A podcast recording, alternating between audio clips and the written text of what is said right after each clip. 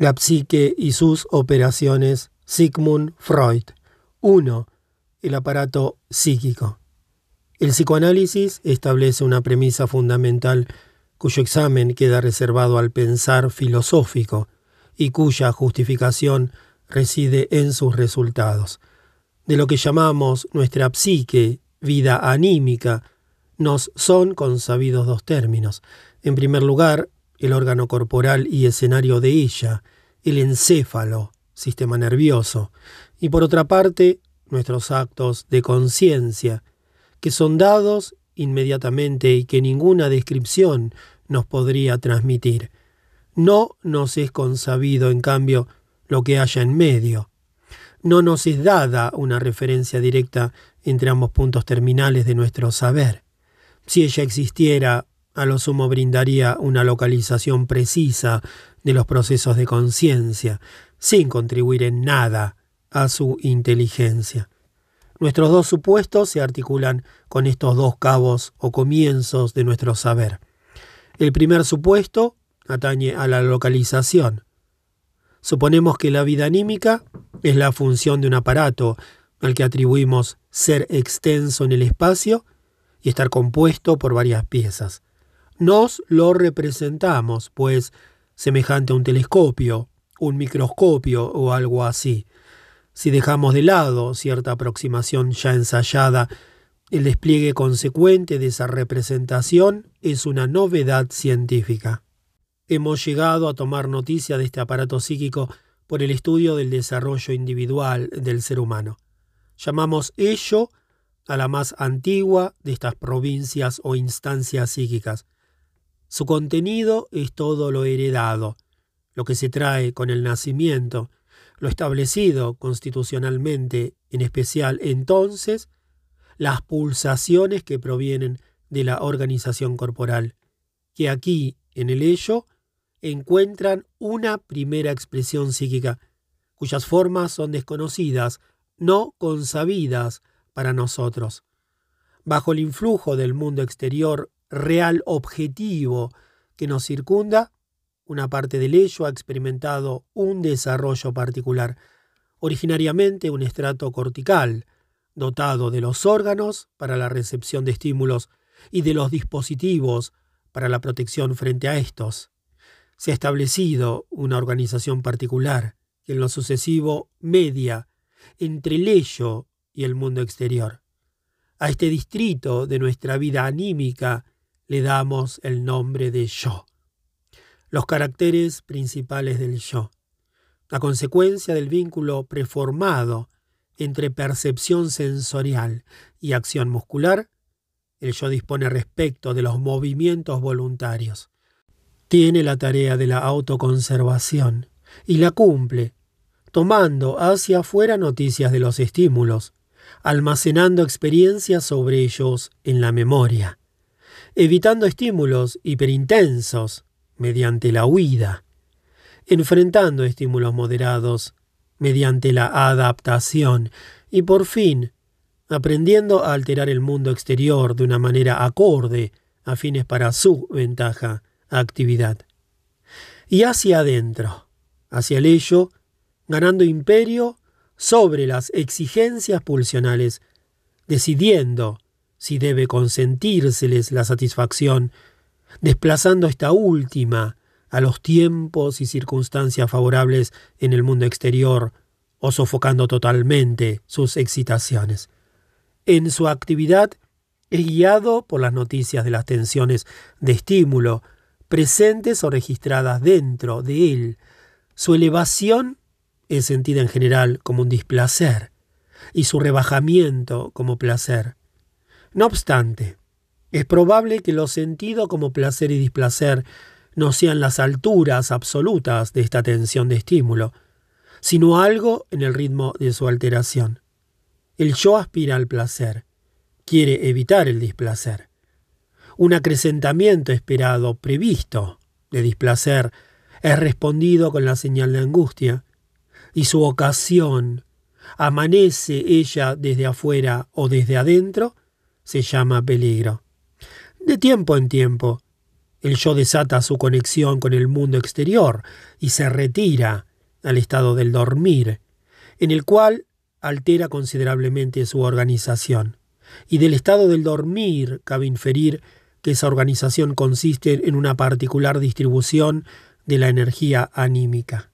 Como precipitado del largo periodo de infancia, durante el cual el ser humano en crecimiento vive en dependencia de sus padres, se forma dentro del yo una particular instancia en la que se prolonga el influjo de estos.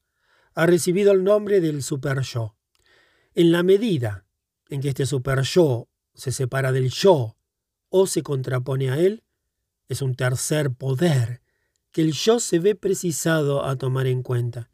Así las cosas, una acción del yo es correcta cuando cumple al mismo tiempo los requerimientos del ello, del super yo y de la realidad objetiva, vale decir, cuando sabe reconciliar entre sí sus exigencias. Los detalles del vínculo entre yo y el super yo se vuelven por completo inteligibles, reconduciéndolos a la relación del niño con sus progenitores. Naturalmente, en el influjo de los progenitores no solo es eficiente la índole personal de estos, sino también el influjo por ellos propagado de la tradición de la familia, la raza y el pueblo, así como los requerimientos del medio social respectivo que ellos subrogan. De igual modo, en el curso del desarrollo individual, el superyo recoge aportes de posteriores continuadores y personas sustitutivas de los progenitores, como pedagogos, arquetipos públicos, ideales venerados en la sociedad. Se ve que ello y superyo, a pesar de su diversidad fundamental, muestran una coincidencia en cuanto representan, representiren los influjos del pasado. El ello, los del pasado heredado. El super yo, en lo esencial, los del pasado asumido por otros. En tanto, el yo está comandado principalmente por lo que uno mismo ha vivenciado, vale decir, lo accidental y actual. Este esquema general del aparato psíquico habrá de considerarse válido también para los animales superiores, semejantes al hombre en lo anímico, Cabe suponer un super-yo siempre que exista un periodo prolongado de dependencia infantil como en el ser humano. Y es inevitable suponer una separación de yo y ello. La psicología animal no ha abordado todavía la interesante tarea que esto le plantea. 2. Doctrina de las pulsaciones. El poder del ello expresa el genuino propósito vital del individuo consiste en satisfacer sus necesidades congénitas, un propósito de mantenerse con vida y protegerse de peligros mediante la angustia no se puede atribuir al ello. Esa es la tarea del yo, quien también tiene que hallar la manera más favorable y menos peligrosa de satisfacción con miramiento por el mundo exterior. Aunque el super-yo pueda imponer necesidades nuevas, su principal operación sigue siendo limitar las satisfacciones. Llamamos pulsaciones a las fuerzas que suponemos tras la tensión de necesidad del ello. Representan los requerimientos que hace el cuerpo a la vida anímica, aunque causa última de toda actividad, son de naturaleza conservadora. De todo estado alcanzado por un ser brota un afán por reproducir ese estado tan pronto se lo ha abandonado. Se puede, pues, distinguir un número indeterminado de pulsiones, y así se acostumbra a hacer.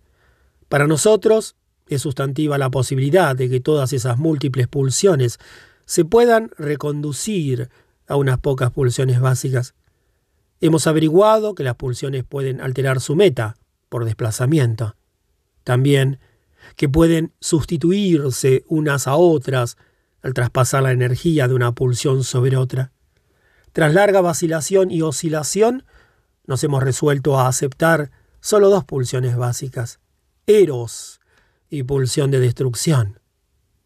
La oposición entre pulsión de conservación de sí mismo y de conservación de la especie así como la otra entre amor yoico y amor de objeto, se sitúan en el interior del eros.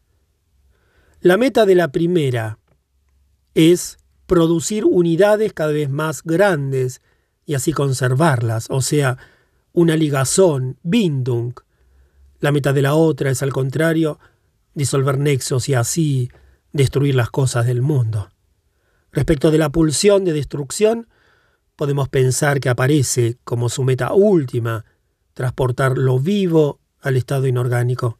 Por eso también la llamamos pulsión de muerte.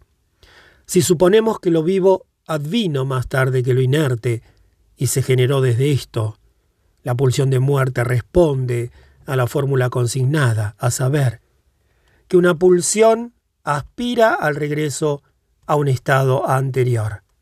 En cambio, no podemos aplicar a eros o pulsión de amor esa fórmula. Ello presupondría que la sustancia viva fue otrora una unidad luego desgarrada y que ahora aspira a su reunificación. En las funciones biológicas, las dos pulsiones básicas producen efectos una contra la otra, no se combinan entre sí. Así el acto de comer es una destrucción del objeto con la meta última de la incorporación. El acto sexual, una agresión con el propósito de la unión más íntima. Esta acción conjugada y contraria de las dos pulsaciones básicas produce toda la variedad de las manifestaciones de la vida. Y más allá del reino de lo vivo, la analogía de nuestras dos pulsiones básicas lleva a la pareja de contrarios atracción y repulsión que gobierna en lo inorgánico. Alteraciones en la proporción de mezcla de las pulsiones tienen las más palpables consecuencias. Un fuerte suplemento de agresión sexual hace del amante un asesino con estupro. Un intenso rebajamiento del factor agresivo lo vuelve timorato o impotente. Ni hablar de que se pueda circunscribir una u otra de las pulsiones básicas a una de las provincias anímicas se las tiene que topar por doquier. Nos representamos un estado inicial de la siguiente manera. La íntegra energía disponible de Eros, que desde ahora llamaremos líbido, está presente en el yo-ello, todavía indiferenciado, y sirve para neutralizar las inclinaciones de destrucción simultáneamente presentes.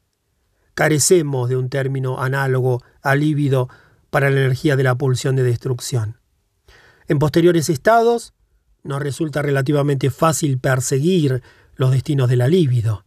Ello es más difícil respecto de la pulsión de destrucción. Mientras esta última produce efectos en lo interior, como pulsión de muerte, permanece muda. Solo comparece ante nosotros cuando es vuelta hacia afuera como pulsión de destrucción. Que esto acontezca parece una necesidad objetiva para la conservación del individuo. El sistema muscular sirve a esta derivación. Con la instalación del superyo, montos considerables de la pulsión de agresión son fijados en el interior del yo y allí ejercen efectos autodestructivos. Es uno de los peligros para su salud que el ser humano toma sobre sí en su camino de desarrollo cultural. Retener la agresión es en general insano, produce un efecto patógeno, mortificación, Krenkung, el tránsito de una agresión impedida hacia una destrucción de sí mismo por vuelta de la agresión hacia la persona propia suele ilustrarlo una persona en el ataque de furia. Cuando se mesa los cabellos y se golpea el rostro con los puños, en todo lo cual es evidente que ella habría preferido infligir a otro ese tratamiento. Una parte de destrucción de sí permanece en lo interior, sean cuales fueren las circunstancias, hasta que al fin consigue matar al individuo, quizá solo cuando la libido de éste se ha consumido o fijado de una manera desventajosa. Así, se puede conjeturar en general que el individuo muere a raíz de sus conflictos internos. La especie, en cambio, se extingue por su infructuosa lucha contra el mundo exterior, cuando este último ha cambiado de una manera tal que no son suficientes las adaptaciones adquiridas por aquella. Es difícil enunciar algo sobre el comportamiento de la libido dentro del ello y dentro del super-yo. Todo cuanto sabemos acerca de esto se refiere al yo, en el cual se almacena inicialmente todo el monto disponible del líbido. Llamamos narcisismo primario absoluto a este estado. Dura hasta que el yo empieza a investir con líbido las representaciones de objetos, a transponer líbido narcisista en líbido de objeto.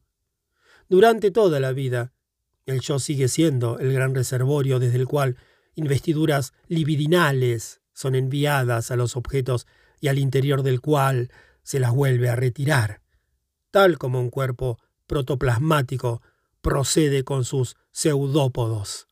Solo en el estado de un enamoramiento total se transfiere sobre el objeto el monto principal de la libido. El objeto se pone, sich, en cierta medida en el lugar del yo. Un carácter de importancia vital es la movilidad de la libido, la presteza con que ella traspasa de un objeto a otro objeto. En oposición a esto se sitúa la fijación de la libido en determinados objetos que a menudo dura la vida entera. Es innegable que la libido tiene fuentes somáticas y afluye al yo desde diversos órganos y partes del cuerpo. Esto se ve de la manera más nítida en aquel sector de la libido que, de acuerdo con su meta pulsional, se designa excitación sexual. Entre los lugares del cuerpo de los que parte esa libido, los más destacados se señalan con el nombre de zonas erógenas, pero en verdad el cuerpo íntegro es una zona erógena tal. Lo mejor que sabemos sobre Eros o sobre su exponente la líbido se adquirió por el estudio de la función sexual, la cual, en la concepción corriente, aunque no en nuestra teoría, se superpone con Eros. Pudimos formarnos una imagen del modo en que la aspiración sexual, que está destinada a influir de manera decisiva sobre nuestra vida, se desarrolla poco a poco, desde las alternantes contribuciones de varias pulsiones parciales subrogantes de determinadas zonas erógenas. 3. El desarrollo de la función sexual. Según la concepción corriente, la vida sexual humana consistiría en lo esencial en el afán de poner en contacto los genitales propios con los de una persona del otro sexo. Besar, mirar y tocar ese cuerpo ajeno aparecen ahí como unos fenómenos concomitantes y unas acciones introductorias. Ese afán emergería con la pubertad, vale decir, a la edad de la madurez genésica, al servicio de la de reproducción.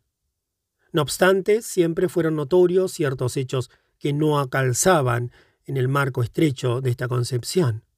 Uno, curiosamente hay personas para quienes solo individuos del propio sexo y sus genitales poseen atracción.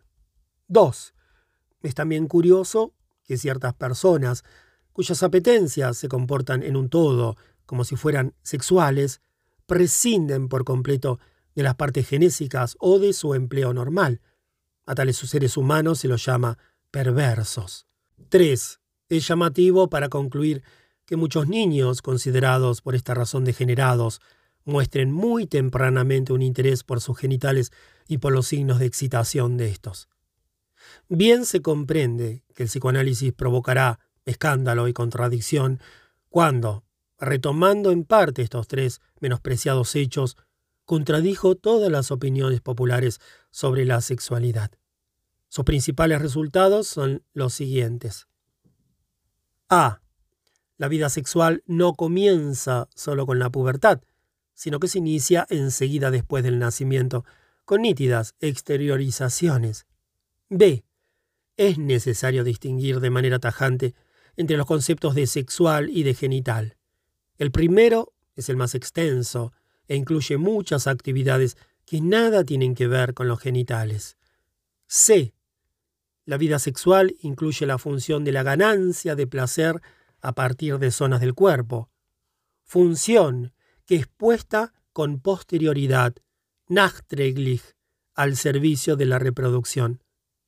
Es frecuente que ambas funciones no lleguen a superponerse por completo. El principal interés se dirige desde luego a la primera tesis, de todas las más inesperada. Se ha demostrado que a temprana edad el niño da señales de una actividad corporal a la que solo un antiguo prejuicio pudo rehusar el nombre de sexual, y a la que se conectan fenómenos psíquicos que hallamos más tarde en la vida amorosa adulta, por ejemplo, la fijación a determinados objetos, los celos, etc. Pero se comprueba además que estos fenómenos que emergen en la primera infancia responden a un desarrollo acorde a la ley, tienen un acrecentamiento regular, alcanzando un punto culminante hacia el final del quinto año de vida, a lo que sigue un periodo de reposo. En el curso de este se detiene el progreso. Mucho es desaprendido e involuciona.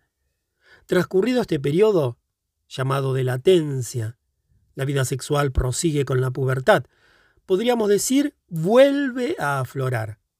Aquí tropezamos con el hecho de una acometida en dos tiempos de la vida sexual, desconocida fuera del ser humano y que evidentemente es muy importante para la hominización. No es indiferente que los eventos de esta época temprana de la sexualidad sean víctima, salvo unos restos, de la amnesia infantil. Nuestras intuiciones sobre la etiología de la neurosis y nuestra técnica de terapia analítica se anudan a estas concepciones. El estudio de los procesos de desarrollo de esa época temprana también ha brindado pruebas para otras tesis.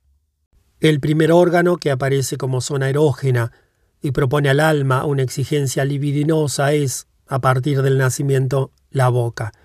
Al comienzo, toda actividad anímica se acomoda de manera de procurar satisfacción a la necesidad de esta zona. Desde luego, ella sirve en primer término a la autoconservación por vía del alimento, pero no es lícito confundir fisiología con psicología. Muy temprano, en el chupeteo en que el niño persevera obstinadamente, se evidencia una necesidad de satisfacción, que si bien tiene por punto de partida la recepción de alimento y es incitada por ésta, aspira a una ganancia de placer independiente de la nutrición y que por eso puede y debe ser llamada sexual. Ya durante esta fase oral entran en escena con la aparición de los dientes, unos impulsos sádicos aislados. Ello ocurre en medida mucho más vasta en la segunda fase, que llamamos sádico anal, porque aquí la satisfacción es buscada en la agresión y en la función excretoria.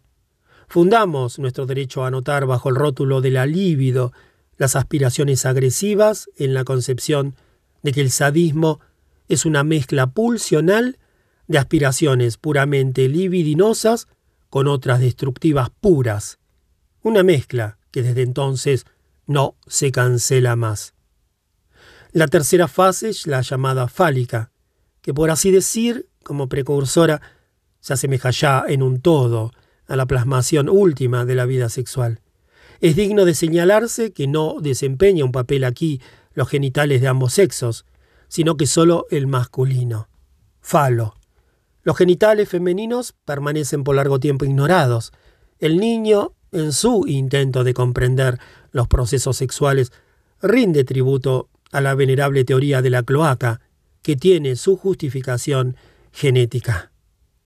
Se suele afirmar la existencia de excitaciones vaginales tempranas, pero muy probablemente se trate de excitaciones en el clítoris o sea en un órgano análogo al pene, lo cual no suprime el derecho a llamar fálica a esta fase. Con la fase fálica y en el transcurso de ella, la sexualidad de la primera infancia alcanza su apogeo y se aproxima al sepultamiento. Desde entonces, varoncito y niña tendrán destinos separados, Ambos empezaron por poner su actividad intelectual al servicio de la investigación sexual y ambos parten de la premisa de la presencia universal del pene. Pero ahora los caminos de los sexos se divorcian. El varoncito entra en la fase edípica, inicia el quehacer manual con el pene, junto a una fantasía simultánea sobre algún quehacer sexual de este pene en relación con la madre hasta que el efecto conjugado de una amenaza de castración y la visión de la falta de pene en la mujer le hacen experimentar el máximo trauma de su vida, iniciador del periodo de latencia, con todas sus consecuencias. La niña, tras el infructuoso intento de emparejarse al varón, vivencia el discernimiento de su falta de pene, o mejor de su inferioridad clitorídea, con duraderas consecuencias para el desarrollo del carácter. Y a menudo, a raíz de este primer desengaño en la rivalidad, reacciona lisa y llanamente con un primer extrañamiento de la vida sexual. Se caería en un malentendido si se creyera que estas tres fases se relevan unas a otras de manera neta. Una viene a agregarse a la otra, se superponen entre sí, coexisten juntas. En las fases tempranas, las diversas pulsiones parciales parten, con recíproca independencia, a la consecución de placer. En la fase fálica se tienen los comienzos de una organización que subordina las otras aspiraciones al primado de los genitales y significa el principio del ordenamiento de la aspiración general de placer dentro de la función sexual. La organización plena solo se alcanza en la pubertad, en una cuarta fase, genital. Así queda establecido un estado en que, uno, se conservan muchas investiduras libidinales tempranas. Dos, otras son acogidas dentro de la función sexual como unos actos preparatorios, de apoyo, cuya satisfacción da por resultado el llamado placer previo. Y tres, otras aspiraciones son excluidas de la organización y son por completo sofocadas, reprimidas, o bien experimentan una aplicación diversa dentro del yo, forman rasgo de carácter, padecen sublimaciones con desplazamiento de meta. Este proceso no siempre se consuma de manera impecable. Las inhibiciones en su desarrollo se presentan como las múltiples perturbaciones de la vida sexual. En tales casos han preexistido fijaciones de la libido a estados de fases más tempranas, cuya aspiración, independientemente de la meta sexual normal, es designada perversión. Una inhibición así del desarrollo es, por ejemplo, la homosexualidad cuando es manifiesta. El análisis demuestra que una ligazón de objeto homosexual preexistía en todos los casos y en la mayoría se conservó latente. Las constelaciones se complican por el hecho de que en general no es que los procesos requeridos para producir el desenlace normal se consumen o estén ausentes a secas, sino que se consuman de manera parcial, de suerte que la plasmación final depende de estas relaciones cuantitativas. En tal caso, se alcanza así la organización genital, pero debilitada en los sectores del líbido que no acompañaron ese desarrollo y permanecieron fijados a objetos y metas pregenitales. Ese debilitamiento se muestra en la inclinación de la libido a retroceder hasta las investiduras pregenitales anteriores, regresión, en caso de no satisfacción genital o de dificultades objetivas. Durante el estudio de las funciones sexuales pudimos obtener una primera y provisional convicción, o mejor dicho, una vislumbre de dos intelecciones que más tarde se revelarán importantes por todo este ámbito.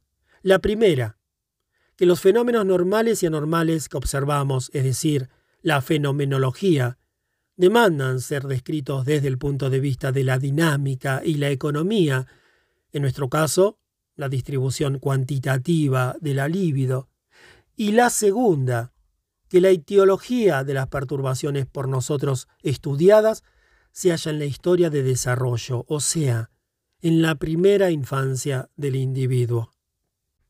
4. Cualidades psíquicas. Hemos descrito el edificio del aparato psíquico, las energías o fuerzas activas en su interior, y con relación a un destacado ejemplo estudiamos el modo en que estas energías, principalmente la libido, se organizan en una función fisiológica al servicio de la conservación de la especie. Pero nada de ello subrogaba el carácter enteramente peculiar de lo psíquico, prescindiendo, desde luego, del hecho empírico de que ese aparato y esas energías están en la base de las funciones que llamamos nuestra vida anímica. Ahora pasamos a lo que es característico y único de eso psíquico, y aún, de acuerdo con una muy difundida opinión, coincide con lo psíquico por exclusión de lo otro.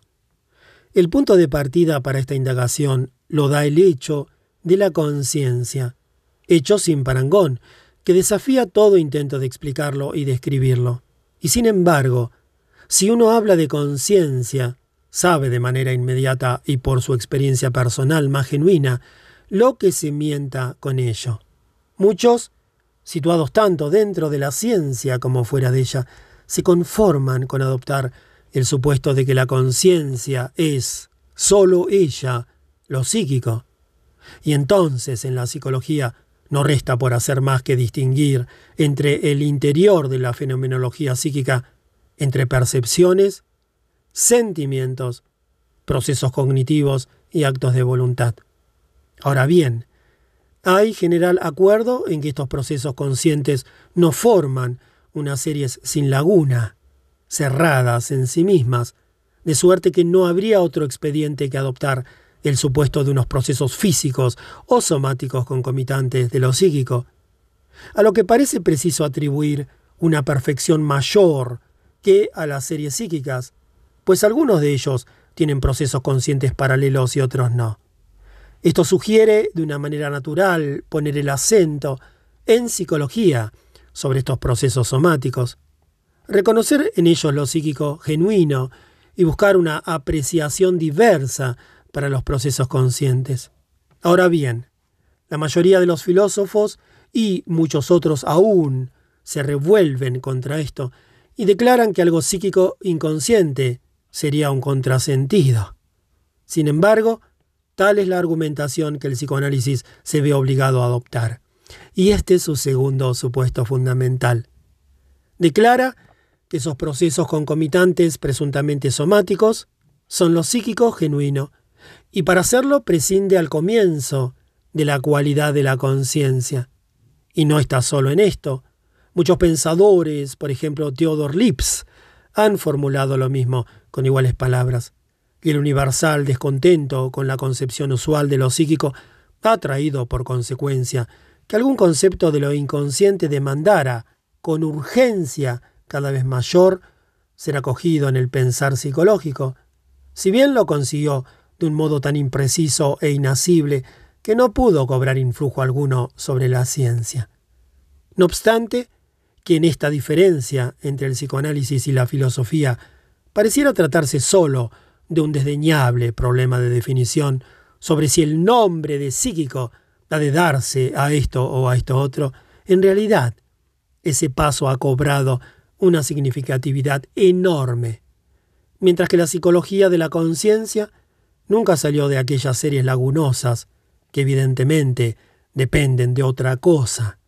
La concepción según la cual lo psíquico es en sí inconsciente permite configurar la psicología como una ciencia natural entre las otras.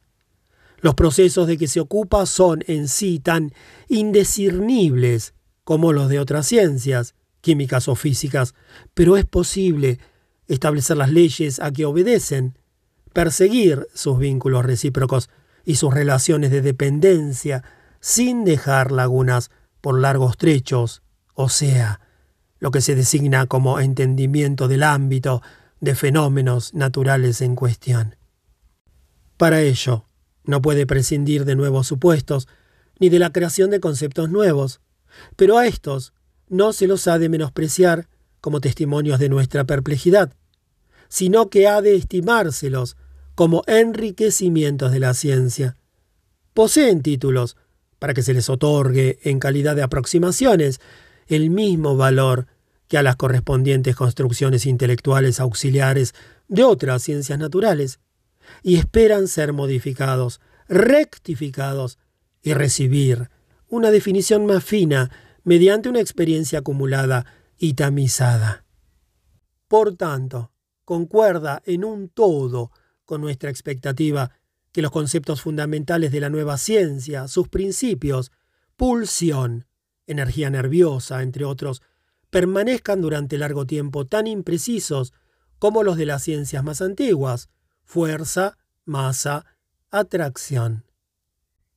Todas las ciencias descansan en observaciones y experiencias medidas por nuestro aparato psíquico, pero como nuestra ciencia tiene por objeto a ese aparato mismo, cesa la analogía. Hacemos nuestras observaciones por medio de ese mismo aparato de percepción, justamente con ayuda de las lagunas en el interior de lo psíquico, en la medida en que completamos lo faltante a través de unas inferencias evidentes y lo traducimos a material consciente. De tal suerte, establecemos, por así decir, una serie complementaria consciente de lo psíquico inconsciente. Sobre el carácter forzoso de estas inferencias reposa la certeza relativa de nuestra ciencia psíquica. Quien profundice en este trabajo hallará que nuestra técnica resiste cualquier crítica. En el curso de este trabajo se nos impone los distingos que designamos como cualidades psíquicas. En cuanto a lo que llamamos consciente, no hace falta que lo caractericemos. Es lo mismo que la conciencia de los filósofos y de la opinión popular. Todo lo otro psíquico es para nosotros lo inconsciente. Enseguida nos vemos llevados a suponer dentro de ese inconsciente una importante separación. Muchos procesos nos devienen con facilidad conscientes, y si luego no lo son más, pueden devenirlo de nuevo sin dificultad. Como se suele decir, pueden ser reproducidos o recordados. Esto nos avisa que la conciencia en general no es sino un estado en extremo pasajero. Lo que es consciente lo es solo por un momento. Si nuestras percepciones no corroboran esto, no es más que una contradicción aparente. Se debe a que los estímulos de la percepción pueden durar un tiempo más largo, siendo así posible repetir la percepción de ellos. Todo este estado de cosas se vuelve más nítido en torno de la percepción consciente de nuestros procesos cognitivos, que por cierto también perduran, pero de igual modo pueden discurrir en un instante. Entonces, preferimos llamar susceptible de conciencia o preconsciente a todo lo inconsciente que se comporta de esa manera, o sea, que puede trocar con facilidad el estado inconsciente por el estado consciente. La experiencia nos ha enseñado que difícilmente exista un proceso psíquico, por compleja que sea su naturaleza, que no pueda permanecer en ocasiones preconsciente, aunque por regla general se adelante hasta la conciencia, como lo decimos en nuestra terminología. Otros procesos psíquicos, otros contenidos, no tienen un acceso tan fácil al devenir consciente, sino que es preciso inferirlos de la manera descrita, colegirlos y traducirlos a expresión consciente. Para esto reservamos el nombre de lo inconsciente genuino. Así pues, hemos atribuido a los procesos psíquicos tres cualidades. Ellos son conscientes, preconscientes o inconscientes. La separación entre las tres clases de contenidos que llevan esas cualidades no es absoluta ni permanente. Lo que es preconsciente deviene consciente, según vemos, sin nuestra colaboración.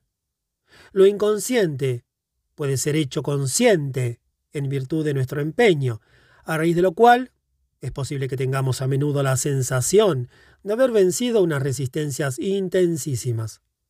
Cuando emprendemos este intento en otro individuo no debemos olvidar que el llenado consciente de sus lagunas perceptivas, la construcción que le proporcionamos, no significa todavía que hayamos hecho consciente en él mismo el contenido inconsciente en cuestión.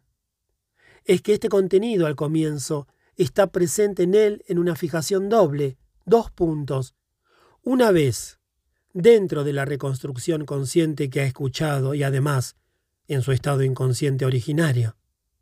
Luego, nuestro continuado empeño consigue las más de las veces que eso inconsciente le devenga consciente a él mismo, por obra de lo cual las dos fijaciones pasan a coincidir. De vuelta, es que este contenido al comienzo está presente en él en una fijación doble. Una vez, dentro de la reconstrucción consciente que ha escuchado y además en su estado inconsciente originario. Luego, nuestro continuado empeño consigue, la más de las veces, que su inconsciente le devenga consciente a él mismo, por obra de lo cual las dos fijaciones pasan a coincidir. La medida de nuestro empeño, según la cual estimamos nosotros la resistencia al devenir consciente, es de magnitud variable en cada caso. Por ejemplo, lo que en el tratamiento analítico es el resultado de nuestro empeño, puede acontecer también de una manera espontánea. Un contenido de ordinario inconsciente puede mudarse en un preconsciente y luego devenir consciente, como en vasta escala sucede en estados psicóticos. De esto inferimos que el mantenimiento de ciertas resistencias internas es una condición de la normalidad. Un relajamiento así de las resistencias, con el consecuente avance de un contenido inconsciente, se produce de manera regular en el estado del dormir, con lo cual queda establecida la condición para que se formen sueños. A la inversa, un contenido preconsciente puede ser temporariamente inaccesible, estar bloqueado por resistencias, como ocurre en el olvido pasajero, escaparse algo de la memoria, o aún cierto pensamiento preconsciente puede ser trasladado temporariamente al estado inconsciente, lo que parece ser la condición del chiste. Veremos que una mudanza hacia atrás como esta, de contenidos o procesos preconscientes al estado inconsciente, desempeña un gran papel en la causación de perturbaciones neuróticas. Expuesta así, con esa generalidad y simplificación, la doctrina de las tres cualidades de lo psíquico más parece una fuente de interminables confusiones que un aporte al esclarecimiento. Pero no se olvide que en verdad no es una teoría, sino una primera rendición de cuentas sobre los hechos de nuestras observaciones. Ella se atiene con la mayor cercanía posible a esos hechos y no intenta explicarlos. ¿Y acaso las complicaciones que pone en descubierto permitan aprender las particulares dificultades con que tiene que luchar nuestra investigación? Pero cabe conjeturar que esta doctrina se nos hará más familiar cuando estudiemos los vínculos que se averiguan entre las cualidades psíquicas y las provincias o instancias del aparato psíquico, por nosotros supuestas. Es cierto que tampoco estos vínculos tienen nada de simples. El devenir consciente se anuda, sobre todo, a las percepciones que nuestros órganos sensoriales obtienen del mundo exterior. Para el abordaje tópico, por tanto, es un fenómeno que sucede en el estrato cortical más exterior del yo. Es cierto que también recibimos noticias conscientes del interior del cuerpo, los sentimientos, y aún ejercen estos un influjo más imperioso sobre nuestra vida anímica que las percepciones externas. Además, bajo ciertas circunstancias, también los órganos de los sentidos brindan sentimientos, sensaciones de dolor, diversas de sus percepciones específicas. Pero dado que estas sensaciones, como se las llama para distinguirlas de las percepciones conscientes, parten también de los órganos terminales, y a todos estos los concebimos como prolongación, como unos emisarios del estrato cortical, podemos mantener la afirmación anterior. La única diferencia sería que para los órganos terminales, en el caso de las sensaciones y sentimientos, el cuerpo mismo sustituiría al mundo exterior. Unos procesos conscientes en la periferia del yo e inconsciente, todo lo otro en el interior del yo. Ese sería el más simple estado de cosas que deberíamos adoptar como supuesto. De vuelta, unos procesos conscientes en la periferia del yo e inconsciente todo lo otro en el interior del yo. Ese sería el más simple estado de cosas que deberíamos adoptar como supuesto. ¿Acaso sea la relación que efectivamente exista entre los animales? En el hombre se agrega una complicación en virtud de la cual también procesos interiores del yo pueden adquirir la cualidad de la conciencia. Esto es obra de la función del lenguaje, que conecta con firmeza los contenidos del yo con restos mnémicos de las percepciones visuales, pero en particular de las acústicas. A partir de ahí, la periferia percipiente del estrato cortical puede ser excitada desde adentro en un radio mucho mayor. pueden devenir conscientes procesos internos, así como de cursos, de representación y procesos cognitivos, y es menester un dispositivo particular que diferencie entre ambas posibilidades el llamado examen de la realidad. La equiparación percepción, igual a realidad objetiva, es decir, mundo exterior, se ha vuelto cuestionable. Errores que ahora se producen con facilidad y de manera regular en el sueño reciben el nombre de alucinaciones. El interior del yo, que abarca sobre todo los procesos cognitivos, tiene la cualidad de lo preconsciente. Esta cualidad es característica del yo, le corresponde solo a él. Sin embargo, no sería correcto hacer de la conexión con los restos mnémicos del lenguaje la condición del estado preconsciente. Antes bien, éste es independiente de aquella, aunque la presencia de esa conexión permite inferir con certeza la naturaleza preconsciente del proceso. No obstante, el estado preconsciente, singularizado por una parte en virtud de su acceso a la conciencia y por la otra, merced a su enlace con los restos del lenguaje, es algo particular, cuya naturaleza estos dos caracteres no agotan. La prueba de ello es que grandes sectores del yo, sobre todo del super yo, al cual no se le puede cuestionar el carácter de lo preconsciente, la más de las veces permanecen inconscientes en el sentido fenomenológico. No sabemos, porque es preciso que sea así. Más adelante intentaremos abordar el problema de averiguar la efectiva naturaleza de lo preconsciente. De vuelta. La prueba de ello es que grandes sectores del yo, sobre todo del super yo, al cual no se le puede cuestionar el carácter de lo preconsciente, la más de las veces permanecen inconscientes en el sentido fenomenológico. No sabemos por qué es preciso que sea así. Más adelante intentaremos abordar el problema de averiguar la efectiva naturaleza de lo preconsciente. Lo inconsciente es la cualidad que gobierna de manera exclusiva en el interior del ello. Ello e inconsciente se copertenecen de manera tan íntima como yo y preconsciente. Y aún, la relación es en el primer caso más excluyente aún. Una visión retrospectiva sobre la historia de desarrollo de la persona y su aparato psíquico nos permite comprobar un sustantivo distingo en el interior del ello. Sin duda, que en el origen todo era ello. El yo se ha desarrollado por el continuado influjo del mundo exterior sobre el ello. Durante ese largo desarrollo, ciertos contenidos del ello se mudaron al estado preconsciente y así fueron recogidos en el yo. Otros permanecieron inmutados dentro del ello como su núcleo, de difícil acceso. Pero en el curso de ese desarrollo, el yo joven y endeble devuelve hacia atrás, hacia el estado inconsciente, ciertos contenidos que ya había acogido, los abandona y frente a muchas impresiones nuevas que habría podido recoger, se comporta de igual modo. De suerte que éstas, rechazadas, solo podrían dejar como secuela una huella en el ello. A este último sector del ello lo llamamos por miramiento a su génesis lo reprimido, es decir, esforzado al desalojo. Importa poco que no siempre podamos distinguir de manera tajante entre estas dos categorías en el interior del ello. Coinciden aproximadamente con la separación entre lo congénito originario y lo adquirido en el curso del desarrollo yoico.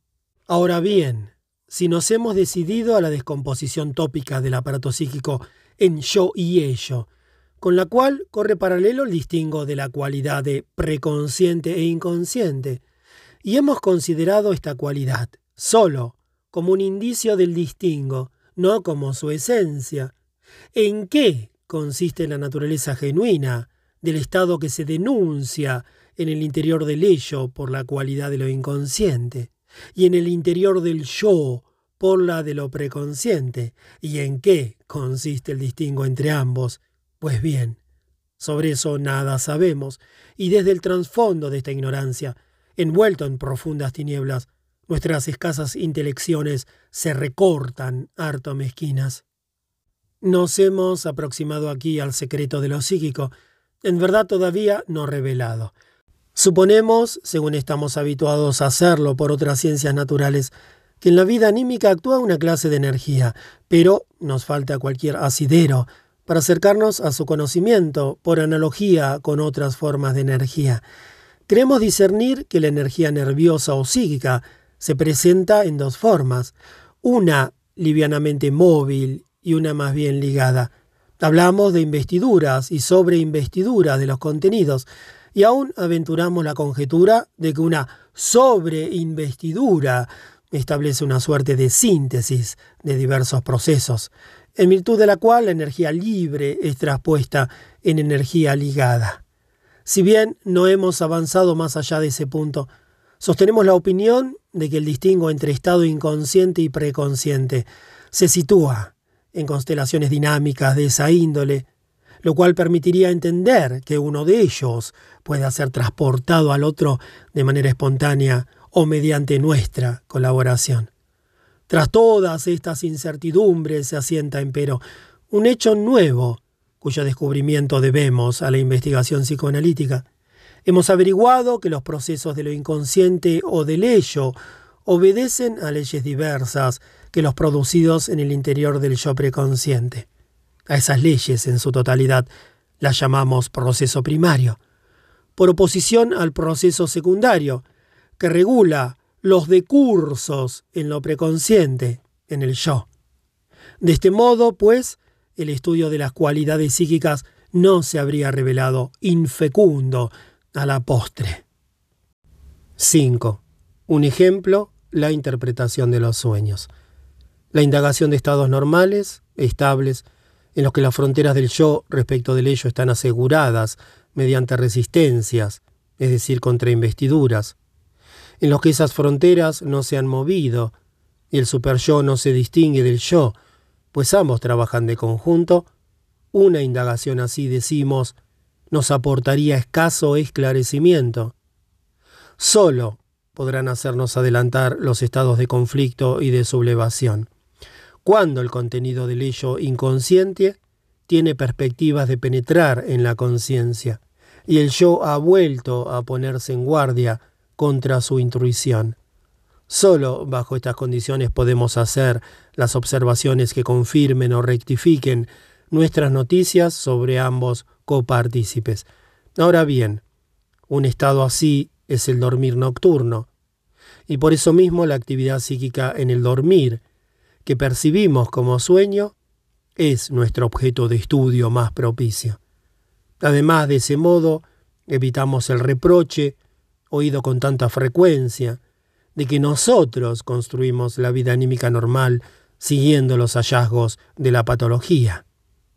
En efecto, el sueño es un suceso regular en la vida de los seres humanos normales, aun cuando sus caracteres se puedan distinguir de las producciones de nuestra vida de vigilia. El sueño, como es de todos consabido, puede ser confuso, ininteligible, sin sentido alguno. Llegado el caso, sus indicaciones contradicen todo nuestro saber de la realidad, y nos comportamos como unos enfermos mentales, pues mientras soñamos, atribuimos a los contenidos del sueño una realidad objetiva. Echamos a andar por el camino hacia la interpretación del sueño si suponemos que aquello por nosotros recordado como sueño tras el despertar no es el proceso onírico efectivo y real, sino solo una fachada tras la cual el sueño se oculta. Es nuestro distingo entre un contenido manifiesto del sueño y los pensamientos oníricos latentes. Llamamos trabajo del sueño al proceso que de los segundos, es decir, de los contenidos latentes, hace surgir el primero, es decir, los contenidos manifiestos. El estudio del trabajo del sueño nos enseña, mediante un destacado ejemplo, cómo un material inconsciente, un material originario y reprimido, se impone al yo. Deviene preconsciente.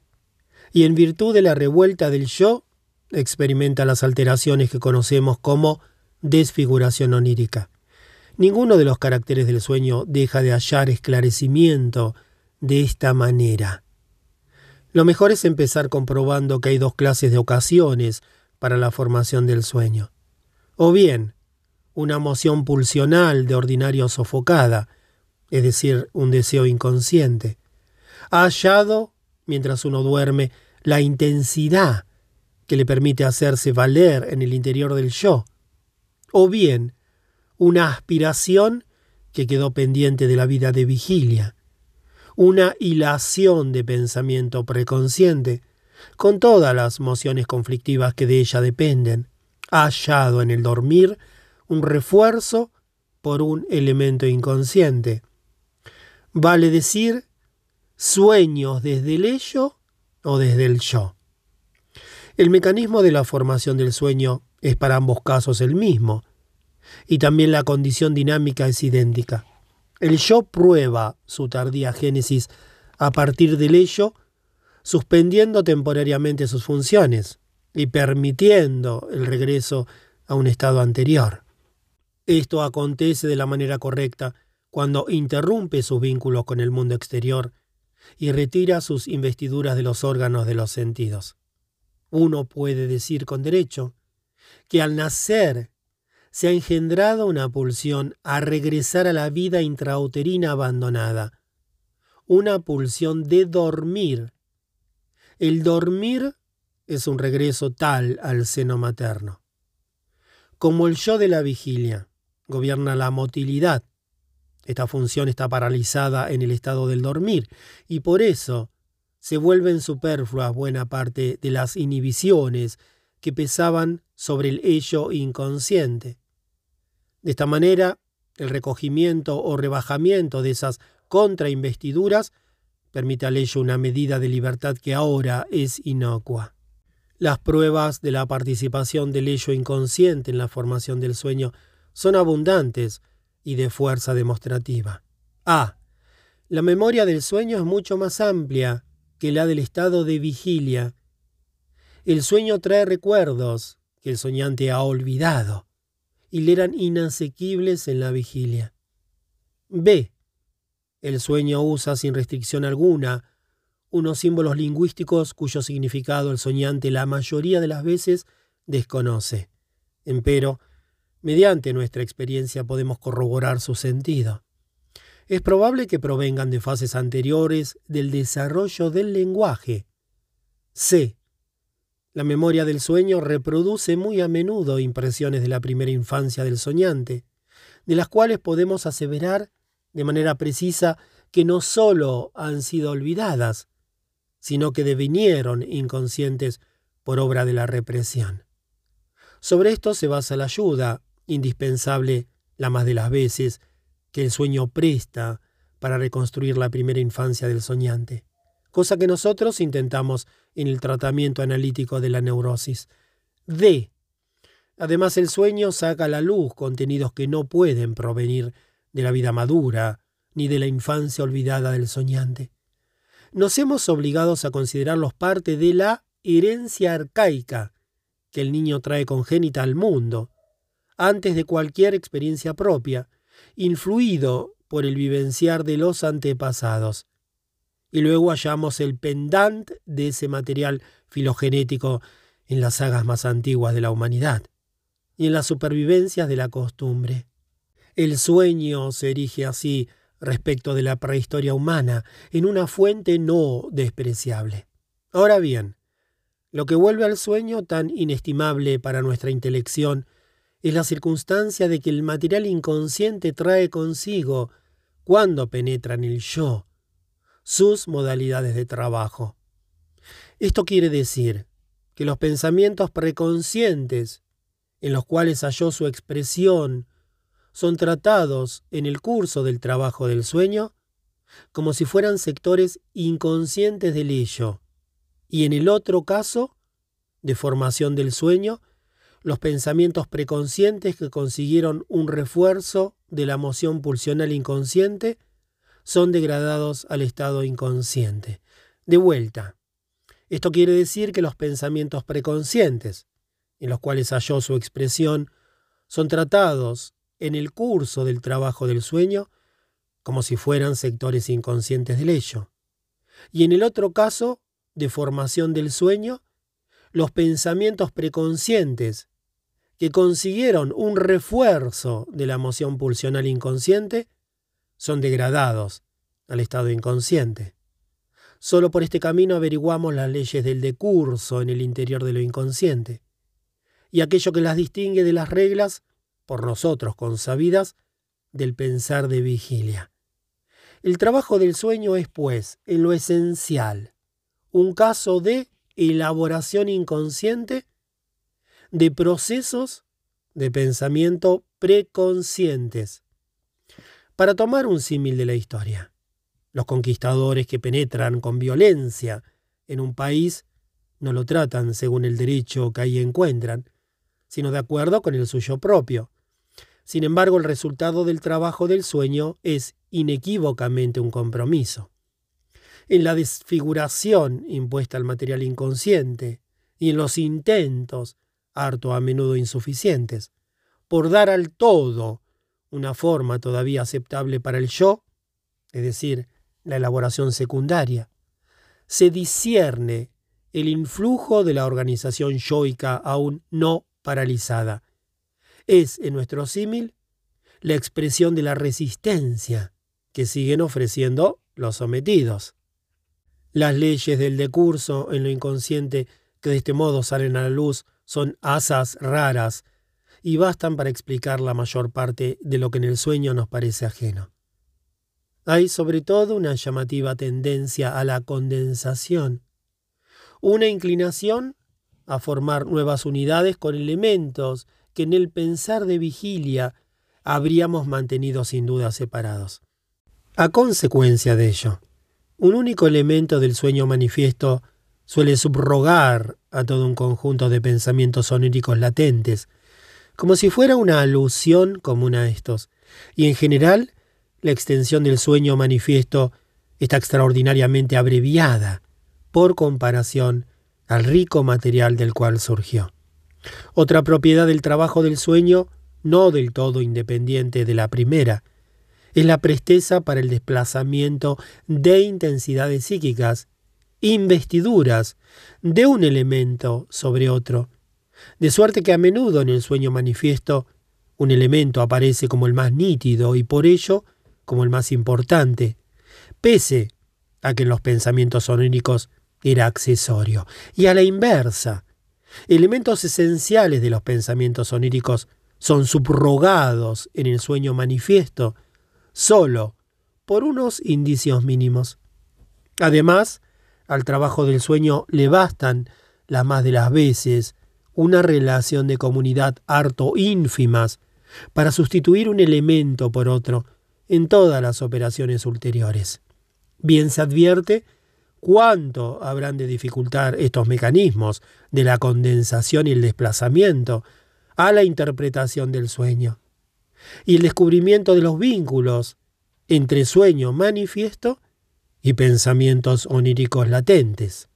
De la prueba de estas dos tendencias a la condensación y el desplazamiento, nuestra teoría deduce que en el hecho inconsciente la energía se encuentra en un estado de movilidad más libre y que al ello le importa más que nada la posibilidad de la descarga para cantidades de excitación.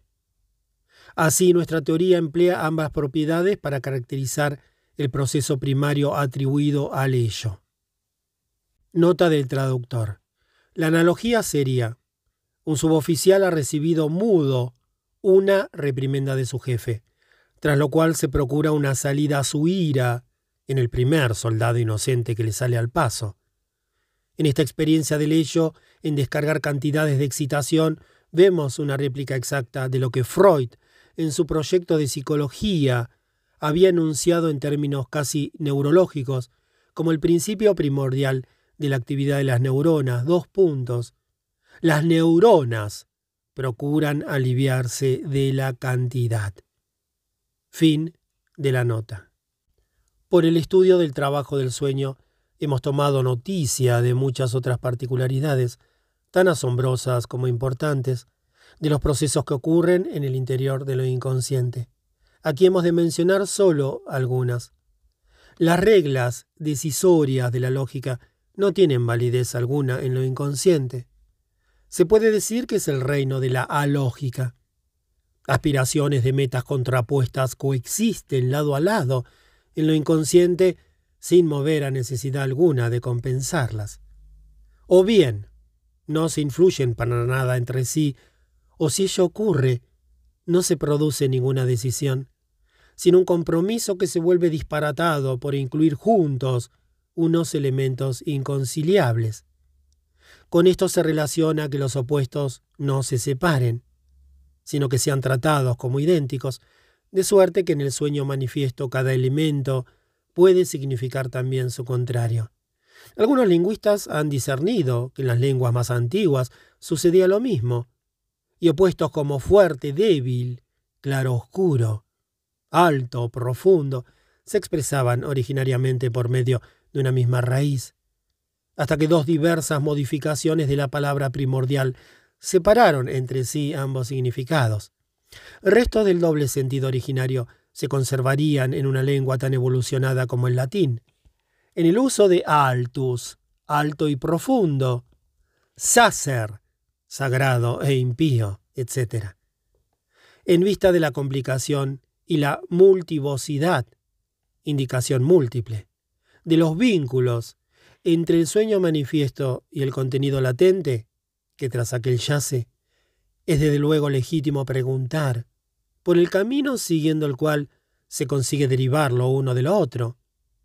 Y si para esto solo dependemos de la suerte que tengamos en colegirlo, apoyándonos acaso en la traducción de los símbolos que aparecen en el sueño manifiesto.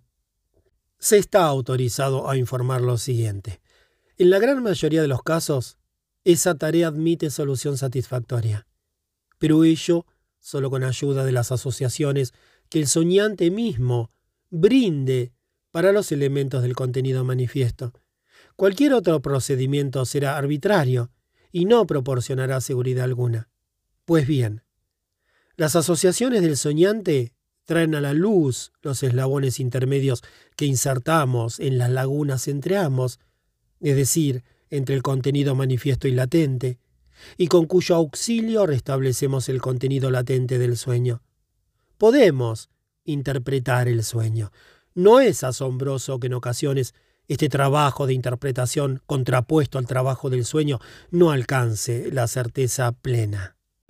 Nos queda todavía por dar el esclarecimiento dinámico de la razón por la cual el yo durmiente asume la tarea del trabajo del sueño. Por suerte es fácil descubrirlo. Todo sueño en deformación eleva al yo con el auxilio de lo inconsciente. Una demanda de satisfacer una pulsión si proviene del ello, de solucionar un conflicto, cancelar una duda, establecer un designio, si proviene de un resto de actividad preconsciente en la vida de vigilia. De vuelta, todo sueño en deformación eleva al yo, con el auxilio de lo inconsciente. Una demanda de satisfacer una pulsión, si proviene del ello. De solucionar un conflicto, cancelar una duda, establecer un designio, si proviene de un resto de actividad preconsciente en la vida de vigilia.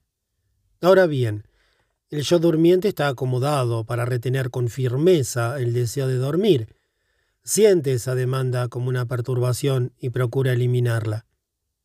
Y el yo lo consigue mediante un acto de aparente condescendencia, contraponiendo a la demanda, para cancelarla, un cumplimiento de deseo que es inofensivo bajo esas circunstancias. Esta sustitución de la demanda por un cumplimiento de deseo constituye la operación esencial del trabajo del sueño. Quizá no huelgue ilustrar esto con tres ejemplos simples. Un sueño de hambre, uno de comodidad y uno de necesidad sexual. En el soñante dormido se anuncia una necesidad de comer. Sueña con un soberbio banquete y sigue durmiendo. Desde luego tenía la opción entre despertarse para comer o continuar su dormir. Se decidió por esto último y satisfizo su hambre mediante el sueño, al menos por un rato. Si el hambre persiste no tendrá más remedio que despertar. El otro caso. El soñante es médico y debe despertar a fin de encontrarse en la clínica a cierta hora, pero sigue durmiendo y sueña que ya está ahí. Es verdad que como paciente y entonces no necesita abandonar su lecho. O bien por la noche se mueve en él la añoranza de gozar de un objeto sexual prohibido, la esposa de un amigo. Sueña que mantiene comercio sexual, no con esa persona, ciertamente, pero sí con otra que lleva igual nombre, por más que ésta le resulta indiferente. O su revuelta se exterioriza en permanecer la amada en total anonimato. Desde luego que no todos los casos se presentan tan simples, en particular en los sueños que parten de restos diurnos no tramitados, y no han hecho sino procurarse en el estado del dormir un refuerzo inconsciente, suele no ser fácil poner en descubierto la fuerza pulsional inconsciente y su cumplimiento de deseo, pero es lícito suponer su presencia en todos los casos. La tesis de que el sueño es un cumplimiento de deseo será recibida con incredulidad si se recuerda cuántos sueños poseen un contenido directamente penoso o aún hacen que el soñante despierte presa de angustia, para no hablar de los tantísimos sueños que carecen de un tono de sentimiento definido. Pero la objeción del sueño de angustia no resiste al análisis. No se debe olvidar que el sueño es en todos los casos el resultado de un conflicto, una suerte de formación de compromiso. Lo que para el ello inconsciente es una satisfacción, puede ser para el yo, y por eso mismo, ocasión de angustia. Según ande el trabajo del sueño, unas veces lo inconsciente se habrá abierto paso mejor y otras el yo se habrá defendido con más energía. Los sueños de angustia son casi siempre aquellos cuyo contenido ha experimentado la desfiguración mínima. Si la demanda de lo inconsciente se vuelve demasiado grande, a punto tal que el yo durmiente ya no sea capaz de defenderse de ella con los medios de que dispone, éste resignará el deseo de dormir y regresará a la vida despierta se dará razón de todas las experiencias diciendo que el sueño es siempre un intento de eliminar la perturbación del dormir por medio de un cumplimiento de deseo, que es por tanto el guardián del dormir. De vuelta, los sueños de angustia son casi siempre aquellos cuyo contenido ha experimentado la desfiguración mínima. Si la demanda de lo inconsciente se vuelve demasiado grande, a punto tal que el yo durmiente ya no sea capaz de defenderse de ella con los medios de que dispone, éste resignará el deseo de dormir y regresará a la vida despierta.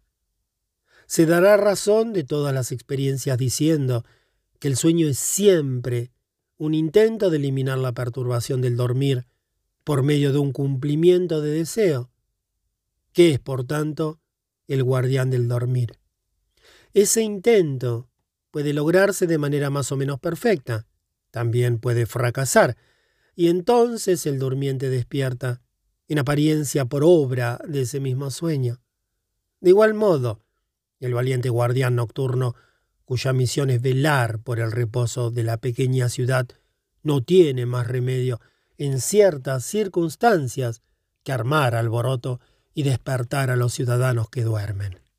Para concluir estas elucidaciones, asentemos la comunicación que justificará el habernos demorado tanto en el problema de la interpretación de los sueños.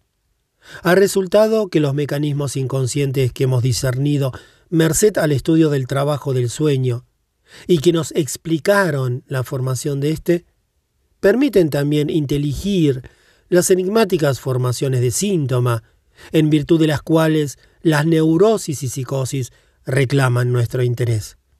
Una coincidencia como esta no puede menos que despertar en nosotros grandes esperanzas. Parte 2. La tarea práctica.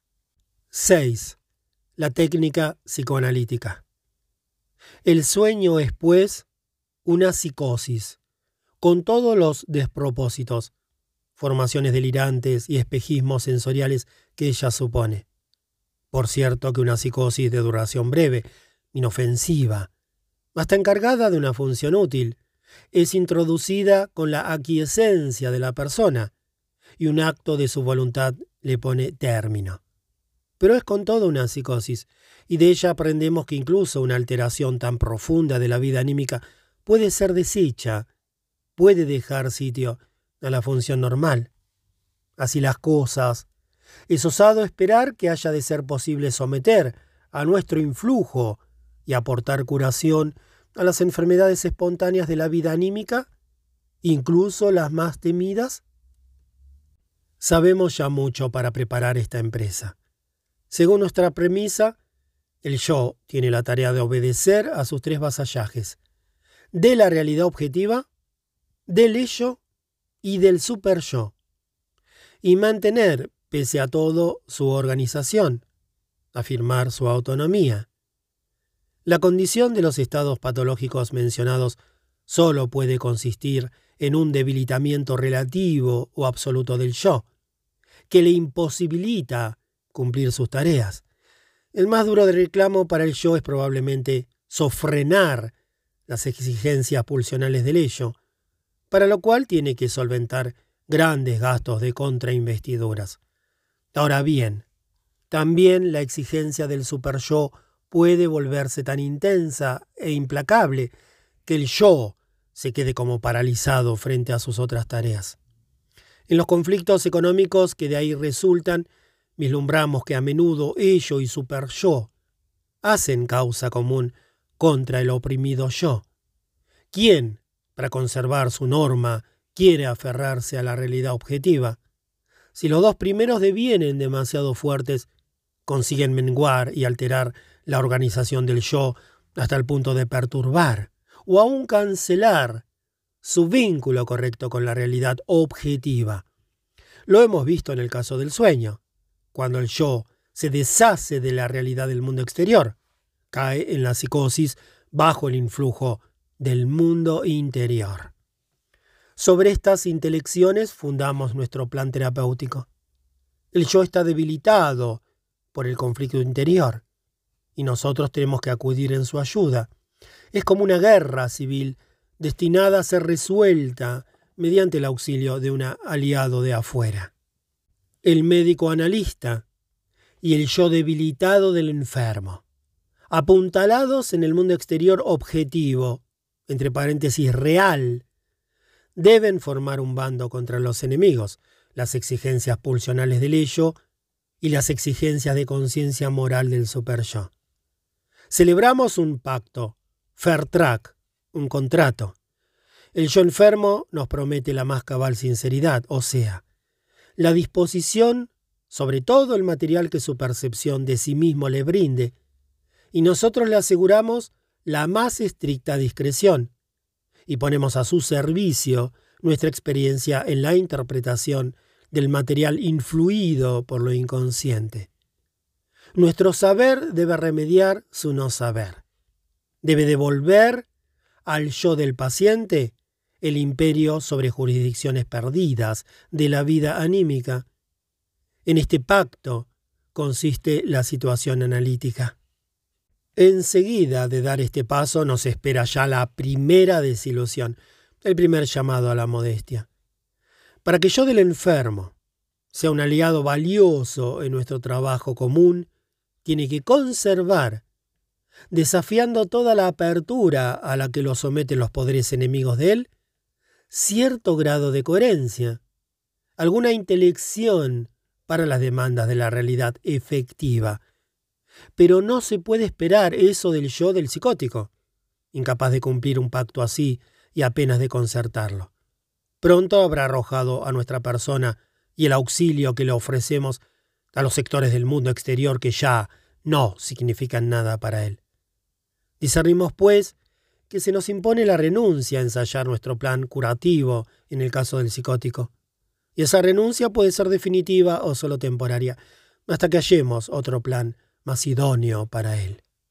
Existe, sin embargo, otra clase de enfermos psíquicos, evidentemente muy próximos a los psicóticos, el enorme número de los neuróticos de padecimiento grave. Las condiciones de la enfermedad, así como los mecanismos patógenos, por fuerza, serán en ellos los mismos, o al menos muy semejantes. Pero su yo ha mostrado ser capaz de mayor resistencia. Se ha desorganizado menos.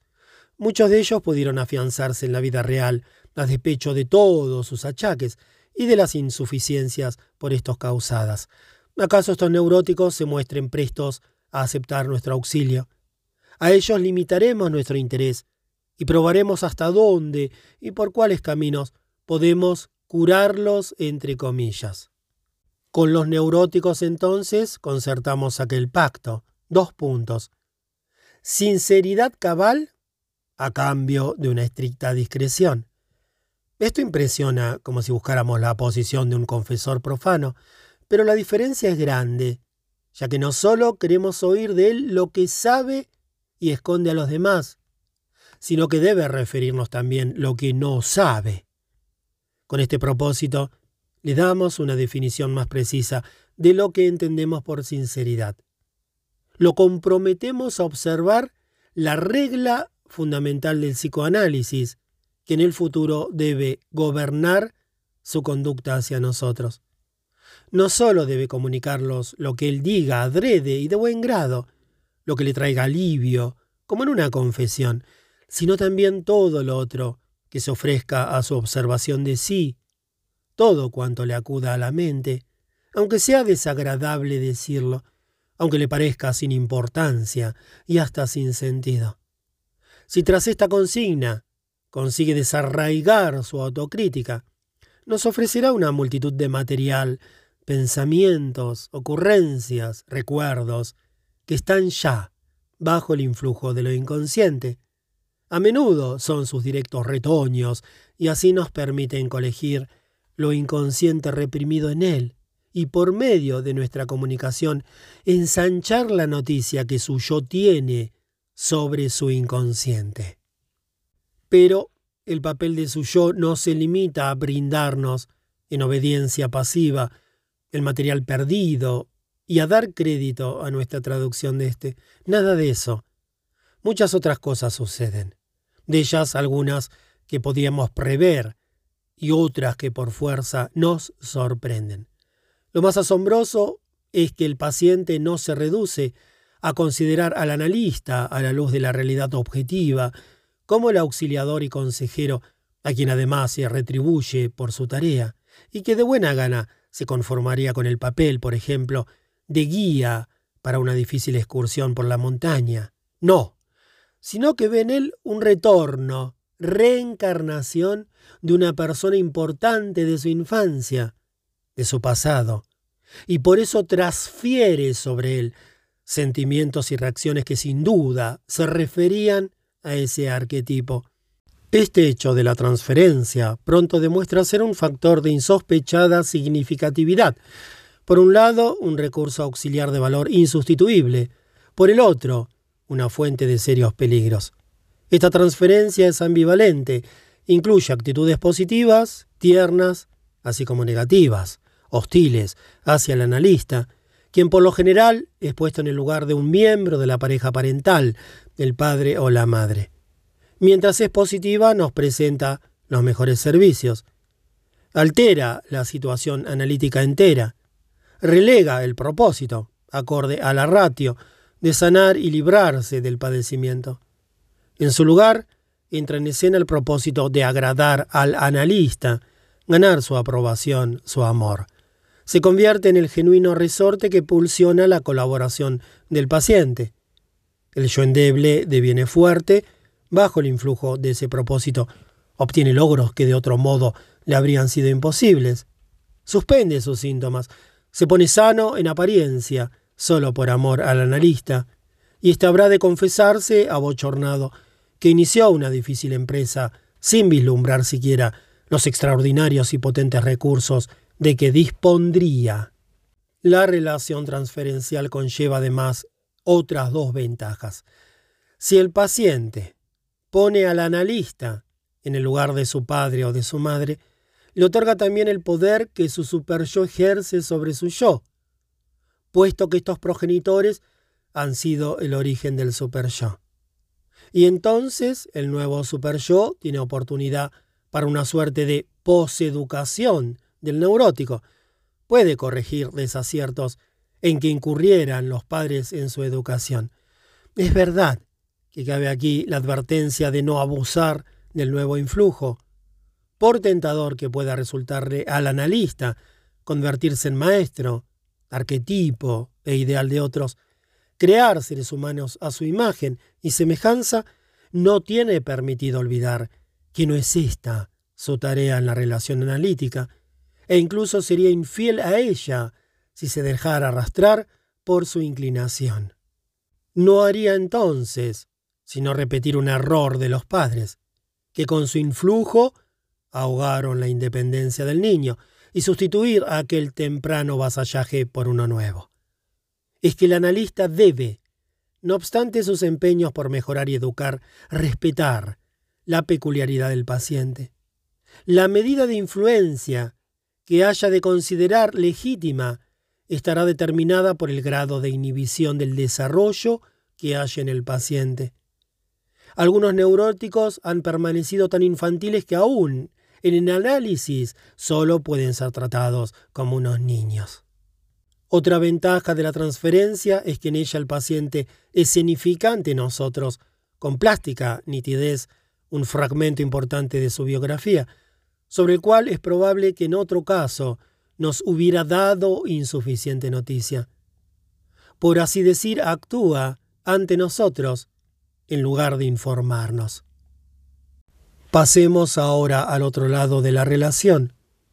Puesto que la transferencia reproduce el vínculo con los padres, asume también su ambivalencia.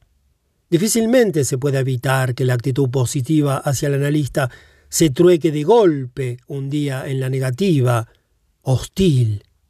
También esta es de ordinario una repetición del pasado. La obediencia al padre, si de éste se trataba.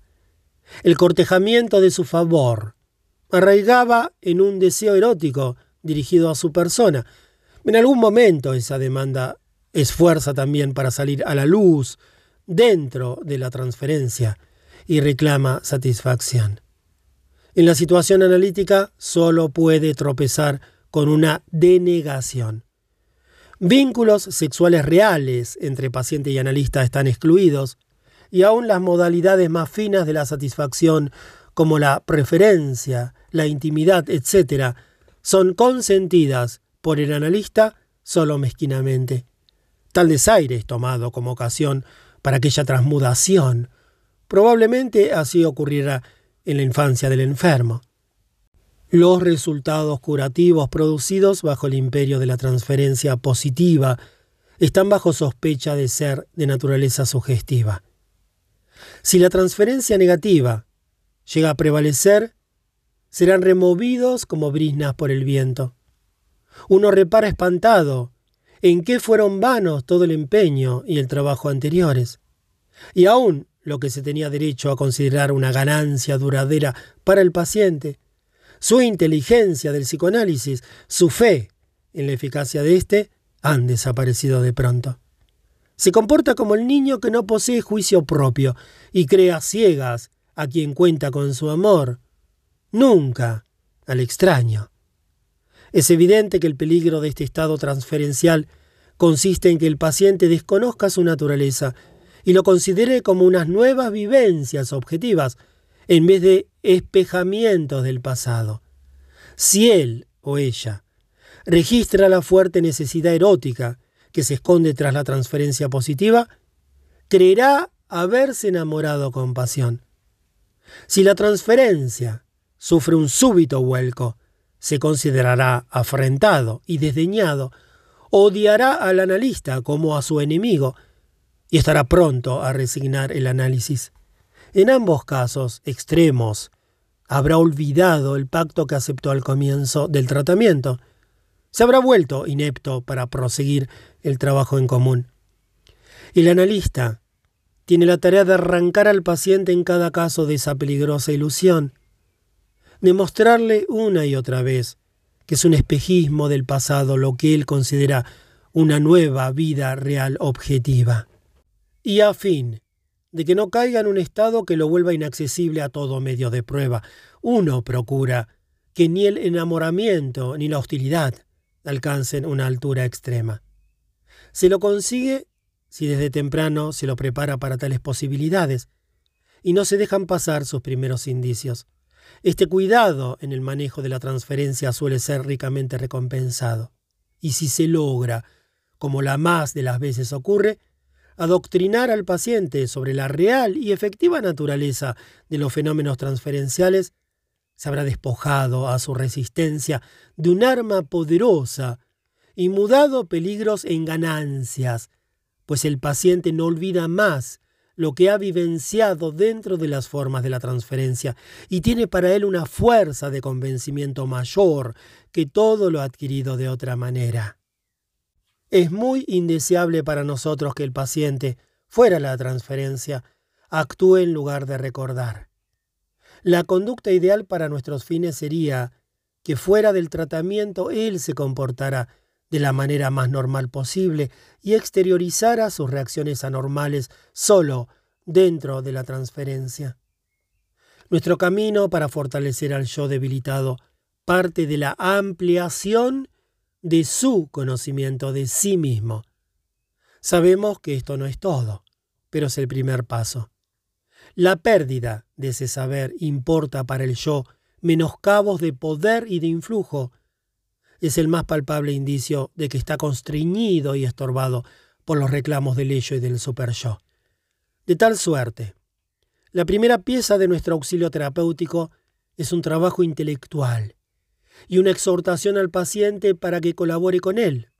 Sabemos que esta primera actividad debe facilitarnos el camino hacia otra tarea más difícil. Ni siquiera durante la introducción debemos perder de vista la parte dinámica de esta última. En cuanto al material para nuestro trabajo, lo obtenemos de fuentes diversas. Dos puntos. Lo que sus comunicaciones y asociaciones libres nos significan. Lo que nos muestra en sus transferencias. Lo que extraemos de la interpretación de sus sueños. Lo que él deja traslucir por sus operaciones fallidas. Todo ello nos ayuda a establecer unas construcciones sobre lo que le ha sucedido en el pasado y olvidó, así como sobre lo que ahora sucede en su interior y él no comprende. Y en esto nunca omitimos mantener una diferenciación estricta entre nuestro saber y su saber.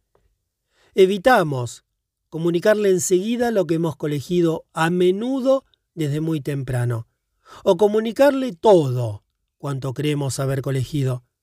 Meditamos con cuidado la elección del momento en que hemos de hacerlo, con sabedor de una de nuestras construcciones. Aguardamos hasta que nos parezca oportuno hacerlo, lo cual no siempre es fácil decidirlo. Como regla, posponemos el comunicar una construcción, dar el esclarecimiento hasta que él mismo se haya aproximado tanto a éste que solo le reste un paso, aunque este paso es en verdad la síntesis decisiva.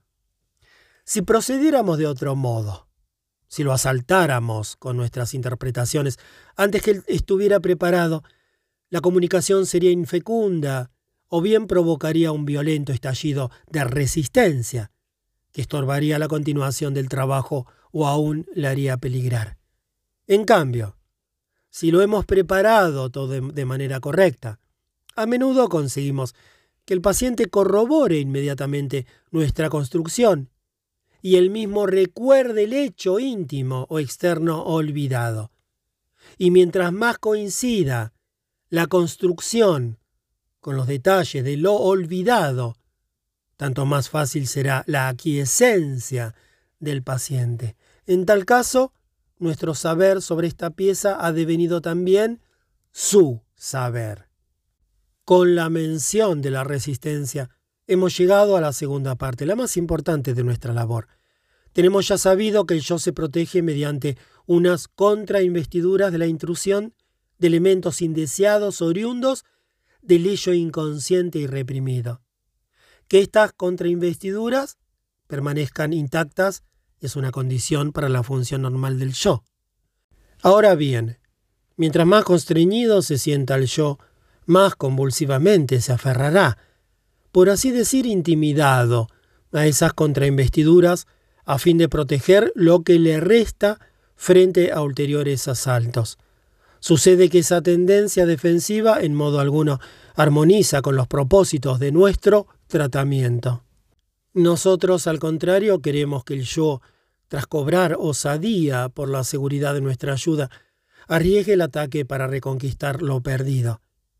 Y en este empeño registramos la intensidad de esas contrainvestiduras como unas resistencias a nuestro trabajo. El yo se amilana ante tales empresas, que parecen peligrosas y amenazan con un displacer, y es preciso alentarlo y calmarlo de continuo para que no se nos rehúse.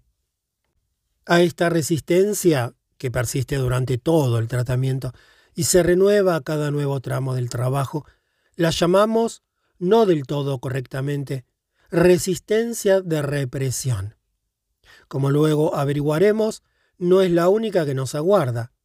Es interesante que en esta situación la formación de los bandos en cierta medida se invierta.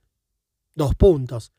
El yo se revuelve contra nuestra incitación, mientras que lo inconsciente, de ordinario nuestro enemigo, nos presta auxilio, pues tiene una natural pulsión emergente. Nada le es más caro que adelantarse al interior del yo y hasta la conciencia, cruzando las fronteras que le son impuestas. La lucha que se traba si alcanzamos nuestro propósito y podemos mover al yo para que venza sus resistencias, se consuma bajo nuestra guía y con nuestro auxilio. Su desenlace es indiferente, ya sea que el yo acepte tras nuevo examen una exigencia pulsional, hasta entonces rechazada, o que vuelva a desestimarla, esta vez de manera definitiva, en cualquiera de ambos casos, queda eliminado un peligro duradero. Ampliada la extensión del yo y en lo sucesivo se torna innecesario un costoso gasto. Vencer las resistencias es la parte de nuestro trabajo que demanda el mayor tiempo y la máxima pena. Pero también es recompensada pues produce una ventajosa alteración del yo, que se conserva independientemente del resultado de la transferencia y se afirma en la vida. Y, simultáneamente, hemos trabajado para eliminar aquella alteración del yo que se había producido bajo el influjo de lo inconsciente. Pues toda vez que pudimos pesquisar dentro del yo los retoños de aquello, Señalamos su origen ilegítimo e incitamos al yo a desestimarlos. Recordemos que una precondición para nuestra operación terapéutica contractual era que esa alteración del yo, debida a la intrusión de elementos inconscientes, no hubiera superado cierta medida. Mientras más progrese nuestro trabajo y a mayor profundidad se plasme nuestra intelección de la vida anímica del neurótico, con nitidez tanto mayor se impondrán a nuestro saber otros dos factores que reclaman la máxima atención como fuentes de la resistencia. El enfermo lo desconoce por completo a ambos y no pudieron ser tomados en cuenta cuando concertamos nuestro pacto. Además, tampoco tienen por punto de partida el yo del paciente. Se los puede reunir bajo el nombre común de necesidad de estar enfermo o de padecer, pero son de origen diverso, si bien de naturaleza afín en lo demás. El primero de estos dos factores es el sentimiento de culpa o conciencia de culpa, como se lo llama, pese a que el enfermo no lo registra ni lo discierne. Es evidentemente la contribución que presta a la resistencia un super yo que ha devenido muy duro y cruel. El individuo no debe sanar, sino permanecer enfermo, pues no merece nada mejor. Es cierto que esta resistencia no perturba nuestro trabajo intelectual, pero sí lo vuelve ineficaz, y aún suele consentir que nosotros cancelemos una forma del padecer neurótico, pero está pronta a sustituirla enseguida por otra. Llegado el caso, por una enfermedad somática. De vuelta, es cierto que esta resistencia no perturba nuestro trabajo intelectual, pero sí lo vuelve ineficaz, y aún suele consentir que nosotros cancelemos una forma del padecer neurótico, pero está pronta a sustituirla enseguida por otra, llegado el caso, por una enfermedad somática. Por otra parte, esta conciencia de culpa explica también la curación o mejoría de neurosis graves en virtud de infortunios reales, que en ocasiones se han observado. En efecto, solo importa que uno se sienta miserable, no interesa de qué modo. Es muy asombrosa, pero también delatora, la resignación sin quejas con que tales personas suelen sobrellevar su duro destino. Para defendernos de esta resistencia, estamos limitados a hacerla consciente y al intento de desmontar poco a poco ese super hostil. Menos fácil es demostrar la existencia de la otra, para combatir la cual nos vemos con una particular deficiencia. Entre los neuróticos hay personas en quienes, a juzgar por todas sus reacciones, la pulsión de autoconservación ha experimentado ni más ni menos que un trastorno. Parecen no perseguir otra cosa que dañarse y destruirse a sí mismos, Quizá pertenezcan también a este grupo las personas que al fin perpetran realmente el suicidio. Suponemos que en ellas han sobrevenido vastas desmezclas de pulsión, a consecuencia de las cuales se han liberado cantidades hipertróficas de la pulsión de destrucción vuelta hacia adentro. Tales pacientes no pueden tolerar ser restablecidos por nuestro tratamiento. Lo contrarían por todos los medios. Pero, lo confesamos, este es un caso que todavía no se ha conseguido esclarecer del todo. Volvamos a echar ahora una ojeada panorámica sobre la situación en que hemos entrado con nuestro intento de aportar auxilio al yo neurótico. Este yo no puede ya cumplir las tareas que el mundo exterior, incluida la sociedad humana, le impone. No es dueño de todas sus experiencias, buena parte de su tesoro mnémico le es escamoteado. Su actividad está inhibida por unas rigurosas prohibiciones del super-yo. Su energía se consume en vanos intentos por defenderse de las exigencias del ello. Además, por las continuas invasiones del ello, está dañado en su organización, escindido en el interior de sí. No produce ya ninguna síntesis en regla. Está desgarrado por aspiraciones que se contrarían unas a otras, por conflictos no tramitados, dudas no resueltas.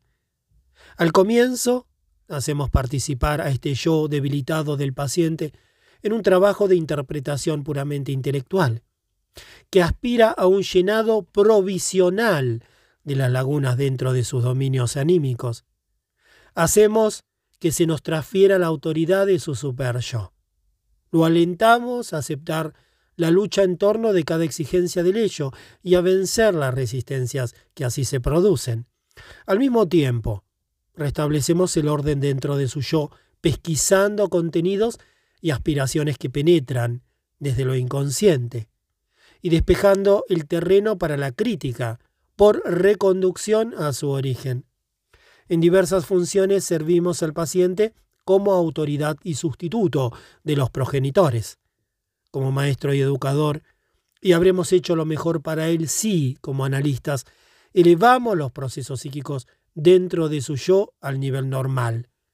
Mudamos en preconsciente lo devenido inconsciente y lo reprimido, y de ese modo reintegramos al yo lo que le es propio. Por el lado del paciente actúan con eficacia en favor nuestro algunos factores ajustados a la ratio, como la necesidad de curarse motivada en su padecer y el interés intelectual que hemos podido despertarle hacia las doctrinas y revelaciones del psicoanálisis. pero con fuerza mucho más potente, la transferencia positiva con que nos solicita. Por otra parte, pugnan contra nosotros la transferencia negativa, la resistencia de represión del yo, vale decir, su displacer de exponerse al difícil trabajo que se le propone. El sentimiento de culpa, oriundo de la relación con el super-yo, y la necesidad de estar enfermo anclada en unas profundas alteraciones de su economía pulsional. De la participación de estos dos últimos factores depende que tildemos de leve o grave a nuestro caso. De vuelta. Por otra parte, pugnan contra nosotros la transferencia negativa, la resistencia de represión del yo, vale decir, su displacer de exponerse al difícil trabajo que se le propone, el sentimiento de culpa oriundo de la relación con el super-yo y la necesidad de estar enfermo, anclada en unas profundas alteraciones de su economía pulsional. De la participación de estos dos últimos factores depende que tildemos de leve o grave a nuestro caso. Independientes de estos, se pueden discernir algunos otros factores que intervienen en sentido favorable o desfavorable. Una cierta inercia psíquica, una cierta pesantez en el movimiento de la libido, que no quiere abandonar sus fijaciones, no puede resultarnos bienvenida. La aptitud de la persona para la sublimación pulsional desempeña un gran papel, lo mismo que su capacidad para elevarse sobre la vida pulsional grosera y el poder relativo de sus funciones intelectuales.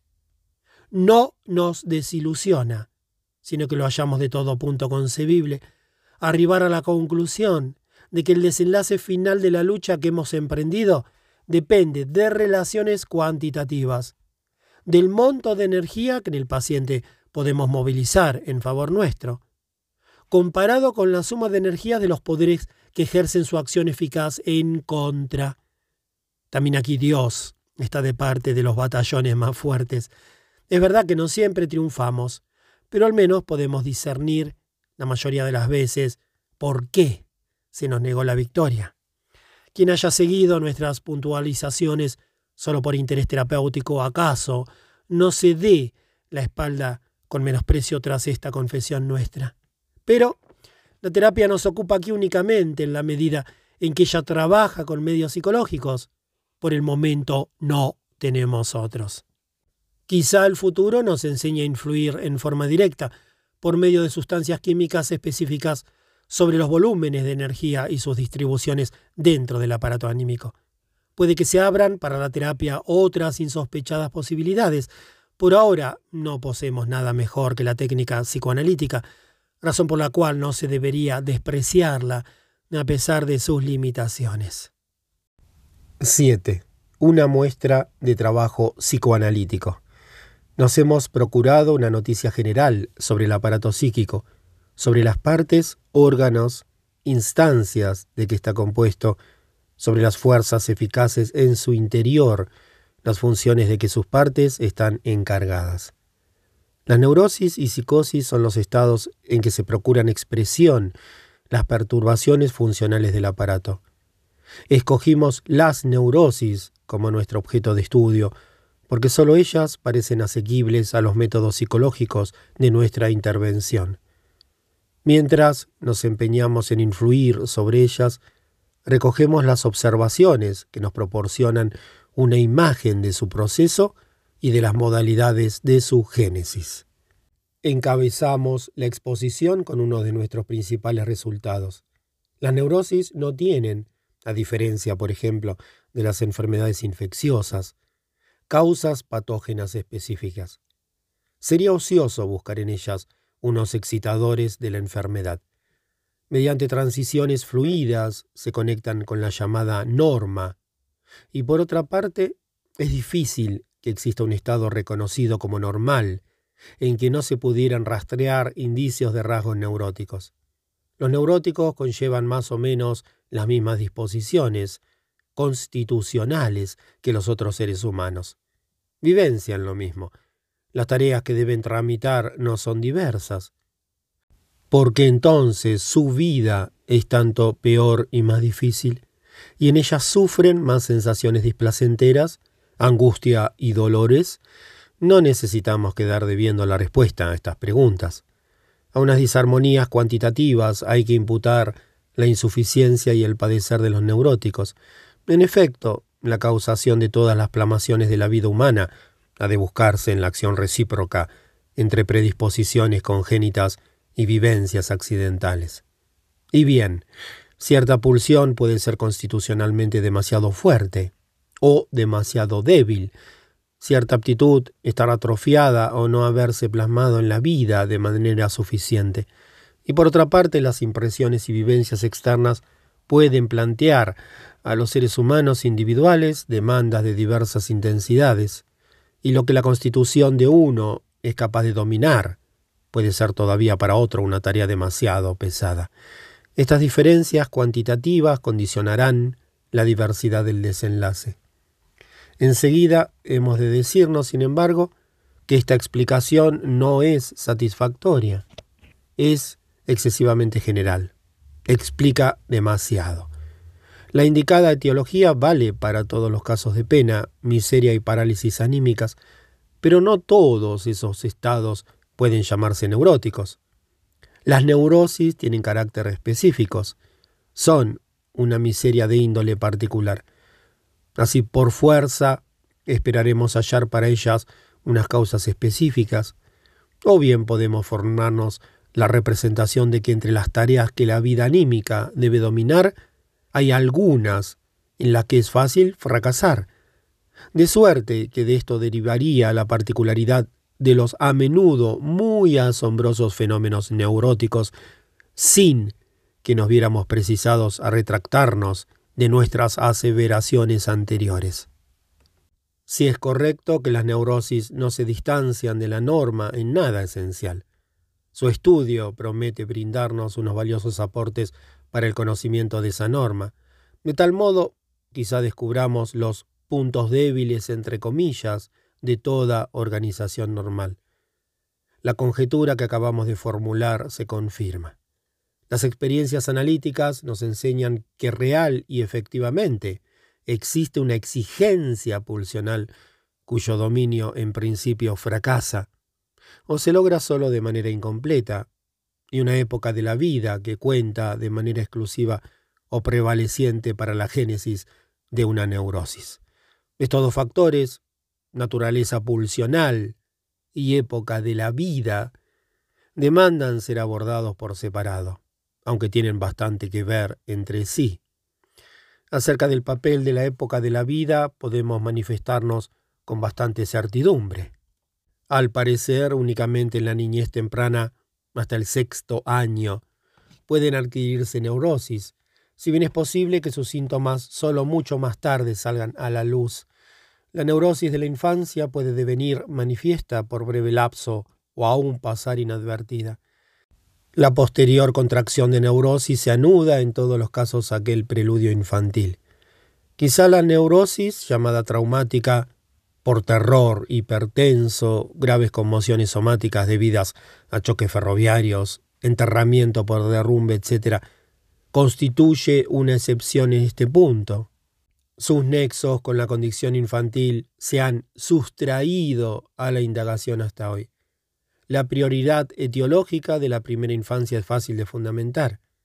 Las neurosis son, como sabemos, unas afecciones del yo, y no es asombroso que el yo, mientras todavía es endeble, inacabado e incapaz de resistencia, fracase en el dominio de tareas que más tarde podría tramitar jugando. Las exigencias pulsionales de adentro, así como las excitaciones del mundo exterior, ejercen en tal caso el efecto de unos traumas, entre comillas, en particular si son solicitadas por ciertas predisposiciones. El yo desvalido se defiende de ellas mediante unos intentos de huida, represiones, esfuerzos de desalojo, que más tarde resultan desacordes al fin y significan unas limitaciones duraderas para el desarrollo ulterior. Los deterioros del yo, por sus primeras vivencias, nos aparecen desproporcionadamente grandes, Pero no hay más que recurrir a esta analogía. Dos puntos. Considérese, como en los experimentos de Rooks, la diferencia del efecto si se dirige un alfilerazo sobre un conjunto de células germinales en proceso de división, en lugar de hacerlo sobre el animal acabado que se desarrolló desde ellas. A ningún individuo humano le son ahorradas tales vivencias traumáticas, ninguno se libra de las represiones por estas incitadas. Estas cuestionables reacciones del yo quizás sean indispensables para el logro de otra meta fijada a esa misma época de la vida. El pequeño primitivo debe devenir en pocos años una criatura civilizada. Recorrer, en abreviación casi ominosa, un tramo enormemente largo del desarrollo de la cultura. Si bien esto es facilitado por una predisposición hereditaria, casi nunca puede prescindir del auxilio de la educación, del influjo de los progenitores, el cual, como precursor del yo, limita la actividad del yo mediante prohibiciones y castigos, y promueve que se emprendan represiones u obliga a esto. Por eso no es lícito olvidar la inclusión del influjo cultural entre las condiciones de la neurosis. Discernimos que al bárbaro le resulta fácil ser sano, pero al hombre de cultura es una tarea dura. Puede parecernos concebible la añoranza de un yo fuerte, desinhibido, pero la época presente nos lo enseña. Ella es enemiga de la cultura en el más profundo sentido. Y como las exigencias de la cultura están subrogadas por la educación dentro de la familia, nos vemos precisados a incluir también en la etiología de la neurosis este carácter biológico de la especie humana, el largo periodo de dependencia infantil. Por lo que atañe al otro punto, el factor pulsional específico, descubrimos aquí una interesante disonancia entre teoría y experiencia.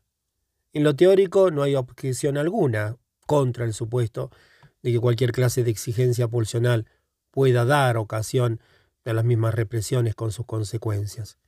Sin embargo, nuestra observación nos muestra de manera regular hasta dónde podemos apreciarlo, que las excitaciones a que corresponde ese papel patógeno proceden de pulsiones parciales de la vida sexual.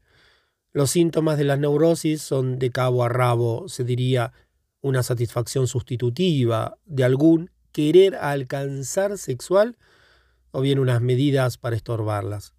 Por lo general, unos compromisos entre ambas cosas, como los que se producen entre opuestos siguiendo las leyes que rigen para lo inconsciente. Esa laguna dentro de nuestra teoría no se puede llenar por el momento.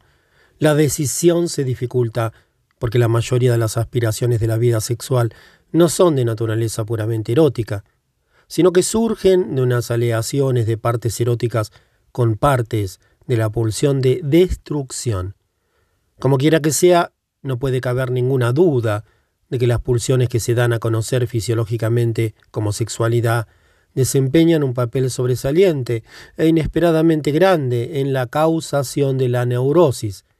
Queda sin resolver si ese papel es exclusivo. Es preciso ponderar también que ninguna otra función ha experimentado como la sexual, justamente un rechazo tan enérgico y tan vasto en el curso del desarrollo cultural.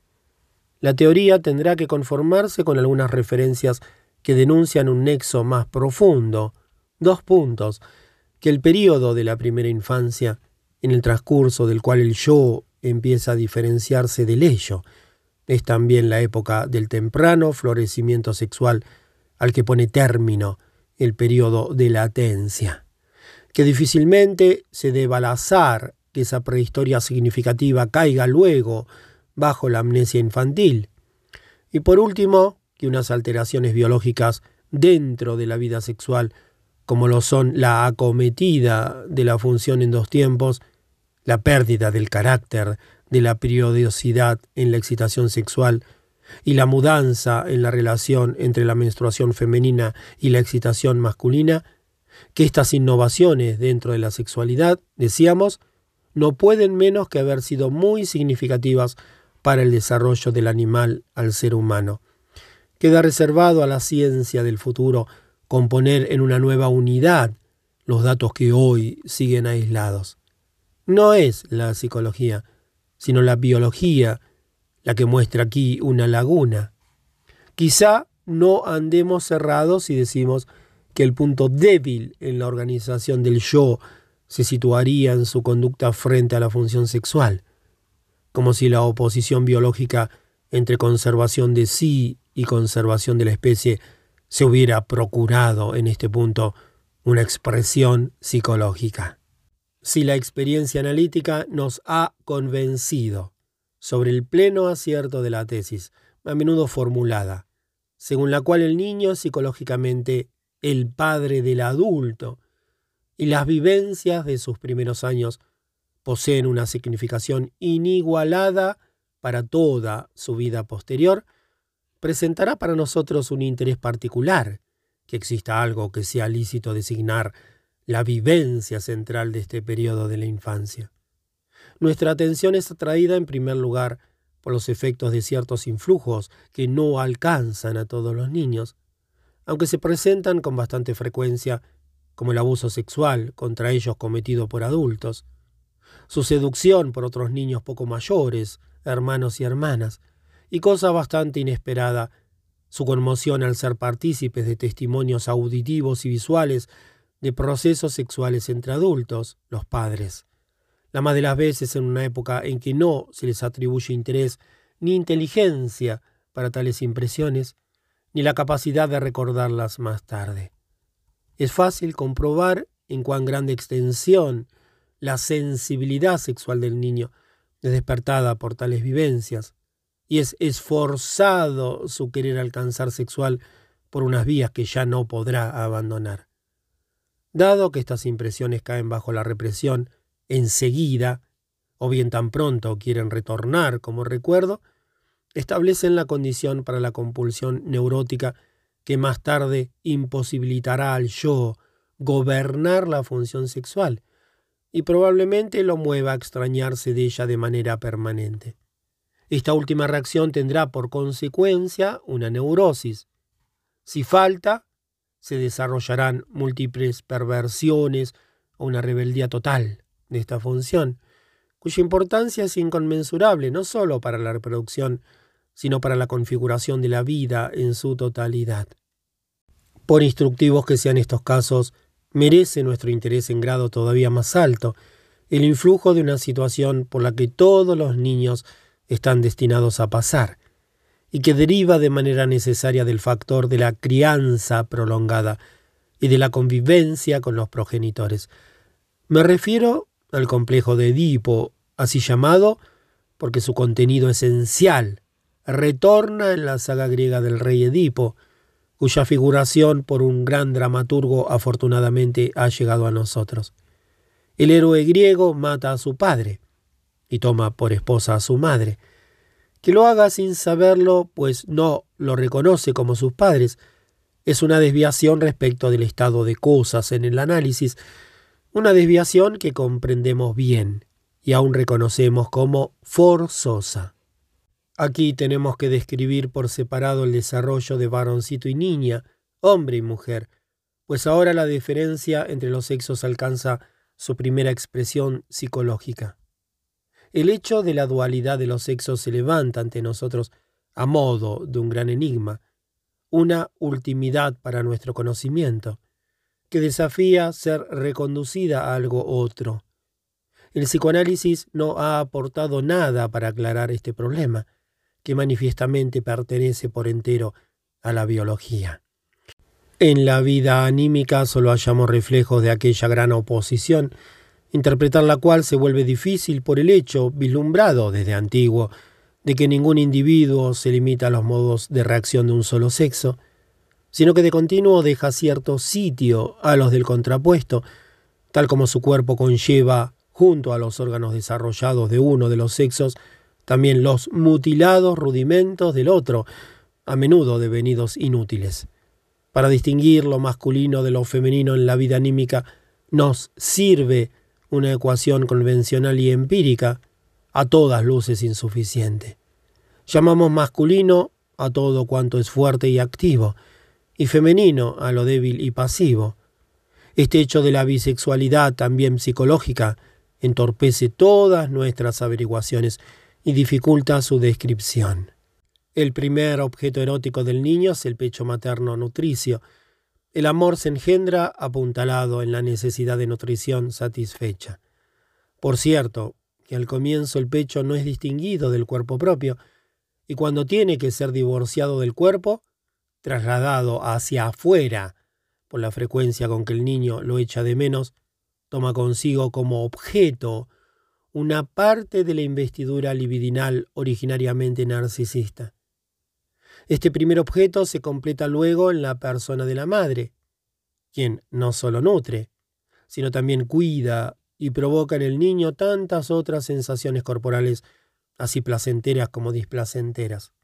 En el cuidado del cuerpo ella deviene la primera seductora del niño. En estas dos relaciones arraiga la significatividad única de la madre, es incomparable y se fija inmutable para toda la vida, como el primero y más intenso objeto de amor, como arquetipo de todos los vínculos posteriores de amor, en ambos sexos. Y en este punto el fundamento filogenético prevalece tanto sobre el vivenciar personal accidental que no importa la diferencia alguna que el niño mame efectivamente del pecho o se lo alimente con mamadera, y así nunca haya podido gozar de la ternura del cuidado materno. Su desarrollo sigue en ambos casos el mismo camino, y quizá en el segundo la posterior añoranza crezca tanto más. Y en la medida en que, en efecto, haya sido amamantado en el pecho materno tras el destete, siempre abrigará la convicción de que aquello fue demasiado breve y escaso. Esta introducción no es superflua. Puede aguzar nuestra inteligencia de la intensidad del complejo de Edipo. Cuando el varoncito, a partir de los dos o los tres años, ha entrado en la fase fálica de su desarrollo libidinal, ha recibido sensaciones placenteras de su miembro sexual y ha aprendido a procurárselas a voluntad mediante estimulación manual. Deviene el amante de la madre. Desea poseerla corporalmente en las formas que ha colegido por sus observaciones y vislumbres de la vida sexual, y procura seducirla mostrándole su miembro viril, de cuya posesión está orgulloso.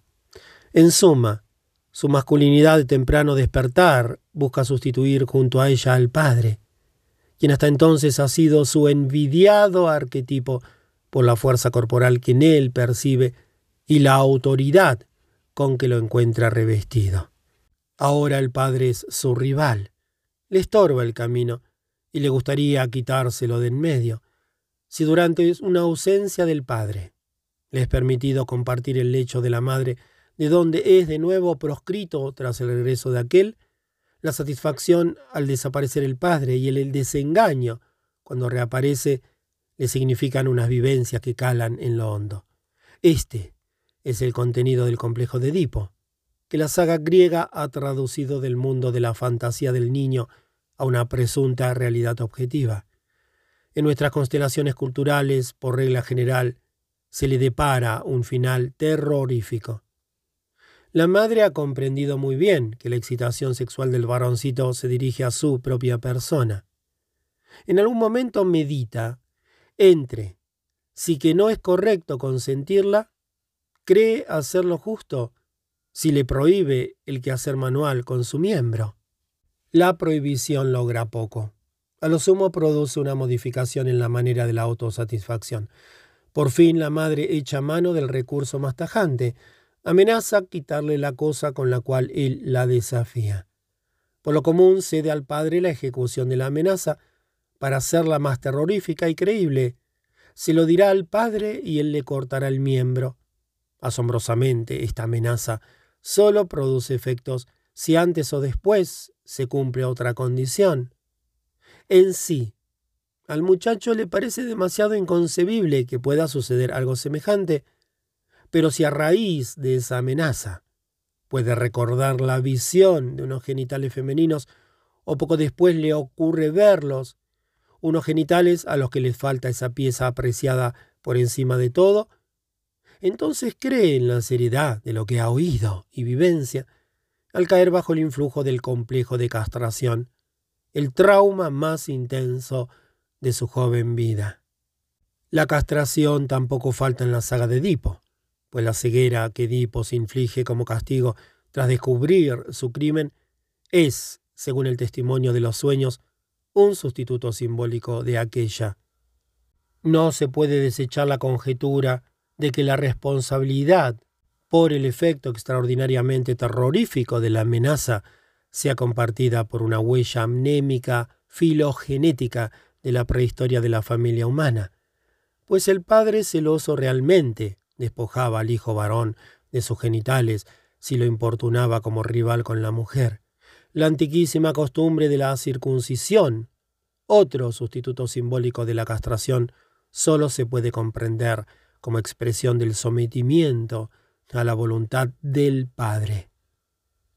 Los efectos de la amenaza de castración son múltiples e incalculables atañen a todos los vínculos del muchacho con padre y madre, y luego con hombre y mujer en general.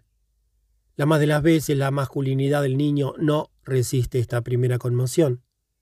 Para salvar su miembro sexual, renuncia de manera más o menos completa a la posesión de la madre, y a menudo su vida sexual permanece aquejada para siempre por esa prohibición.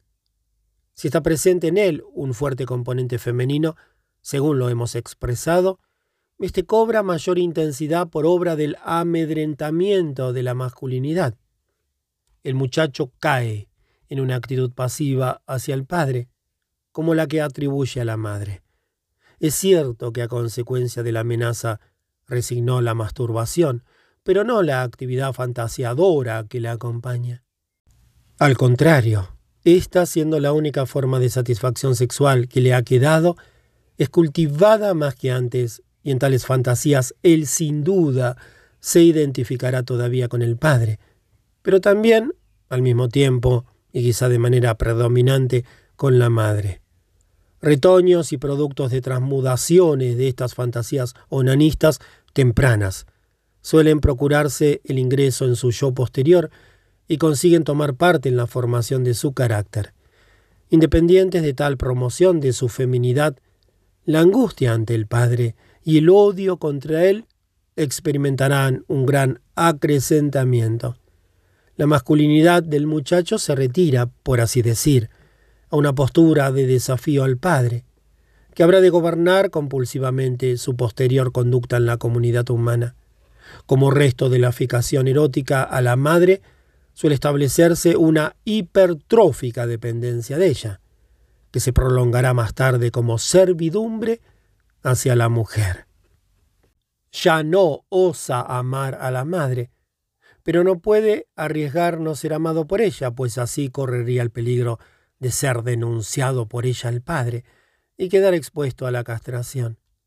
La vivencia íntegra, con todas sus condiciones previas y sus consecuencias, de la cual nuestra exposición solo pudo ofrecer una selección, cae bajo una represión de extremada energía, y como lo permiten las leyes del hecho inconsciente, todas las emociones de sentimiento y todas las reacciones en recíproco antagonismo, en aquel tiempo activadas, se conservan en lo inconsciente están prontas a perturbar el posterior desarrollo yoico tras la pubertad.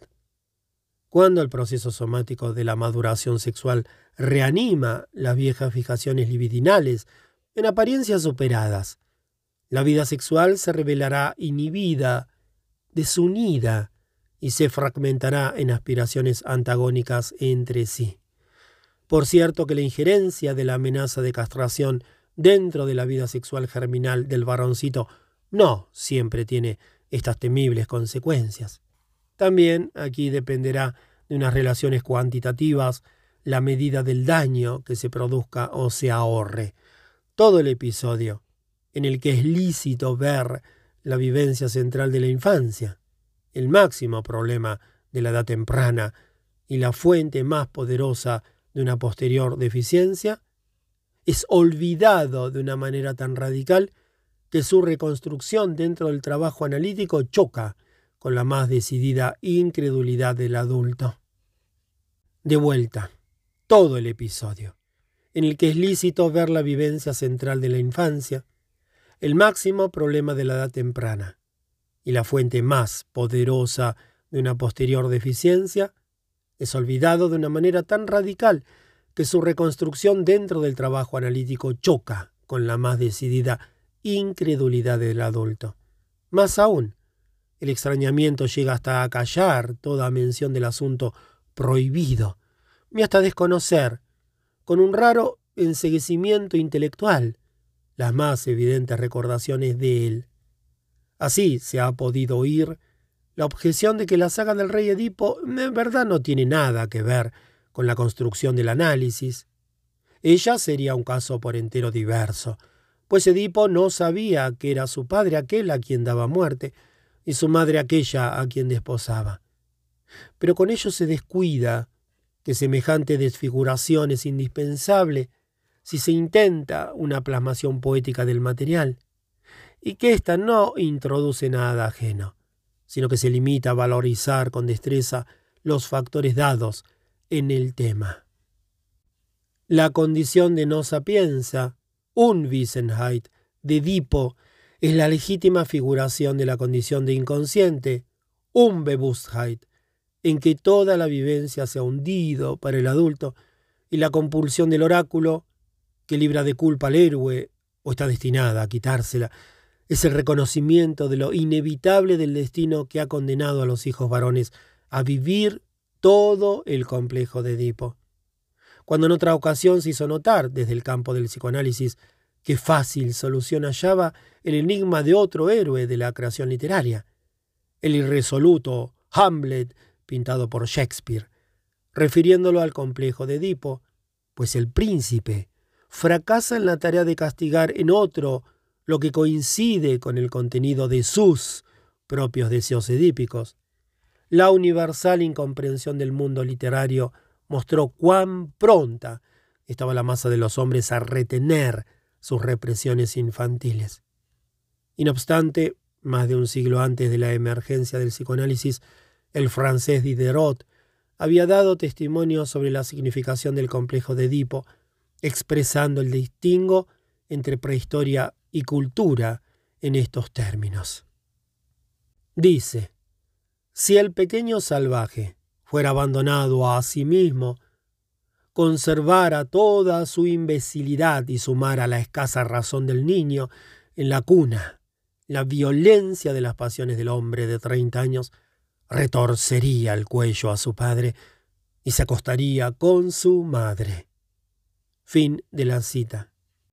Me atrevo a decir que si el psicoanálisis no pudiera gloriarse de otro logro que haber descubierto el complejo de Edipo reprimido, esto solo sería mérito suficiente para que se lo clasificara entre las nuevas adquisiciones valiosas de la humanidad. Los efectos del complejo de castración son más uniformes en la niña pequeña y no menos profundos. Desde luego ella no tiene que temer la pérdida del pene, pero no puede menos que reaccionar por no haberlo recibido. Desde el comienzo envidia al barroncito por su posesión. Se puede decir que todo su desarrollo se consuma bajo el signo de la envidia del pene.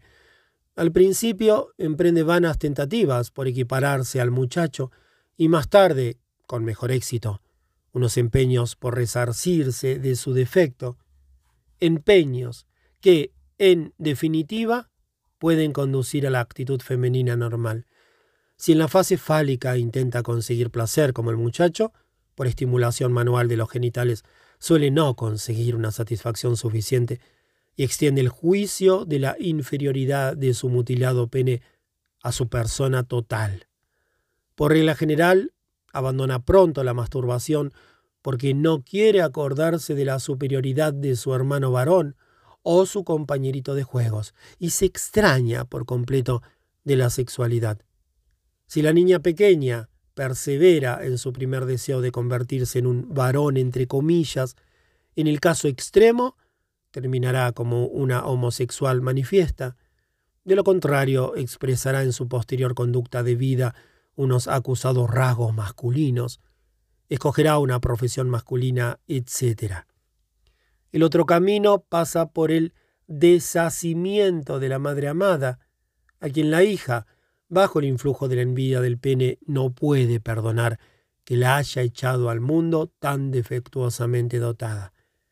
En la inquina, por ello, resigna a la madre y la sustituye por otra persona como objeto de amor, el padre. Cuando uno ha perdido un objeto de amor, la reacción inmediata es identificarse con él, sustituirlo mediante una identificación desde adentro, por así decir. Este mecanismo acude aquí en socorro de la niña pequeña. La identificación madre puede revelar ahora la ligazón madre. La hijita se pone en el lugar de la madre, tal como siempre lo ha hecho en sus juegos. Quiere sustituirla al lado del padre y ahora odia a la madre antes amada, con una motivación doble. Por celos y por mortificación a causa del pene denegado. Su nueva relación con el padre puede tener al principio por contenido el deseo de disponer de su pene, pero culmina en otro deseo, recibir el regalo de un hijo de él. Así, el deseo del hijo ha reemplazado al deseo del pene o al menos se ha escindido de éste. Es interesante que en la mujer la relación entre complejo de Edipo y complejo de castración se plasme de manera tan diversa y aún contrapuesta que en el varón. En este, según hemos averiguado, la amenaza de castración pone fin al complejo de Edipo, y en el caso de la mujer nos enteramos de que ella, al contrario, es esforzada hacia su complejo de Edipo por el efecto de la falta de pene. Para la mujer conlleva mínimos daños permanecer en su postura edípica femenina. Se ha propuesto para designarla el nombre de complejo de Electra.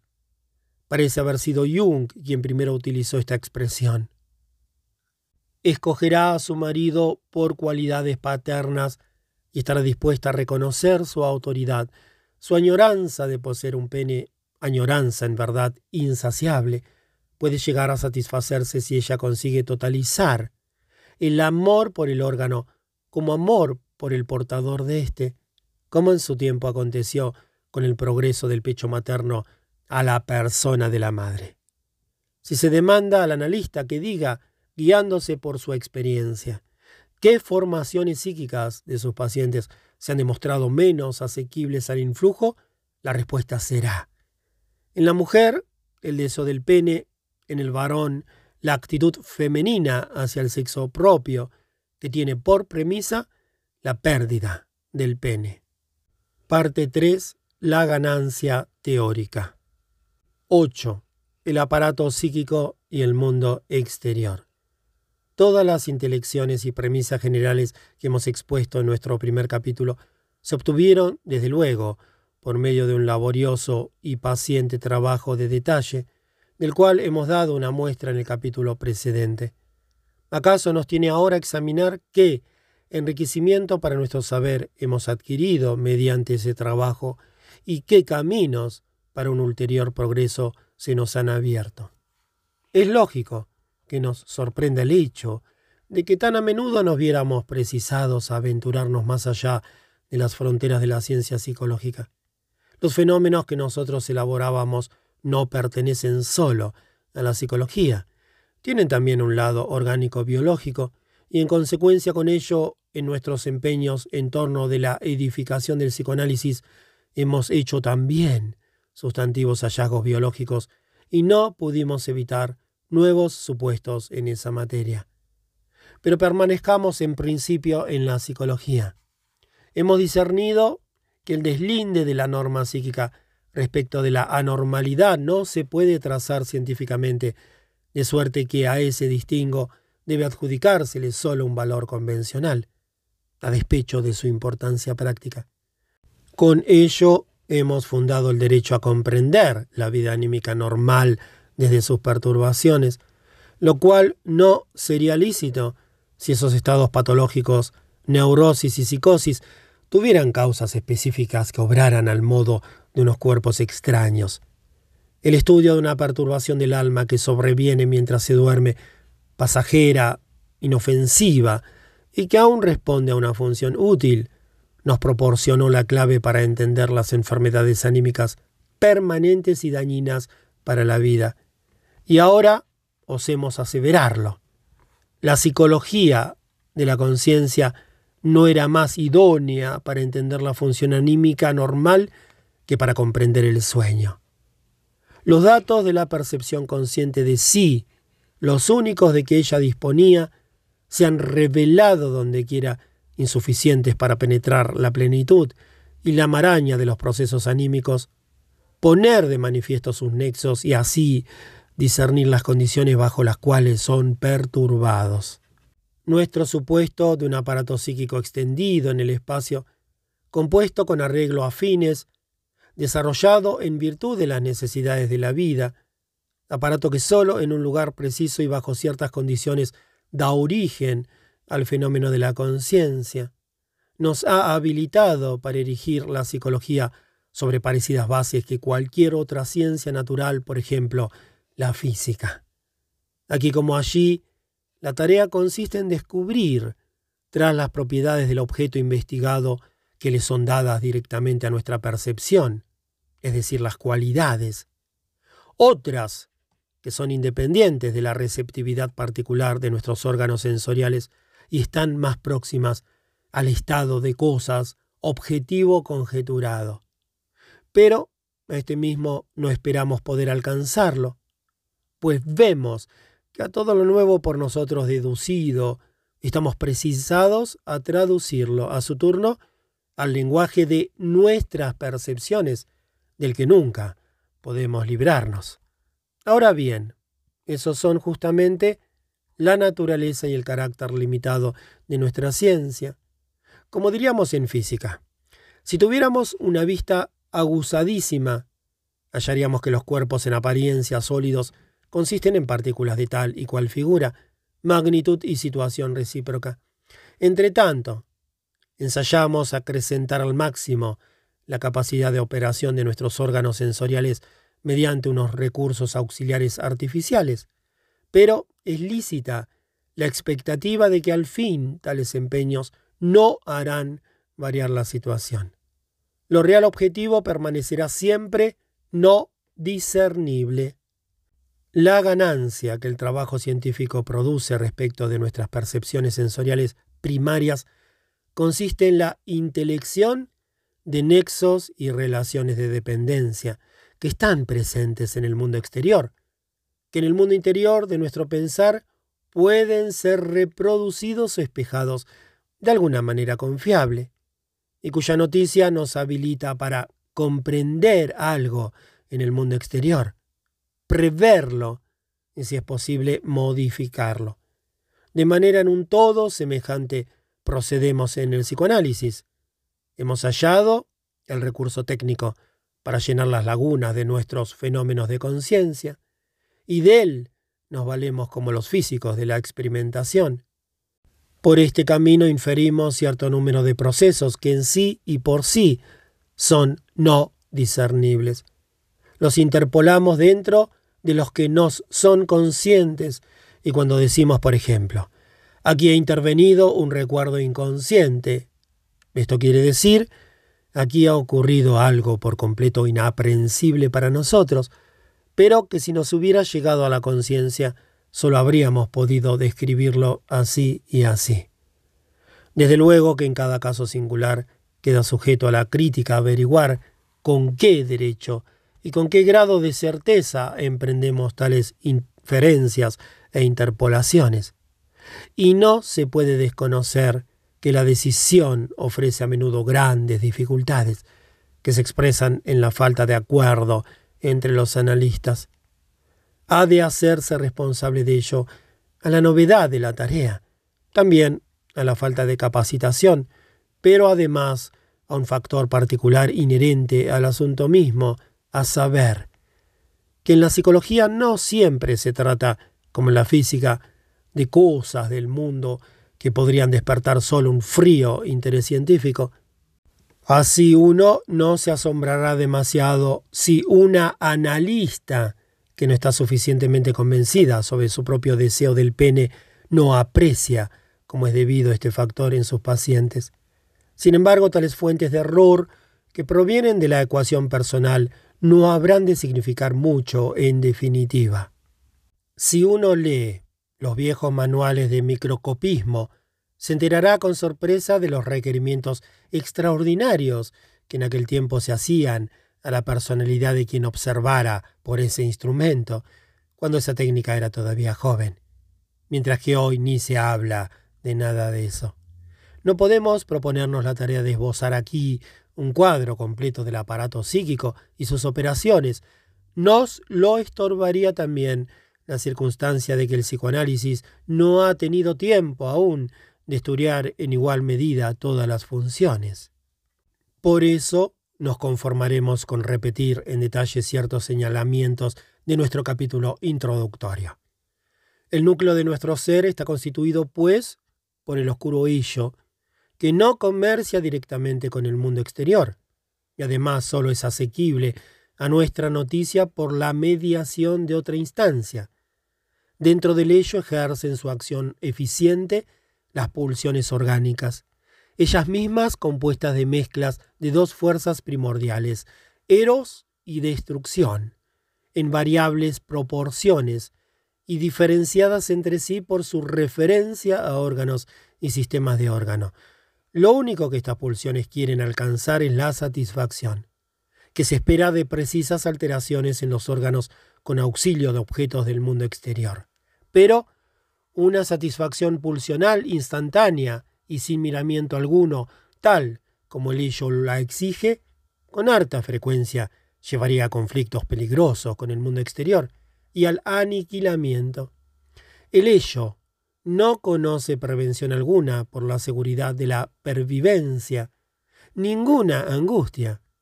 O quizás sería más acertado decir que puede desarrollar, sí, los elementos de sensación de la angustia, pero no valorizarlos. Los procesos que son posibles en los elementos psíquicos supuestos en el interior del ello y entre estos, llamado proceso primario, se distinguen en vasta medida de aquellos que nos son consabidos por una percepción consciente dentro de nuestra vida intelectual y de sentimientos. Por otra parte, no valen para ellos las limitaciones críticas de la lógica que desestima y quiere anular deshacer por inadmisible una parte de estos procesos. De vuelta, los procesos que son posibles en los elementos psíquicos supuestos en el interior del ello y entre estos, llamados proceso primario, se distinguen en vasta medida de aquellos que nos son consabidos por una percepción consciente dentro de nuestra vida intelectual y de sentimientos, por otra parte, no valen para ellos las limitaciones críticas de la lógica, que desestima y quiere anular, deshacer por inadmisible una parte de estos procesos. El ello, cortado del mundo exterior, tiene su propio mundo de percepción. Registra con extraordinaria agudeza ciertas alteraciones sobrevenidas en su interior, en particular las oscilaciones en la tensión de necesidad de sus pulsiones las que devienen conscientes como sensaciones de la serie placer-displacer. Desde luego que es difícil indicar los caminos por los cuales se producen estas percepciones y los órganos terminales sensibles con cuyo auxilio ocurren. Pero queda en pie que las percepciones de sí mismo, sentimientos generales y sensaciones de placer-displacer gobiernan con despótico imperio los decursos en el interior del yo. El ello obedece al intransigente principio de placer, pero no el ello solamente. Parece que tampoco la actividad de las otras instancias psíquicas es capaz de cancelar el principio de placer, sino sólo de modificarlo, y sigue siendo una cuestión de la más alta importancia teórica, que en el presente no se puede responder, averiguar cuándo y cómo se logra en general vencer al principio de placer. La reflexión de que el principio de placer demanda un rebajamiento quizá en el fondo una extinción de las tensiones de necesidades, nirvana, lleva a unas vinculaciones no apreciadas todavía del principio de placer, con las dos fuerzas primordiales, eros y pulsión de muerte. La otra instancia psíquica que creemos conocer mejor, en la cual nos discernimos por excelencia a nosotros mismos, el llamado yo, se ha desarrollado a partir del estrato cortical del hillo, que por su dispositivo para recibir estímulos y apartarlos permanece en contacto directo con el mundo exterior, la realidad objetiva. Partiendo de la percepción consciente, ha sometido a su influjo distritos cada vez más amplios y estratos más profundos del ello, y el vasallaje en que se mantiene respecto del mundo exterior muestra el sello imborrable de su origen, como si fuera su Made in Germany. Su operación psicológica consiste en elevar los decursos del ello a un nivel dinámico más alto. Ejemplo, en mudar energía libremente móvil en energía ligada, como corresponde al estado preconsciente, y su operación constructiva, en interpolar entre exigencia pulsional y acción satisfaciente la actividad de pensar, que trata de colegir el éxito de las empresas intentadas mediante unas acciones tentaleantes, tras orientarse en el presente y valorizar experiencias anteriores. De vuelta, su operación psicológica consiste en elevar los decursos del ello a un nivel dinámico más alto. El ejemplo en mudar energía libremente móvil en energía ligada, como corresponde al estado preconsciente, y su operación constructiva en interpolar entre exigencia pulsional y acción satisfaciente la actividad del pensar, que trata de colegir el éxito de las empresas intentadas mediante unas acciones tentaleantes tras orientarse en el presente y valorizar experiencias anteriores. De esta manera el yo decide si el intento desembocará en la satisfacción o debe ser desplazado, o si la exigencia de la pulsión no tiene que ser sofocada por completo como peligrosa. Principio de realidad. Así como el ello se agota con exclusividad en la ganancia de placer, el yo está gobernado por el miramiento de la seguridad. El yo se ha propuesto la tarea de la autoconservación, que el ello parece desdeñar. Se vale de las sensaciones de angustia como de una señal que indica los peligros amenazadores para su integridad, puesto que unas huellas mnémicas pueden devenir conscientes lo mismo que unas percepciones, en particular por su asociación con restos del lenguaje, surge aquí la posibilidad de una confusión que llevaría a equivocar la realidad objetiva. El yo se protege contra esa confusión mediante el dispositivo del examen de realidad, que puede estar ausente en el sueño en virtud de las condiciones del estado de dormir. Al yo, que quiere afirmarse en un medio circundante de poderes mecánicos hiperpotentes, le amenazan los peligros, ante todo desde la realidad objetiva, pero no solo desde ahí. El ello propio es una fuente de parecidos peligrosos, y con dos diversos fundamentos, en primer lugar, intensidades pulsionales hipertróficas pueden dañar al yo de manera semejante que los estímulos hipertróficos del mundo exterior. Es verdad que no son capaces de aniquilarlo, pero sí de destruir la organización dinámica que les propia, de mudar de nuevo al yo en una parte del ello. En segundo lugar, la experiencia puede haber enseñado al yo que satisfacer una exigencia pulsional no intolerable en sí misma conllevaría peligros en el mundo exterior, de suerte que esa modalidad de exigencia pulsional deviene ella misma un peligro. Así el yo combate en dos frentes, tiene que defender su existencia contra un mundo exterior que amenaza aniquilarlo, así como contra un mundo interior demasiado exigente. Y contra ambos aplica los mismos métodos defensivos, pero la defensa contra el enemigo interior es deficiente de una manera particular. La consecuencia de la originaria identidad y de la posterior íntima convivencia Es difícil escapar de los peligros interiores. Ellos perduran como unas amenazas, aunque temporariamente puedan ser sofrenados. Tenemos sabido que el yo endeble e inacabado de la primera infancia recibe unos daños permanentes por los esfuerzos que se le imponen para defenderse de los peligros propios de este periodo de la vida, de los peligros con que amenaza el mundo exterior. El niño es protegido por la providencia de los progenitores. Expía esta seguridad con la angustia ante la pérdida de amor, que lo dejaría expuesto, inerme a tales peligros. Este factor exterioriza su influjo decisivo sobre el desenlace del conflicto cuando el varoncito cae en la situación del complejo de Edipo, dentro de la cual se apodera de él la amenaza a su narcisismo por la castración, una amenaza reforzada desde el tiempo primordial.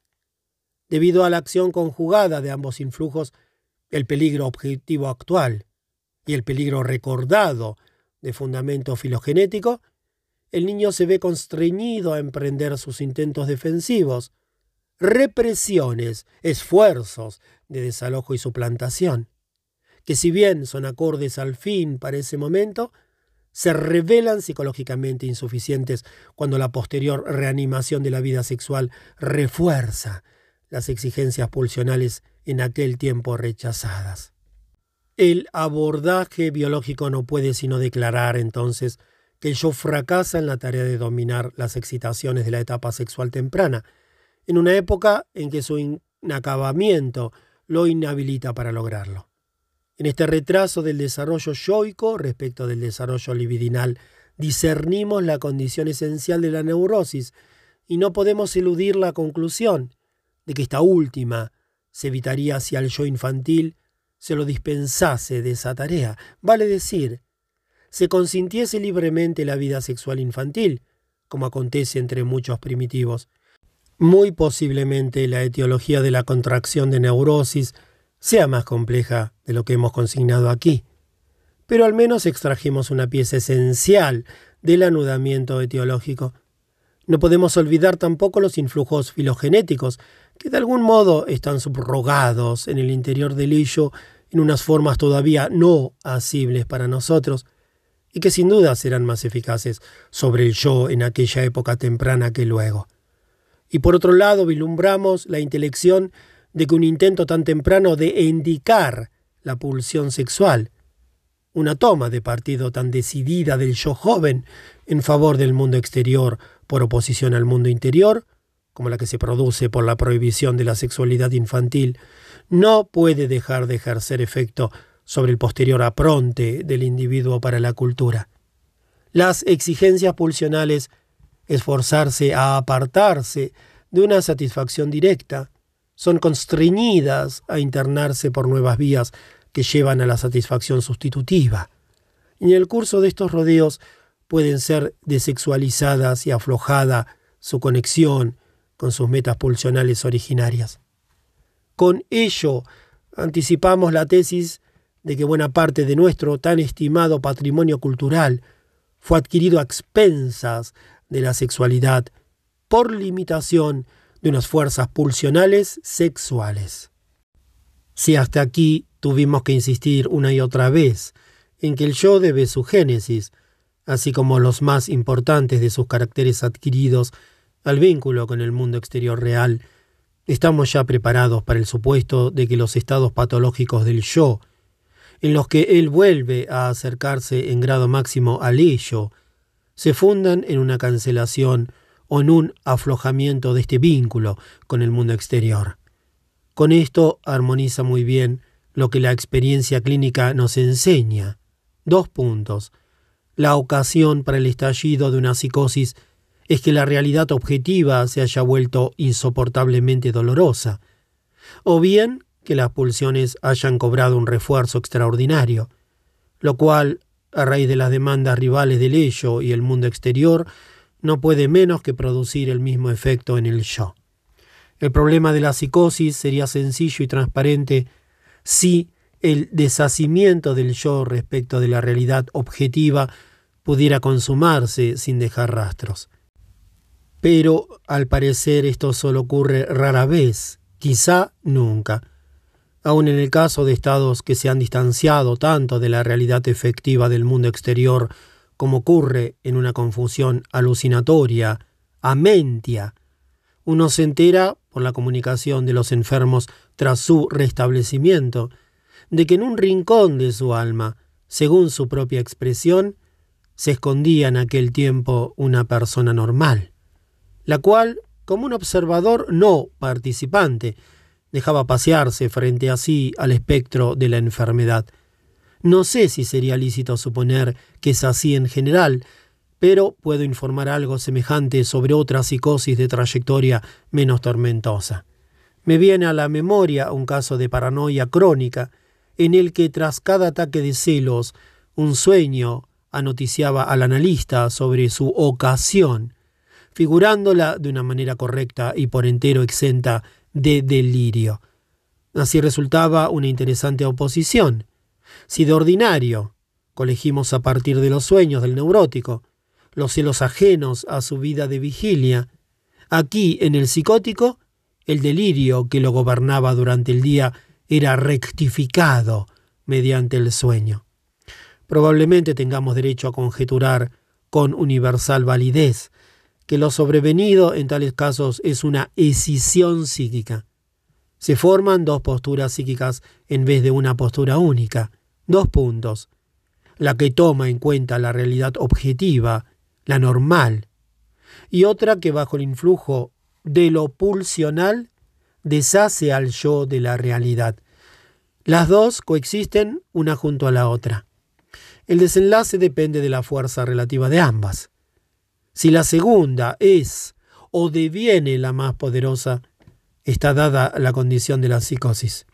Si la proporción se invierte, el resultado es una curación aparente de la enfermedad delirante pero en la realidad efectiva ella solo se ha retirado a lo inconsciente. Así como de numerosas observaciones no se puede menos que inferir que el delirio estaba formado y listo desde largo tiempo atrás, antes de advenir a la irrupción manifiesta. El punto de vista que postula en toda la psicosis una escisión del yo no tendría títulos para reclamar tanta consideración sino demostrara su acierto en otros estados más semejantes a la neurosis y en definitiva en estas mismas. Me he convencido de ello sobre todo en casos de fetichismo. Esta anormalidad, que es lícito incluir entre las perversiones, tiene su fundamento, como es notorio, en que el paciente, masculino casi siempre, no reconoce la falta de pene de la mujer, que como prueba de la posibilidad de su propia castración le resulta en extremo indeseada. Por eso desmiente la percepción sensorial genuina, que le ha mostrado la falta de pene en los genitales femeninos, y se atiene a la convicción contraria. Pero la percepción desmentida no ha dejado de ejercer influjo, pues él no tiene la osadía de aseverar que vio efectivamente un pene. Antes bien, recurre a algo otro, una parte del cuerpo o una cosa, y le confiere el papel del pene que no quiere echar de menos. La más de las veces es algo que en efecto ha visto en aquel momento, cuando vio los genitales femeninos, o algo que se presta como sustitutivo simbólico del pene. Ahora bien, sería desacertado llamar escisión del yo a lo que sobreviene a raíz de la formación del fetiche. Es una formación de compromiso con ayuda de un desplazamiento descentramiento, según se nos ha vuelto notorio por el sueño. Y nuestras observaciones nos muestran algo más todavía. La creación del fetiche ha obedecido al propósito de destruir la prueba de la posibilidad de la castración, de suerte que uno pudiera escapar a la angustia de castración. Si la mujer posee un pene, como otros seres vivos, no hace falta que uno tiemble por la posesión permanente del pene propio, sin embargo, encontramos fetichistas que han desarrollado la misma angustia de castración que los no fetichistas y reaccionaron frente a ella de igual manera. Por tanto, en su comportamiento se expresan al mismo tiempo dos premisas contrapuestas. Por un lado, desmienten el hecho de su percepción, a saber, que en los genitales femeninos no han visto pene alguno. Por el otro reconocen la falta de pene de la mujer y de ahí extraen las conclusiones correctas. Las dos actitudes subsisten una junto a la otra durante toda la vida sin influirse recíprocamente. Es lo que se tiene derecho a llamar una escisión del yo. Este estado de cosas nos permite comprender también que con tanta frecuencia el fetichismo alcance solo una plasmación parcial. No gobierna la elección de objeto de una manera excluyente, sino que deja espacio para una extensión mayor o menor de conducta sexual normal, y aún muchas veces se retira a un papel modesto o a la condición de mero indicio. Por tanto, los fetichistas nunca han logrado el completo deshacimiento del yo respecto de la realidad objetiva del mundo exterior. No se crea que el fetichismo constituiría una excepción con respecto a la incisión del yo. No es más que un objeto particularmente favorable para el estudio de esta. Recurramos a nuestro anterior señalamiento, que el yo infantil, bajo el imperio del mundo real objetivo, tramita unas exigencias pulsionales desagradables mediante las llamadas represiones. Y completémoslo ahora mediante esta otra comprobación, que el yo, en ese mismo periodo de la vida, con harta frecuencia da, en la situación de defenderse de una admonición del mundo exterior, sentida como penosa, lo cual acontece mediante la desmentida de las percepciones que anotician de ese reclamo de la realidad objetiva. De vuelta, y completémoslo ahora mediante esta otra comprobación, que el yo, en ese mismo periodo de la vida, con harta frecuencia da, en la situación de defenderse de una admonición del mundo exterior sentida como penosa, lo cual acontece mediante la desmentida de las percepciones que anotician de ese reclamo de la realidad objetiva. Tales desmentidas sobrevienen asaz a menudo, no solo en fetichistas, y toda vez que tenemos oportunidad de estudiarlas, se revelan como unas medidas que se tomaron a medias, unos intentos incompletos de desasirse de la realidad objetiva. La desautorización es complementada, en todos los casos, por un reconocimiento. Se establecen siempre dos posturas opuestas independientes entre sí, que arrojan por resultado la situación de una escisión del yo. También aquí el desenlace dependerá de cuál de las dos pueda arrastrar hacia sí la intensidad más grande. Los hechos de la escisión del yo que hemos descrito no son tan nuevos ni tan extraños como a primera vista pudiera parecer. Que con respecto a una determinada conducta subsistan en la vida anímica de la persona dos posturas diversas, contrapuestas una a la otra e independientes entre sí, he ahí un rasgo universal de la neurosis, solo que en este caso una pertenece al yo y la contrapuesta, como reprimida, al ello. El distingo entre ambos casos es, en lo esencial, tópico o estructural, y no siempre resulta fácil decidir frente a cuál de esas dos posibilidades se está. Ahora bien, lo importante que ambas tienen en común reside en lo siguiente. No interesa qué emprenda el yo en su afán defensivo, sea que quiera desmentir un fragmento del mundo exterior real y efectivo o rechazar una exigencia pulsional del mundo interior. El resultado nunca es perfecto, sin residuo sino que siempre se siguen de allí dos posturas opuestas, de las cuales también la subyacente, la más débil, conduce a ulterioridades psíquicas. Para concluir, solo se requiere señalar cuán poco de todos estos procesos nos devienen consabido por percepción consciente. 9. El mundo interior. Para dar noticia de una coexistencia compleja no tenemos otro camino que describirla en sucesión. Y por eso todas nuestras exposiciones pecan al comienzo de simplificación unilateral y esperan ser completadas, que se corone su edificio, y así se las rectifique. La representación de un yo que media entre el ello y el mundo exterior que asume las exigencias pulsionales de aquel para conducirlas a su satisfacción y lleva a cabo percepciones en éste, valorizándolas como recuerdos, que preocupado por su autoconservación, se pone en guardia frente a exhortaciones hipertróficas de ambos lados, al tiempo que es guiado en todas sus decisiones por las indicaciones de un principio de placer modificado.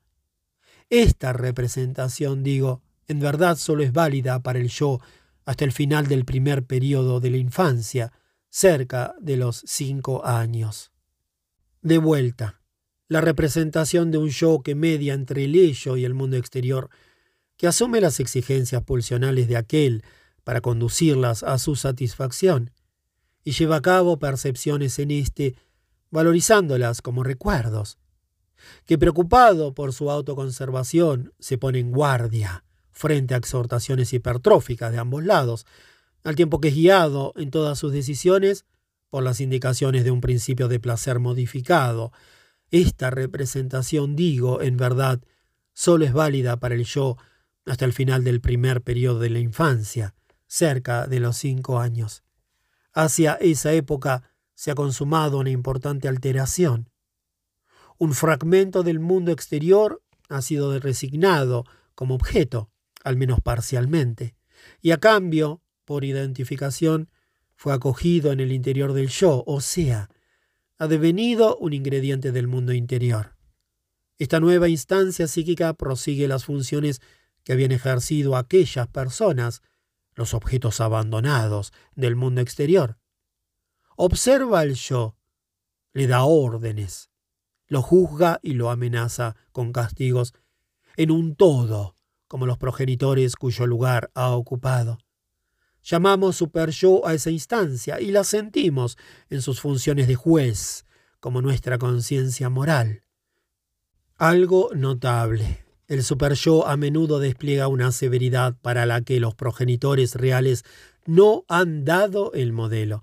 Y es notable también que no pida cuentas al yo solo a causa de sus acciones, sino de sus pensamientos y propósitos incumplidos, que parecen serle consabidos. Esto nos trae a la memoria que también el héroe de la saga de Edipo se siente culpable a causa de sus acciones y se somete a un autocastigo, cuando la compulsión del oráculo debiera proclamarlo libre de culpa, tanto a juicio nuestro como a juicio de él. De hecho, el super yo es el heredero del complejo de Edipo, y solo se impone Einsetzen tras la tramitación de éste. Por eso su hiperseveridad no responde a un arquetipo objetivo, sino que corresponde a la intensidad de la defensa gastada contra la tentación del complejo de Edipo. Una vislumbre de esta relación de cosas yace sin duda en el fondo de lo que aseveran filósofos y creyentes, a saber, que el sentido moral no es instalado al hombre por la educación, ni lo adquirieron por la vida comunitaria, sino que les ha sido implantado desde un lugar más elevado. Mientras el yo trabaja en pleno acuerdo con el super yo, no es fácil distinguir las exteriorizaciones de ambos, pero las tensiones y enajenaciones entre ellos se hacen notar con mucha nitidez. El martirio de los reproches de la conciencia moral responde exactamente a la angustia del niño por la pérdida de amor, angustia que fue sustituida en él por la instancia moral. Por otro lado, cuando el yo ha sustituido con éxito una tentación de hacer algo que sería chocante para el super yo, se siente elevado en su sentimiento de sí y reafirmado en su orgullo, como si hubiera logrado una valiosa conquista. De tal manera el super yo sigue cumpliendo para el yo el papel de un mundo exterior, aunque haya devenido una pieza del mundo interior. Para todas las posteriores épocas de la vida, subroga el influjo de la infancia del individuo, el cuidado del niño, la educación y la dependencia de los progenitores, de esa infancia que en el ser humano se prolonga tanto por la convivencia dentro de la familia. Y con ello, no solo adquieren vigencia las cualidades personales de esos progenitores, sino también todo cuanto haya ejercido efectos de comando sobre ellos mismos. Las inclinaciones y requerimientos del estado social en que viven, las disposiciones y tradiciones de la raza de la cual descienden. Si uno es afecto a las comprobaciones generales y a las separaciones tajantes, puede decir que el mundo exterior, donde el individuo se hallara expuesto, aussetzen, tras su deshacimiento de los padres, representa el poder del presente. Su ello, con sus tendencias heredadas, el pasado orgánico y el super yo que viene a sumarse más tarde, el pasado cultural ante todo, que el niño debe, por así decir, revivenciar en los pocos años de su edad temprana. No es fácil que tales generalidades sean universalmente correctas. Una parte de las conquistas culturales sin duda ha dejado como secuela su precipitado dentro del ello. Mucho de lo que el super-yo trae despertará un eco en el ello, y no poco de lo que el niño vivencia como nuevo experimentará un refuerzo, porque repite un ancestral vivenciar filogenético. Escribe Goethe en el Fausto, lo que has heredado de tus padres, adquiérelo para poseerlo. De este modo, el super-yo ocupa una suerte de posición media entre ello y mundo exterior. Reúne en sí los influjos del presente y el pasado. En la institución del super-yo uno vivencia, digamos así, un ejemplo del modo en que el presente es traspuesto en pasado. Análisis terminable e interminable 1937. 1.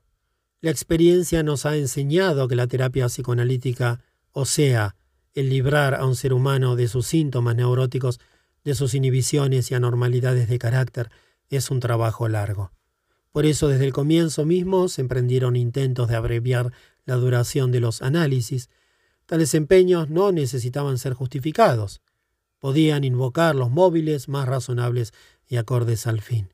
Pero es probable que obrara en ellos todavía un resto de aquel impaciente menosprecio con que en un periodo anterior de la medicina se abordaban las neurosis como unos resultados ociosos de daños invisibles y si ahora uno estaba obligado a considerarlas, trataba de acabar con ellas lo más pronto posible. Un intento particularmente enérgico en esta dirección fue el que hizo Otto Rank basándose en su libro El trauma del nacimiento 1924. Supuso que el acto del nacimiento era la genuina fuente de la neurosis, pues conllevaba la posibilidad de que la fijación primordial a la madre no se superara, y prosiguiera como represión primordial. Mediante el trámite analítico, emprendido con posterioridad de ese trauma primordial, Rank esperaba eliminar la neurosis íntegra, de suerte que una piecita de trabajo analítico ahorrara todo el resto. Unos pocos meses bastarían para esa operación. Uno no duda de que la hilación de pensamiento de Rank fue audaz y conceptuosa, pero no resistió a un examen crítico. Por lo demás, el intento de Rank era hijo de su época, fue concebido bajo el influjo de la oposición entre la miseria europea de posguerra y la prosperity norteamericana. Estaba destinado a acompasar el tempo de la terapia analítica a la prisa de la vida norteamericana. No se ha sabido mucho de lo conseguido con la ejecución del plan de Rank para casos patológicos no más probablemente de lo que conseguiría el cuerpo de bomberos si para apagar el incendio de una casa provocado por el vuelco de una lámpara de petróleo se conformara con retirar ésta de la habitación donde nació el incendio. Es cierto que de tal manera se alcanzaría una abreviación considerable del procedimiento de extinción. Hoy la teoría y la práctica del intento de Rank pertenecen al pasado, no menos que la propia prosperity norteamericana. Aún antes de la guerra yo mismo ensayé otro camino para apresurar el decurso de una cura analítica. En esa época emprendí el tratamiento de un joven ruso, quien, malcriado por la riqueza, había llegado a Viena en un estado de total desvalimiento, acompañado por su médico personal y un ballet. En el curso de algunos años se logró devolverle gran parte de su autonomía, despertar su interés por la vida, poner en orden sus vínculos con las personas más importantes para él. Pero ahí se atacó el progreso. No avanzaba el esclarecimiento de la neurosis infantil sobre la cual sin duda se fundaba la afección posterior, y se discernía con toda nitidez que el paciente sentía asaz cómodo el estado en que se encontraba, y no quería dar paso alguno que lo acercase a la terminación del tratamiento. Era un caso de autoinhibición de la cura. Corría ésta el riesgo de fracasar a causa de su propio éxito parcial. En esta situación recurría al medio heroico de fijarle un plazo. Al comienzo de una nueva temporada de trabajo, revelé al paciente que ese año sería el último del tratamiento, sin que importase lo que él consiguiera en el tiempo que así se le concedía. Primero no me dio crédito alguno, pero luego se hubo convencido de la seriedad absoluta de mi propósito. Le sobrevino el cambio deseado. Sus resistencias se quebraron y en esos últimos meses pudo reproducir todos los recuerdos y hallar todos los nexos que parecían necesarios para entender su neurosis temprana y dominar su neurosis presente. Cuando se despidió de mí en pleno verano de 1914, sin sospecha alguna, como todos nosotros, de los sucesos inminentes que habrían de sobrevenir, yo lo consideré curado radical y duraderamente. En una nota agregada al historial clínico en 1923 informé ya que estaba en un error. Hacia el final de la guerra regresó a Viena como fugitivo sin recursos. Debí prestarle entonces auxilio para dominar una pieza no tramitada de la transferencia. Se lo consiguió en algunos meses y pude concluir aquel agregado comunicando que el paciente a quien la guerra privó de su patria, de su fortuna y de todos sus vínculos familiares, se sintió normal y tuvo un comportamiento intachable. Si los quince años que siguieron no aportaron un mentis a ese juicio, hicieron necesarias, empero, ciertas salvedades. El paciente ha permanecido en Viena, conservando cierta posición social, aunque modesta, pero en ese lapso su bienestar fue interrumpido varias veces por unos episodios patológicos que sólo podían ser aprehendidos como unos vástagos de su vieja neurosis. La habilidad de una de mis discípulas, la doctora Ruth McBrunswick, puso término a esos estados, uno por uno, tras breve tratamiento. Espero que ella habrá de informar pronto sobre estas experiencias. Algunos de esos ataques estaban referidos todavía a restos transferenciales. Mostraron con nitidez, a pesar de su fugacidad, un carácter paranoico. En otros, sin embargo, el material patógeno consistía en fragmentos de su historia infantil que en su análisis conmigo no habían salido a la luz y ahora eran repelidos con efecto retardado. No puede uno evitar la comparación como unos hilos tras una operación o unos fragmentos socios necróticos. Encontré el historial de curación de este paciente casi tan interesante como su historial clínico.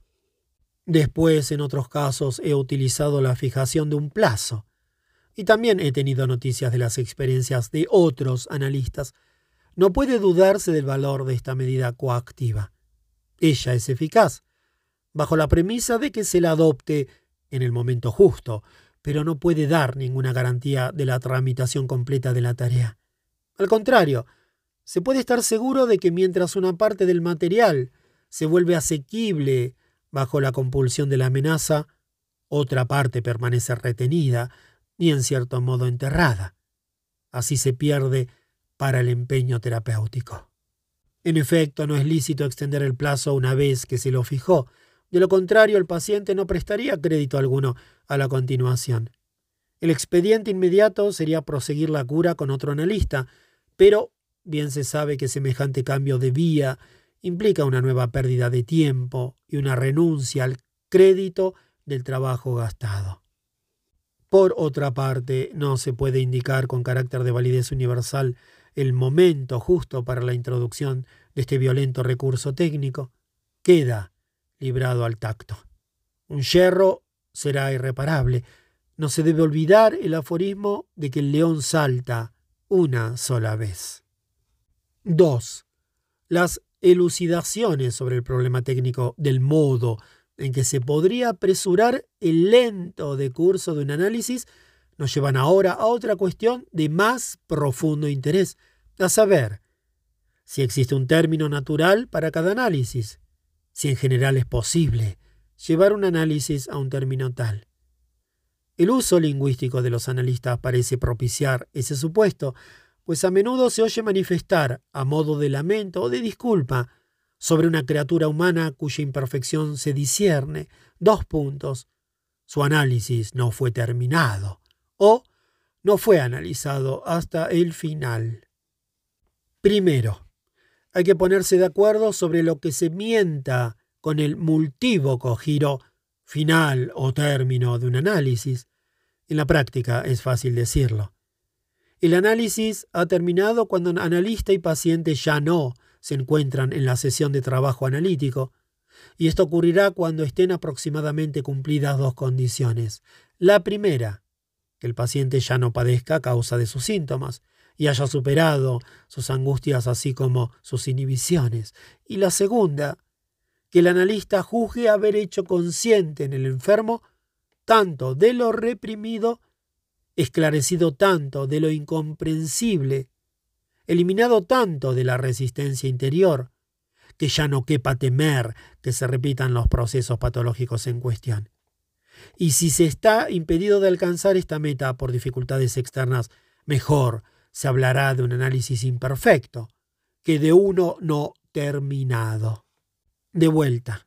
El análisis ha terminado cuando analista y paciente ya no se encuentran en la sesión de trabajo analítico, y esto ocurrirá cuando estén aproximadamente cumplidas dos condiciones. La primera, que el paciente ya no padezca a causa de sus síntomas, y haya superado sus angustias, así como sus inhibiciones. Y la segunda, que el analista juzgue haber hecho consciente en el enfermo tanto de lo reprimido, esclarecido tanto de lo incomprensible, eliminado tanto de la resistencia interior, que ya no quepa temer que se repitan los procesos patológicos en cuestión. Y si se está impedido de alcanzar esta meta por dificultades externas, mejor se hablará de un análisis imperfecto, que de uno no terminado. El otro significado término de un análisis es mucho más ambicioso. En nombre de él se inquiere si se ha promovido el influjo sobre el paciente hasta un punto en que la continuación del análisis no prometería ninguna ulterior alteración. Vale decir, la pregunta es si mediante el análisis se podría alcanzar un nivel de normalidad psíquica absoluta, al cual pudiera atribuirse además la capacidad para mantenerse estable. Por ejemplo, si se hubiera logrado resolver todas las represiones sobrevenidas y llenar todas las lagunas del recuerdo. Primero examinaremos la experiencia para ver si tal cosa ocurre, y luego la teoría, para saber si ello es en general posible. Todo analista habrá tratado algunos casos con tan feliz desenlace se ha conseguido eliminar la perturbación neurótica preexistente, y ella no ha retornado ni ha sido sustituida por ninguna otra. Por lo demás, no se carece de una intelección sobre las condiciones de tales éxitos. El yo de los pacientes no estaba alterado de una manera notable, y la etiología de la perturbación era esencialmente traumática. Es que la etiología de todas las perturbaciones neuróticas es mixta, o se trata de pulsiones hiperintensas, esto es, refractarias a su domeñamiento por el yo, o del efecto de unos traumas tempranos, prematuros, de los que un yo inmaduro no pudo enseñorearse. Por regla general hay una acción conjugada de ambos factores, el constitucional y el accidental. Mientras más intenso sea el primero, es decir, el constitucional, tanto más un trauma llevará a la fijación y dejará como secuela una perturbación del desarrollo. Y cuanto más intenso el trauma, tanto más seguramente exteriorizará su perjuicio, aún bajo constelaciones pulsionales normales. No hay ninguna duda de que la etiología traumática ofrece al análisis, con mucho, la oportunidad más favorable. Solo en el caso con predominio traumático conseguirá el análisis aquello de que es magistralmente capaz, Dos puntos. Merced al fortalecimiento del yo, sustituir la decisión deficiente que viene de la edad temprana por una tramitación correcta. Solo en un caso así se puede hablar de un análisis terminado definitivamente. Aquí el análisis ha hecho su menester y no necesita ser continuado.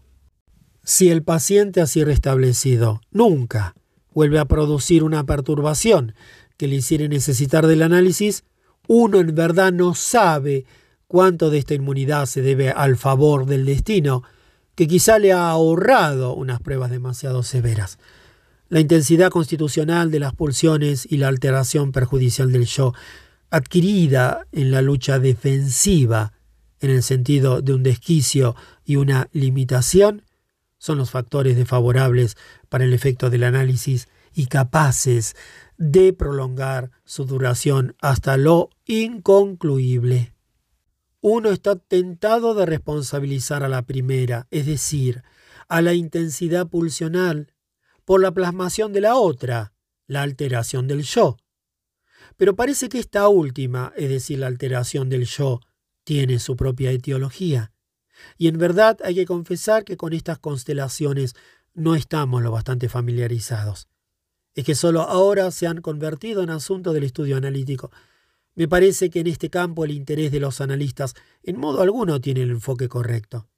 En vez de indagar cómo se produce la curación por el análisis, cosa que yo considero suficientemente esclarecida, el planteo del problema debiera referirse a los impedimentos que obstan a la curación analítica.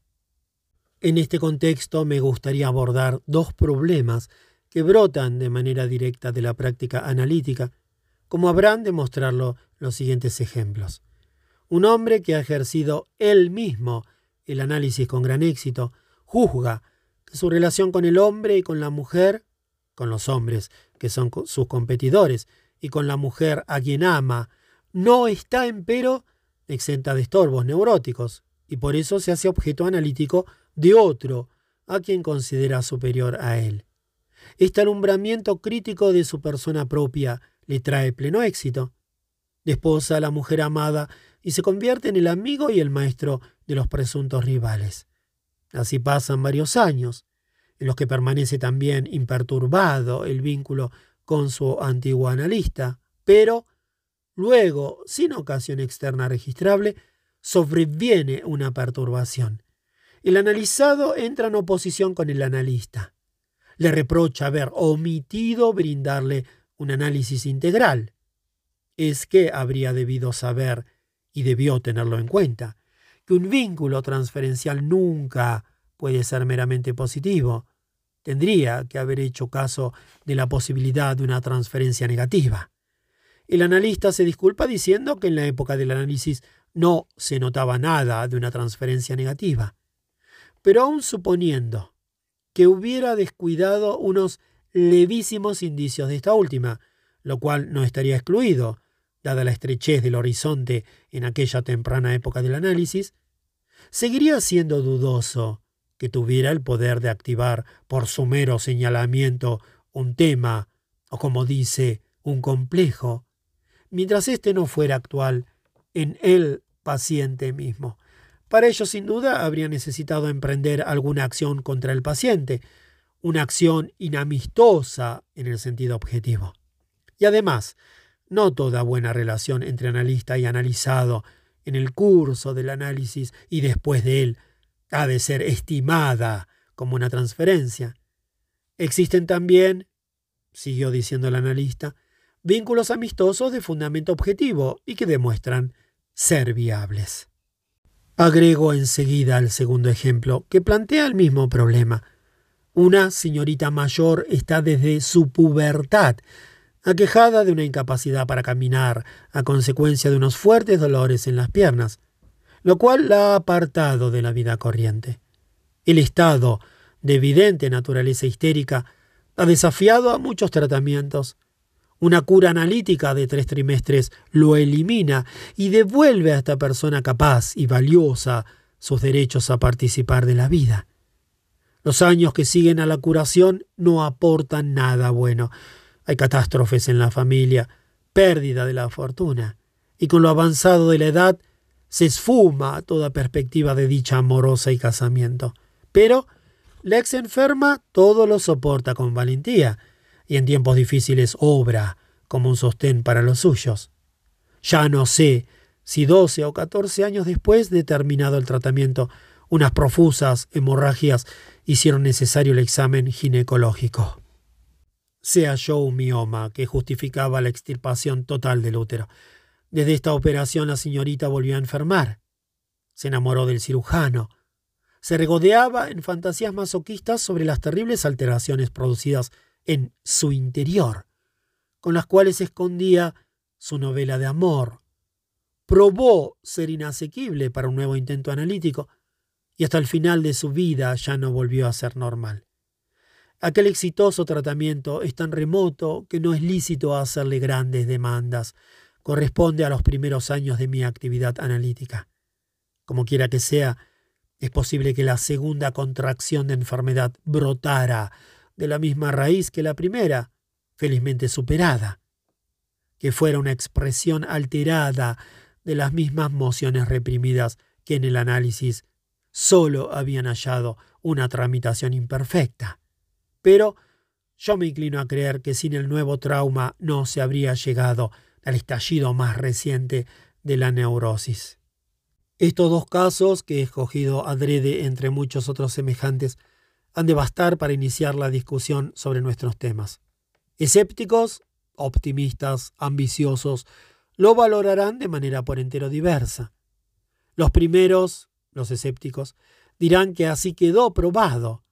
Ni siquiera un tratamiento analítico exitoso protege a la persona por el momento curada de contraer luego otra neurosis, y hasta una neurosis de la misma raíz pulsional vale decir, en verdad, un retorno del antiguo padecer.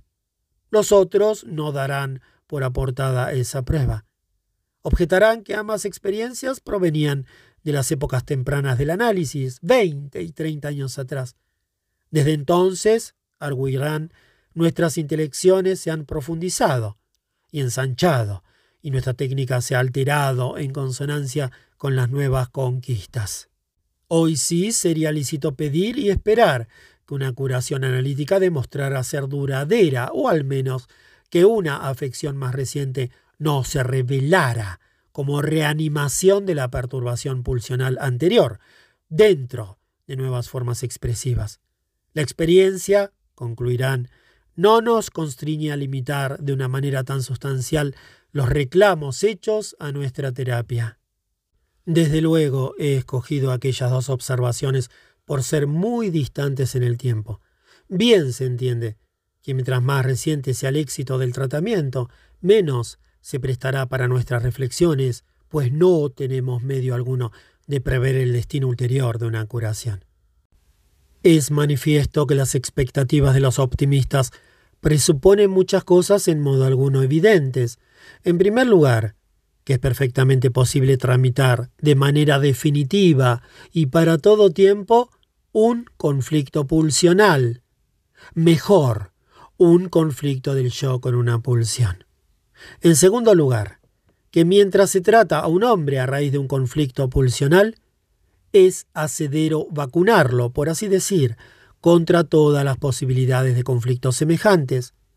Y en tercer lugar, que uno tiene el poder de despertar con el fin de realizar un tratamiento profiláctico, un conflicto patógeno así, el cual por el momento no se denuncia en indicio alguno y que es sabio obrar de ese modo. Yo formulo estas cuestiones sin pretender responderlas en el presente, es que quizá nos resulte imposible dar por ahora una respuesta cierta. Es probable que unas reflexiones teóricas nos permitan contribuir en algo para su apreciación, pero otra cosa se nos ha vuelto clara desde ahora. El camino para cumplimentar esas demandas acrecentadas que se dirigen a la cura analítica no lleva al acortamiento de su duración o no pasa por este atajo.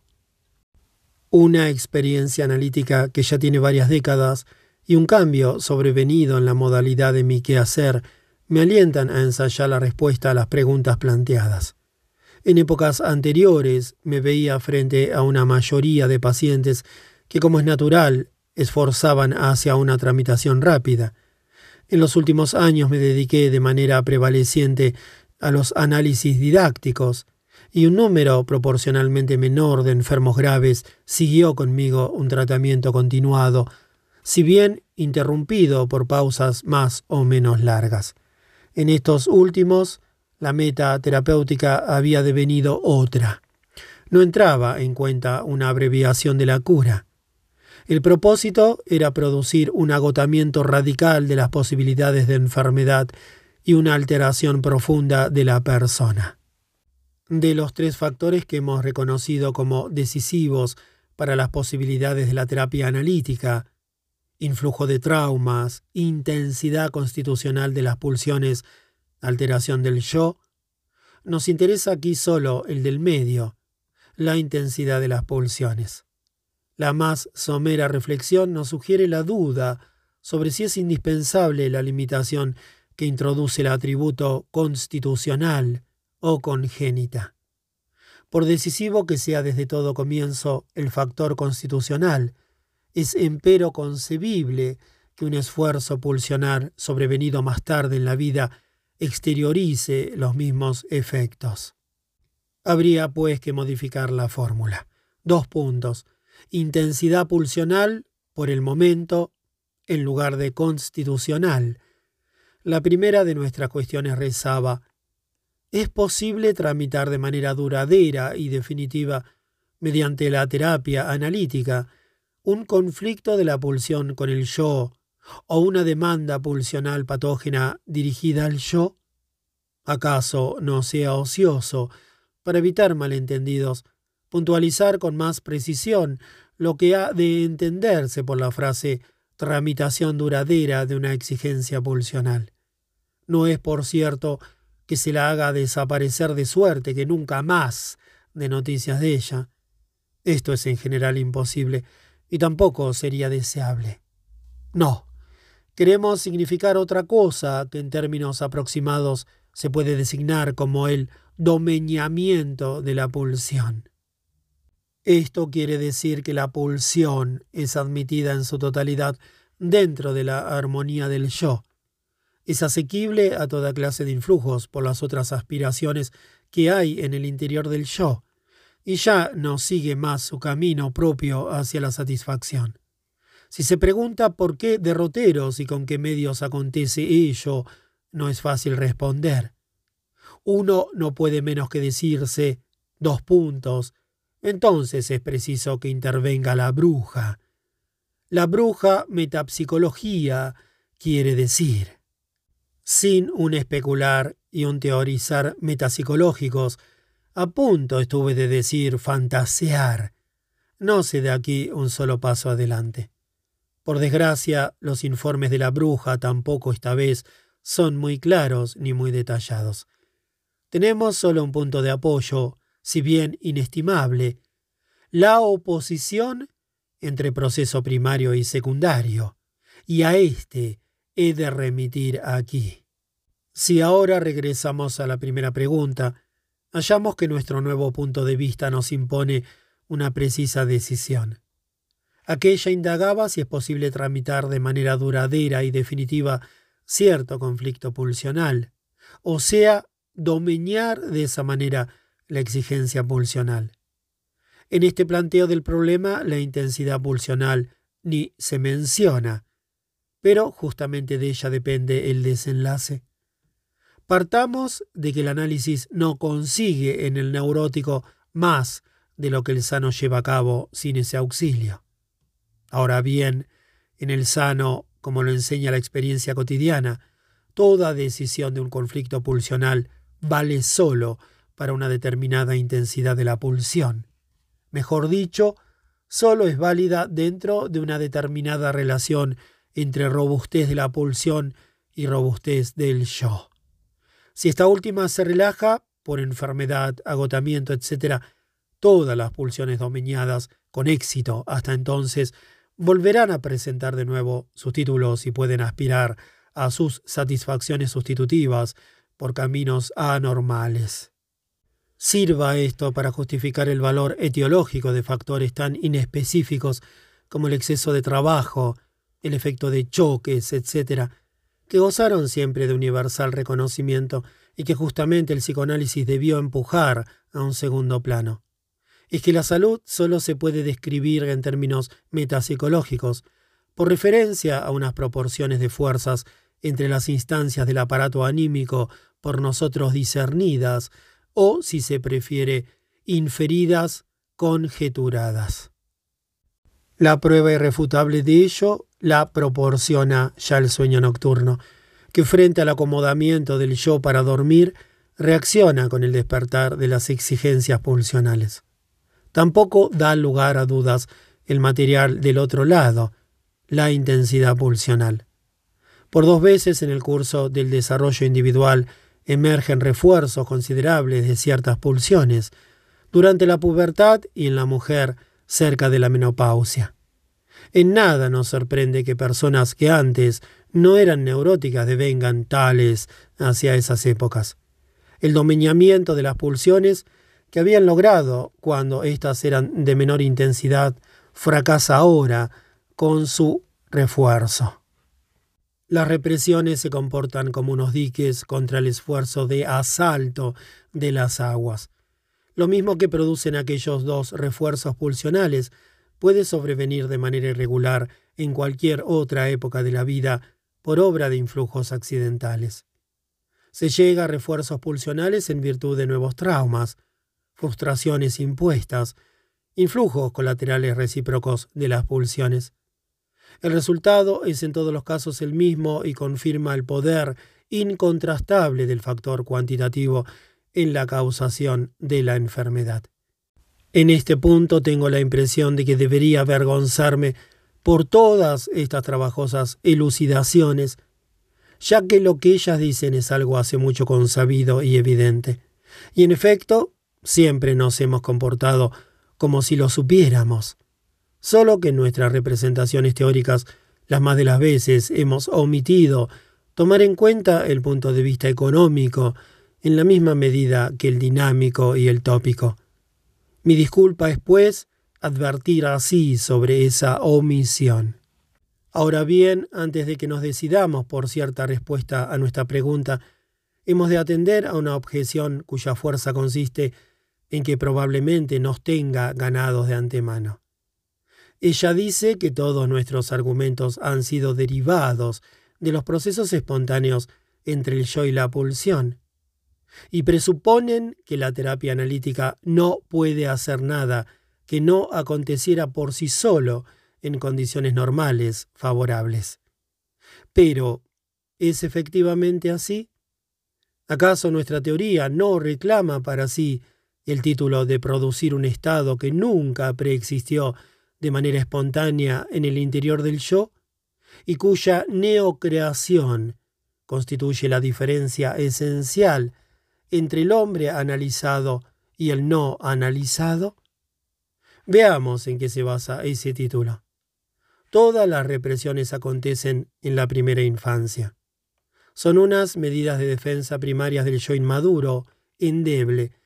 En años posteriores no se consuman represiones nuevas, pero son conservadas las antiguas, y el yo recurre en vasta medida a sus servicios para gobernar las pulsiones. En nuestra terminología, los conflictos nuevos son tramitados por una posrepresión.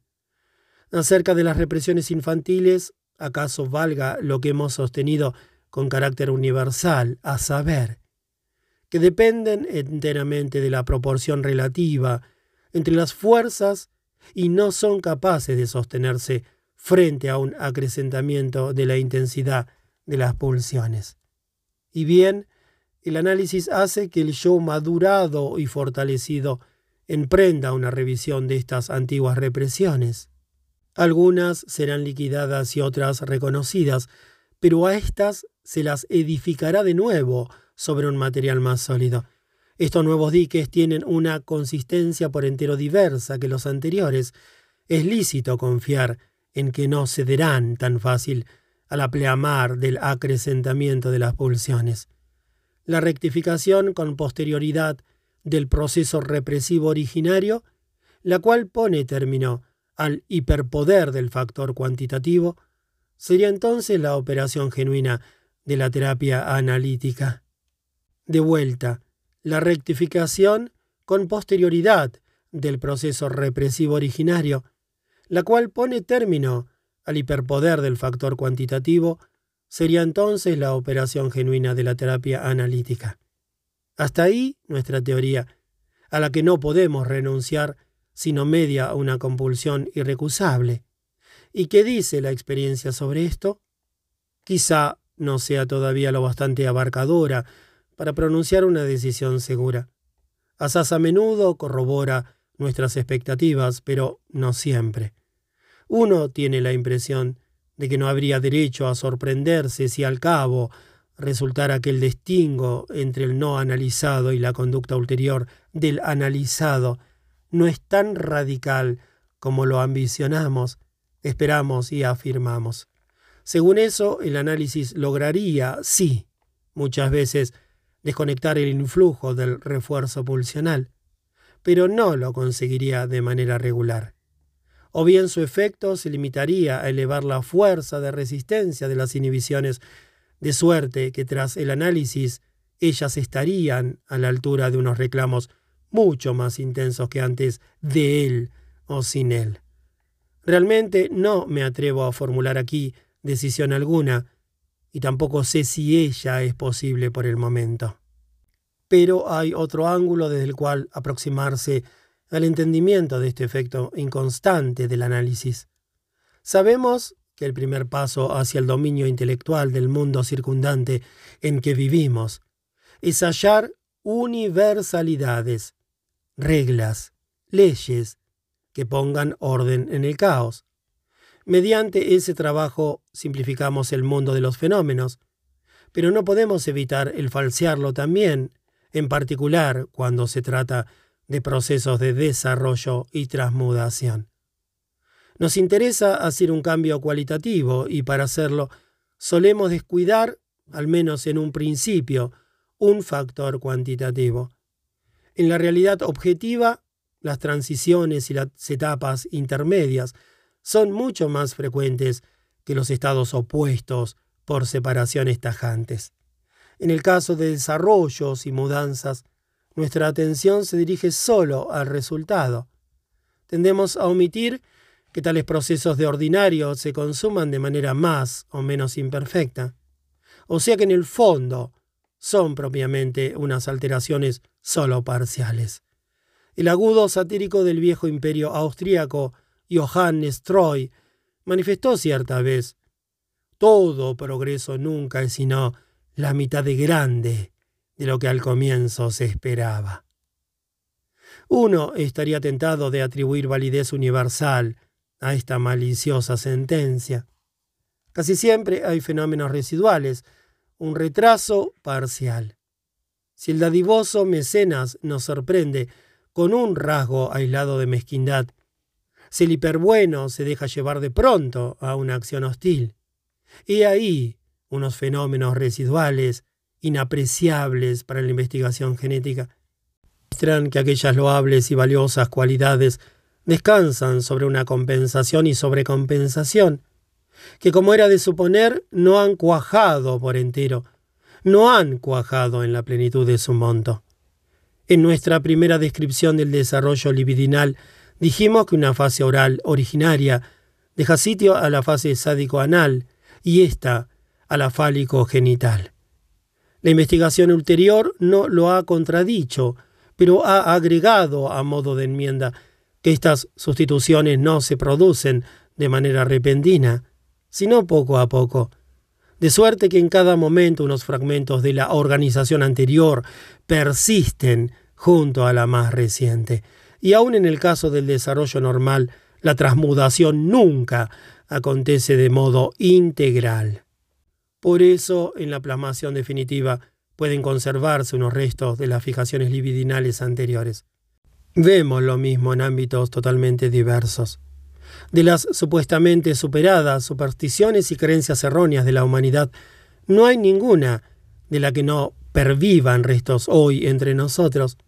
en los estratos más bajos de los pueblos civilizados o aún en los estamentos superiores de la sociedad culta. Una vez que algo ha nacido a la vida, sabe afirmarse con tenacidad. Uno a menudo dudaría de que los dragones del tiempo primordial se hayan extinguido realmente. Apliquemos lo dicho a nuestro caso. Opino que la respuesta a la pregunta sobre cómo se aplica la inconstancia de nuestra terapia analítica bien podría ser esta. No hemos alcanzado siempre en toda su extensión, o sea, no lo bastante a fondo, nuestro propósito de sustituir las represiones permeables por unos dominios confiables y acordes al yo. La transmudación se consigue, pero a menudo solo parcialmente. Sectores del mecanismo antiguo permanecen intocados por el trabajo analítico. Es difícil probar que en efecto sea así. Para apreciarlo no poseemos otro camino que el resultado mismo que es preciso explicar. Ahora bien, las impresiones que uno recibe en el curso del trabajo analítico no contradicen nuestro supuesto. Por el contrario, parecen corroborarlo. Solo que no debe tomarse la claridad de nuestra propia intelección como medida del convencimiento que despertamos en el analizado. ¿Acaso le falte profundidad, podemos decir? Se trata siempre del factor cuantitativo, que tanto se descuida. Si esta es la solución, cabe afirmar que el título reivindicado por el análisis de que él cura las neurosis asegurando el gobierno sobre lo pulsional es siempre justo en la teoría, pero no siempre lo es en la práctica. Y ello porque no siempre consigue asegurar en medida suficiente las bases para el gobierno sobre lo pulsional.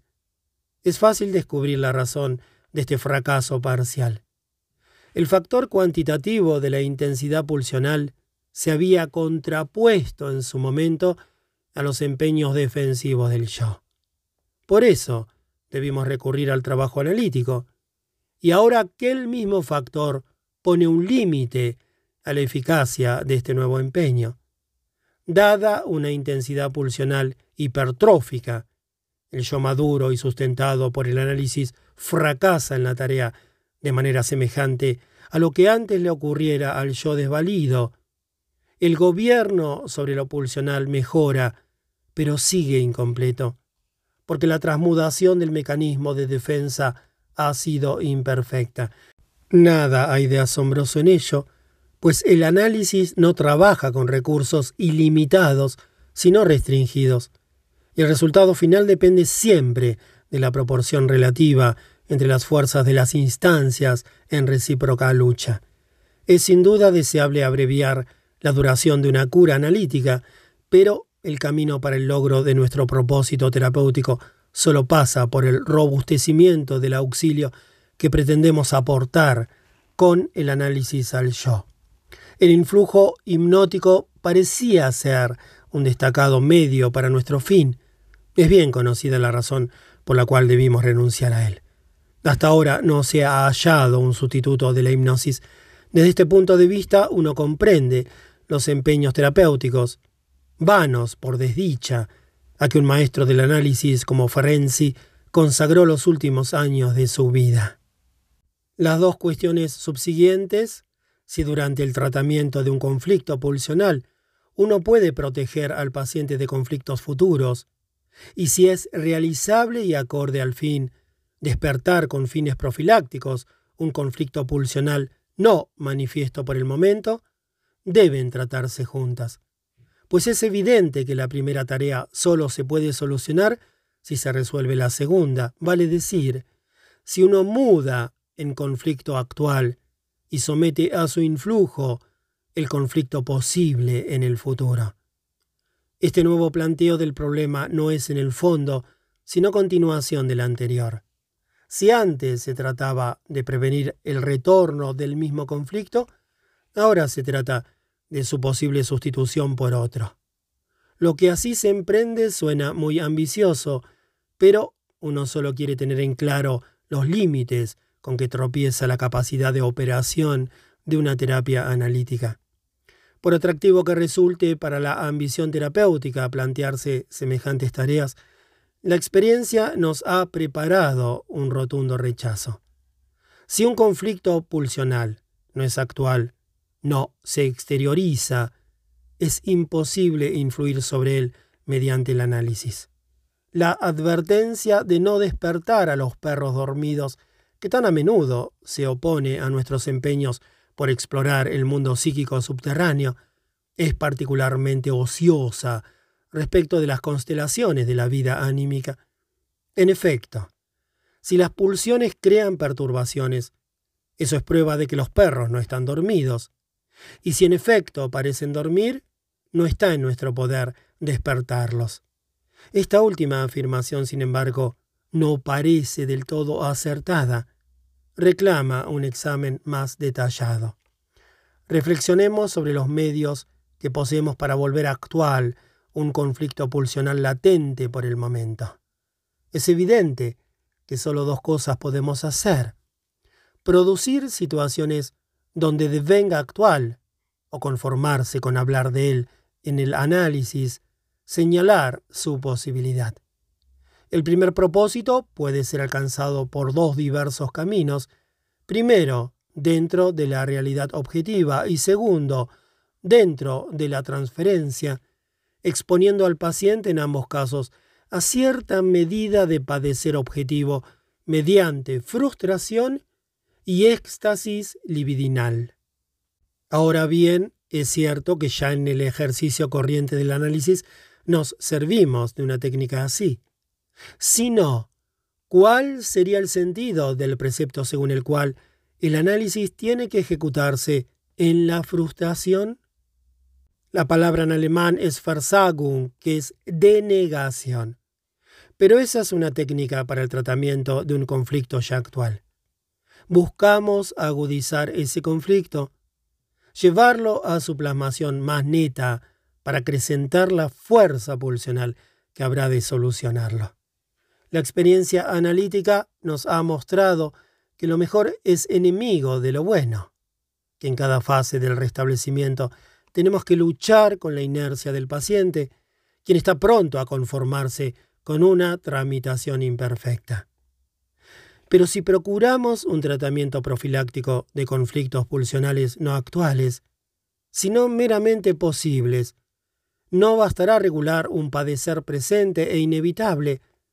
Habrá que resolverse a llamar a la vida un padecer nuevo, cosa que hasta hoy acertadamente se dejó librada al destino.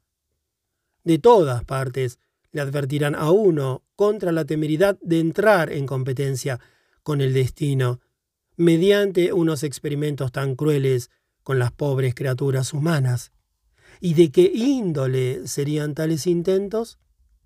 ¿Puede uno, al servicio de la profilaxis, hacerse responsable por destruir un matrimonio satisfactorio o por imponer la renuncia a un empleo del que obtiene el analizado la seguridad de su sustento?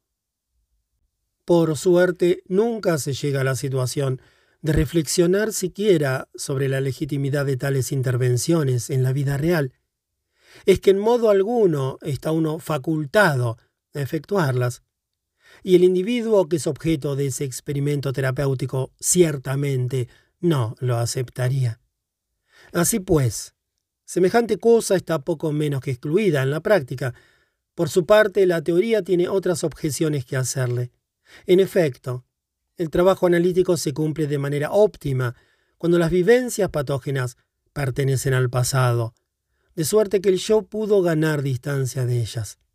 En estados de crisis aguda, el análisis es poco menos que inutilizable.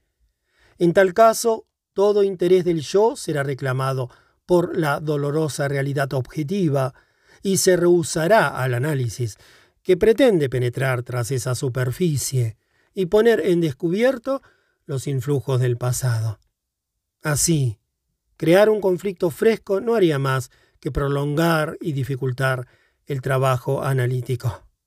Se objetará que estas elucidaciones son de todo punto ociosas, Nadie piensa en crear la posibilidad de tratar el conflicto pulsional latente convocando, de manera deliberada una nueva situación de padecer. Y no sería ese, por lo demás, un glorioso logro profiláctico. También se dirá, por ejemplo, que si bien una escarlatina deja inmunidad para el retorno de esa misma enfermedad, no por eso se les ocurre a los internistas infectar con escarlatina a un sano, que tiene la posibilidad de padecerla a fin de obtener aquella garantía.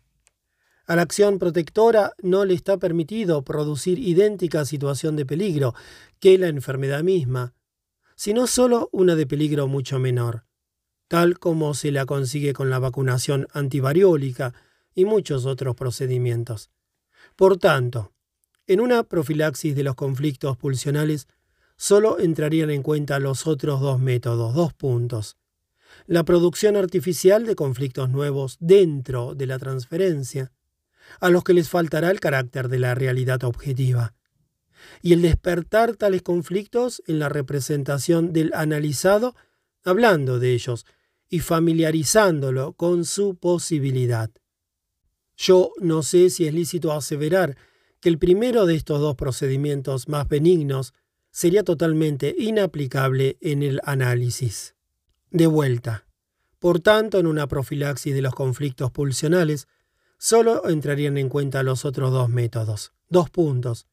La producción artificial de conflictos nuevos dentro de la transferencia, a los que les faltará el carácter de la realidad objetiva, y el despertar tales conflictos en la representación del analizado, hablando de ellos y familiarizándolo con su posibilidad.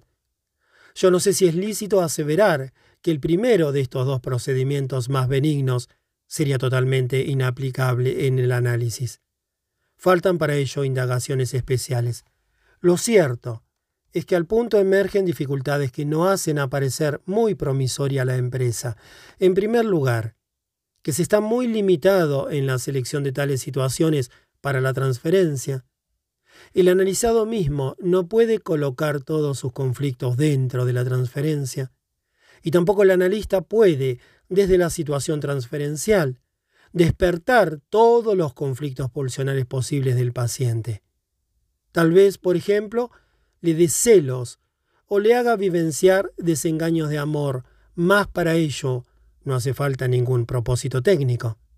Tales cosas sobrevienen de todos modos, espontáneamente, en la mayoría de los análisis. En segundo lugar, no se olvide que todas esas escenificaciones necesitan de unas acciones inamistosas hacia el analizado, y mediante ellas uno daña la actitud tierna hacia el analista, la transferencia positiva, que es el motivo más poderoso para la participación del analizado en el trabajo analítico en común. Por tanto, no sería lícito esperar demasiado de este procedimiento. Solo resta entonces aquel camino que es probable que haya sido el único originariamente considerado. Uno le cuenta al paciente sobre las posibilidades de otros conflictos pulsionales y despierta su expectativa de que tales cosas podrían suceder también en él. Ahora bien, uno espera que tal comunicación y advertencia tendrá por resultado activar en el paciente uno de los conflictos indicados, en una medida moderada aunque suficiente para el tratamiento. Pero esta vez la experiencia da una respuesta unívoca. El resultado que se esperaba no comparece. El paciente escucha, sí, la nueva, pero no hay eco alguno. ¿Acaso piense entre sí, esto es muy interesante, pero no registro nada de eso? Uno ha aumentado el saber del paciente sin alterar nada más en él. El caso es más o menos el mismo que el de la lectura de escritos psicoanalíticos. El lector solo se emocionará con aquellos pasajes en los que se sienta tocado, vale decir, que afecten los conflictos eficaces en su interior por el momento. Todo lo demás lo dejará frío. Opino que es posible hacer experiencias análogas si se dan esclarecimientos sexuales a niños. Lejos estoy de afirmar que sea este un proceder dañino o superfluo, pero es evidente que se ha sobreestimado en mucho el efecto profiláctico de estas liberales prevenciones. Los niños saben ahora algo que antes ignoraban, pero no atinan a nada con las nuevas noticias que les regalaron. Uno se convence de que ni siquiera están prontos a sacrificar tan rápido aquellas teorías sexuales, uno diría naturales, que ellos han formado en acuerdo con su organización libidinal imperfecta y en dependencia de ésta. Dos puntos. El papel de la cigüeña, la naturaleza del comercio sexual, la manera en que los niños vienen al mundo. Todavía largo tiempo después de haber recibido el esclarecimiento sexual, se comportan como los primitivos a quienes se les ha impuesto el cristianismo y siguen venerando en secreto a sus viejos ídolos.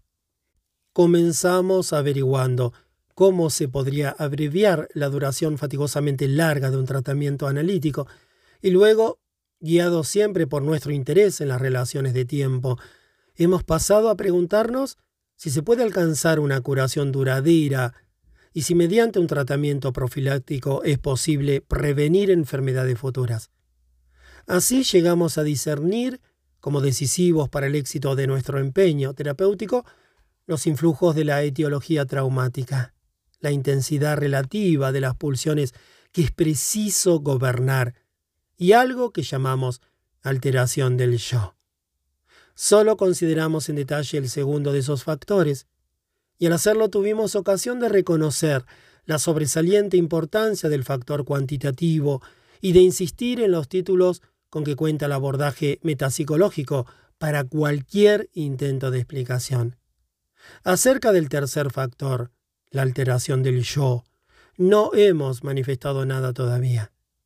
Si nos volvemos hacia él, recibimos como primera impresión que hay aquí mucho por preguntar y por responder y lo que tenemos para decir demostrará ser asaz insuficiente. Esta primera impresión se sostiene aún luego de habernos ocupado más del problema.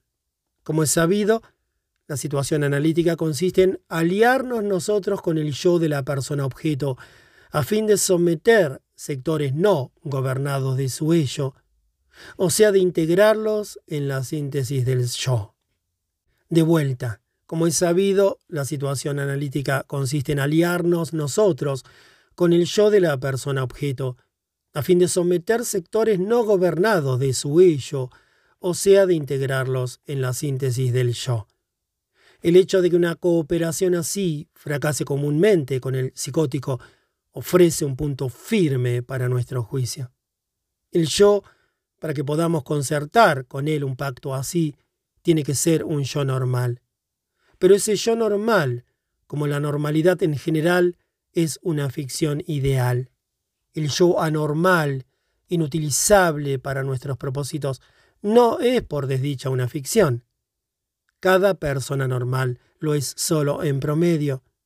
Su yo se aproxima al del psicótico en esta o aquella pieza, en grado mayor o menor, y el monto del distanciamiento respecto de un extremo de la serie y de la aproximación al otro nos servirá provisionalmente como una medida de aquello que se ha designado, de manera tan imprecisa, alteración del yo. Si preguntamos de dónde provienen las modalidades y los grados tan diversos de la alteración del yo, He aquí la inevitable alternativa que se presenta. Dos puntos. Son originarios o adquiridos. El segundo caso será más fácil de tratar, los adquiridos. Si se los ha adquirido, fue sin duda en el curso del desarrollo desde las primeras épocas de la vida. Desde el comienzo mismo. En efecto, el yo tiene que procurar el cumplimiento de su tarea mediar entre su ello y el mundo exterior al servicio del principio de placer, precaver al ello de los peligros del mundo exterior. Si en el curso de este empeño aprende a adoptar una actitud defensiva también frente al ello propio y a tratar sus exigencias pulsionales como peligros externos, esto acontece, al menos en parte, porque comprende que la satisfacción pulsional llevaría a conflictos con el mundo exterior. El yo se acostumbra entonces, bajo el influjo de la educación, a trasladar el escenario de la lucha de afuera hacia adentro, a dominar el peligro interior antes que haya devenido un peligro exterior. Y es probable que las más de las veces obre bien haciéndolo. Durante esta lucha en dos frentes, más tarde se agregará un tercer frente. El yo se vale de diversos procedimientos para cumplir su tarea, que dicho en términos generales consiste en evitar el peligro, la angustia, el displacer. Llamamos mecanismos de defensa a estos procedimientos. No nos resultan todavía consabidos de manera exhaustiva. Un trabajo publicado por Anna Freud en 1936 nos ha permitido echar una primera mirada a su diversidad y su multilateral intencionalidad. Bedeutung. De uno de esos mecanismos, la represión, que es el esfuerzo de desalojo y suplantación, ha partido el estudio de los procesos neuróticos en general. Nunca se dudó de que la represión no es el único procedimiento de que dispone el yo para sus propósitos. Empero es algo particularísimo, separado de los otros mecanismos de manera más tajante que estos entre sí. Querría patentizar su relación con ellos por medio de una comparación, pero bien sé que en estos campos las comparaciones no nos llevan muy lejos.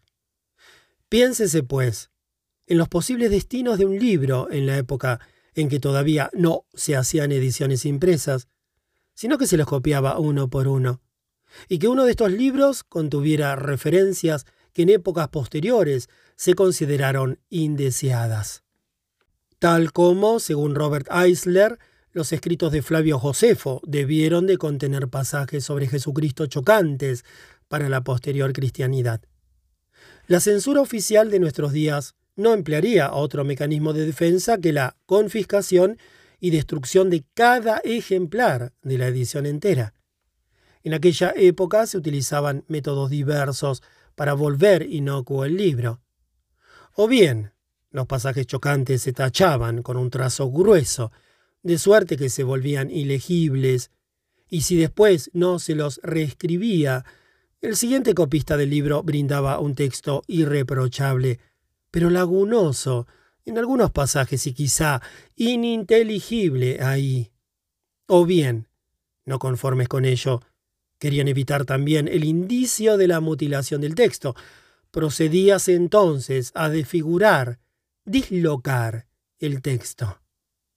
Se omitían algunas palabras o se las sustituía por otras. Se interpolaban frases nuevas. Lo mejor era suprimir todo el pasaje e insertar en su lugar otro que quería decir exactamente lo contrario. El copista siguiente del libro podía producir entonces un texto insospechable, pero que estaba falsificado. Ya no contenía lo que el autor había querido comunicar y muy probablemente las correcciones introducidas no se orientaban en el sentido de la verdad. Si no se establece la comparación en términos demasiado estrictos, se puede decir que la represión es a los otros métodos de defensa como la omisión a la desfiguración del texto. Y en las diversas formas de esta falsificación puede uno hallar analogías para las múltiples variedades de la alteración del yo. Alguien podría objetar que esta comparación falla en un punto esencial, pues la desfiguración del texto es obra de una censura tendenciosa, de la que el desarrollo yoico no muestra ningún correspondiente. Pero no hay tal, pues esa tendencia está subrogada en vasta medida por la compulsión del principio de placer. El aparato psíquico no tolera el displacer, tiene que defenderse de él a cualquier precio, y si la percepción de la realidad objetiva trae displacer, ella, o sea, la percepción, tiene que ser sacrificada. Contra el peligro exterior, uno puede encontrar socorro durante un tiempo en la huida y la evitación de la situación peligrosa, hasta adquirir fortaleza bastante para cancelar la amenaza mediante una alteración activa de la realidad objetiva. Pero de sí mismo uno no puede huir. Contra el peligro interior no vale huida alguna, y por eso los mecanismos de defensa del yo están condenados a falsificar la percepción interna y a posibilitarnos solo una noticia deficiente y desfigurada de nuestro ello. El yo queda entonces en sus relaciones con el ello, paralizado por sus limitaciones y enseguecido por sus errores, y el resultado en el acontecer psíquico será por fuerza el mismo que si un peregrino no conociera la comarca por la que anda y no tuviera vigor para la marcha. Los mecanismos de defensa sirven al propósito de apartar peligros. Es incuestionable que lo consigan. Es dudoso que el yo, durante su desarrollo, pueda renunciar por completo a ellos, pero es también seguro que ellos mismos pueden convertirse en peligros. Muchas veces el resultado es que el yo ha pagado un precio demasiado alto por los servicios que ellos le prestan. El gasto dinámico que se requiere para solventarlos, así como las limitaciones del yo que conllevan casi regularmente, demuestran ser unos pesados lastres para la economía psíquica. Y por otra parte, estos mecanismos no son resignados después que socorrieron al yo en los años difíciles de su desarrollo. Desde luego que cada persona no emplea todos los mecanismos de defensa posibles, sino solo cierta selección de ellos, pero estos se fijan en el interior del yo, devienen unos modos regulares de reacción del carácter, que durante toda la vida se repiten tan pronto como retorna una situación parecida a la originaria. Así pasan a ser infantilismos, comparten el destino de tantas instituciones que se afanan en conservarse cuando ha pasado la época de su idoneidad. La razón para en la locura, la obra de bien en azote, según la queja del poeta. Goethe, Fausto, parte 1, escena 4. El yo fortalecido del adulto sigue defendiéndose de unos peligros que ya no existen en la realidad objetiva, y aún se ve esforzado a rebuscar aquellas situaciones de la realidad que puedan servir como sustitutos aproximados del peligro originario, a fin de justificar su aferramiento a los modos habituales de reacción. Bien se entiende, pues, que los mecanismos de defensa, mediante una enajenación respecto del mundo exterior, que gana más y más terreno, y mediante un debilitamiento permanente del yo, preparen y favorezcan el estallido de la neurosis. Pero en este momento nuestro interés no se dirige al papel patógeno de los mecanismos de defensa. Queremos indagar cómo influye sobre nuestro empeño terapéutico la alteración del yo que les corresponde. El ya citado libro de Anna Freud proporciona el material para responder esta pregunta. Lo esencial respecto de esto es que el analizado repite tales modos de reacción aún durante el trabajo analítico. Los muestra a nuestros ojos, por así decir. En verdad, solo por esa vía tomamos noticia de ellos. No queremos decir con esto que imposibiliten el análisis, más bien, conforman una mitad de nuestra tarea analítica. La otra, la que el análisis abordó primero en su historia temprana, es el descubrimiento de lo escondido en el ello. Durante el tratamiento, nuestro empeño terapéutico oscila en continuo péndulo entre un pequeño fragmento de análisis del ello y otro de análisis del yo.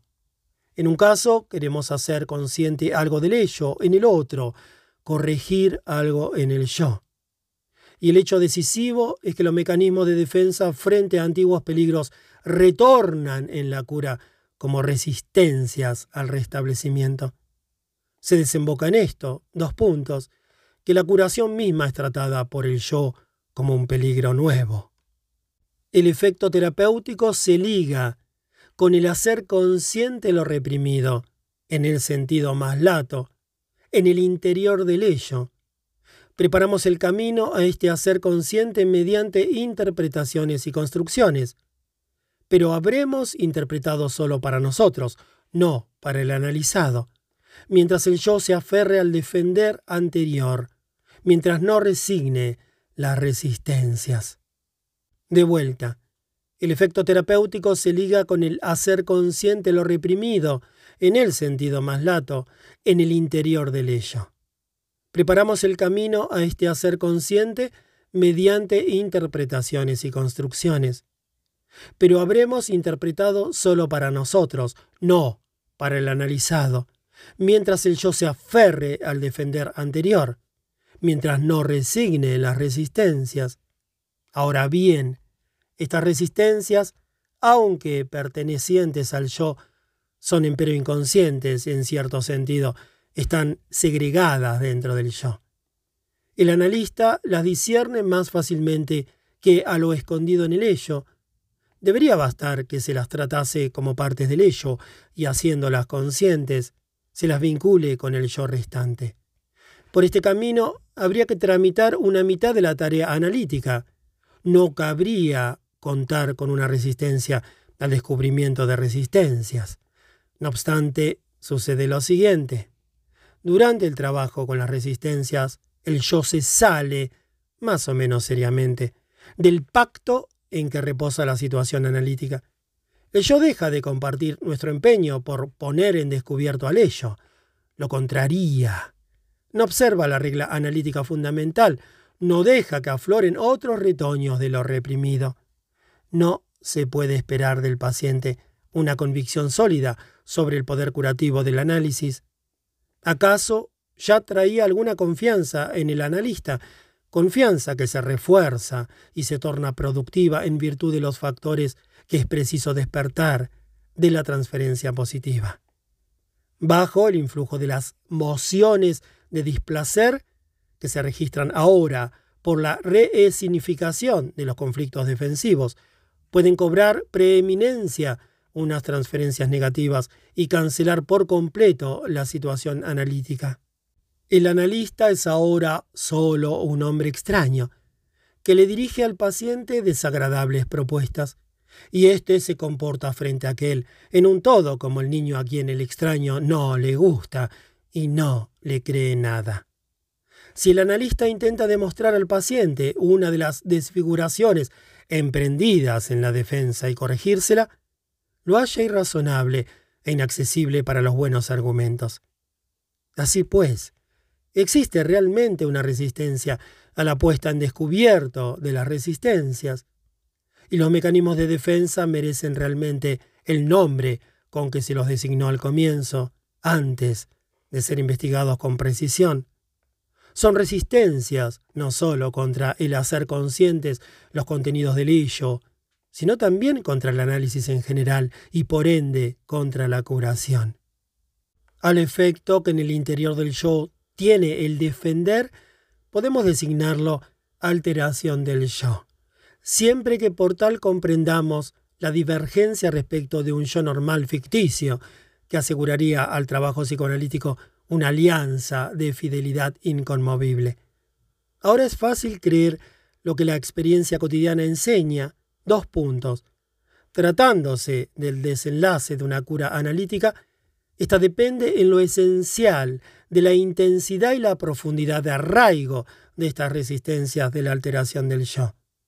De nuevo, nos sale al paso aquí la significatividad del factor cuantitativo, de nuevo somos advertidos de que el análisis puede costear solo unos volúmenes determinados y limitados de energías que han de medirse con las fuerzas hostiles. Y es como si efectivamente el triunfo fuera, la más de las veces, para los batallones más fuertes. El próximo interrogante es si toda alteración del yo, en el sentido en que nosotros la entendemos, es adquirida durante las luchas defensivas de la edad temprana? La respuesta es inequívoca. No hay razón alguna para impugnar la existencia y significatividad de diversidades originarias, congénitas del yo. Un hecho es decisivo. Cada persona selecciona siempre solo algunos de los mecanismos de defensa posibles y los emplea luego de continuo. Esto señala que el yo singular está dotado desde el comienzo de predisposiciones y tendencias individuales, solo que nosotros no somos capaces de indicar su índole ni su condicionamiento. Además, sabemos que no es lícito extremar el distingo entre propiedades heredadas y adquiridas hasta convertirlo en una oposición. Entre lo heredado, lo adquirido por los antepasados, constituye sin duda un sector importante. Cuando hablamos de herencia arcaica, solemos pensar únicamente en el ello, y al parecer suponemos que un yo no está todavía presente al comienzo de la vida singular. Pero no descuidemos que el ello y yo originariamente son uno, y no significa ninguna sobreestimación mística de la herencia, considerar verosímil que el yo todavía no existente tenga ya establecidas las orientaciones del desarrollo, las tendencias y reacciones que sacará a la luz más tarde. De vuelta, pero no descuidemos que el ello y yo originariamente son uno, y no significa ninguna sobreestimación mística de la herencia, considerar verosímil que el yo todavía no existente tenga ya establecidas las orientaciones del desarrollo, las tendencias y reacciones que sacará a la luz más tarde.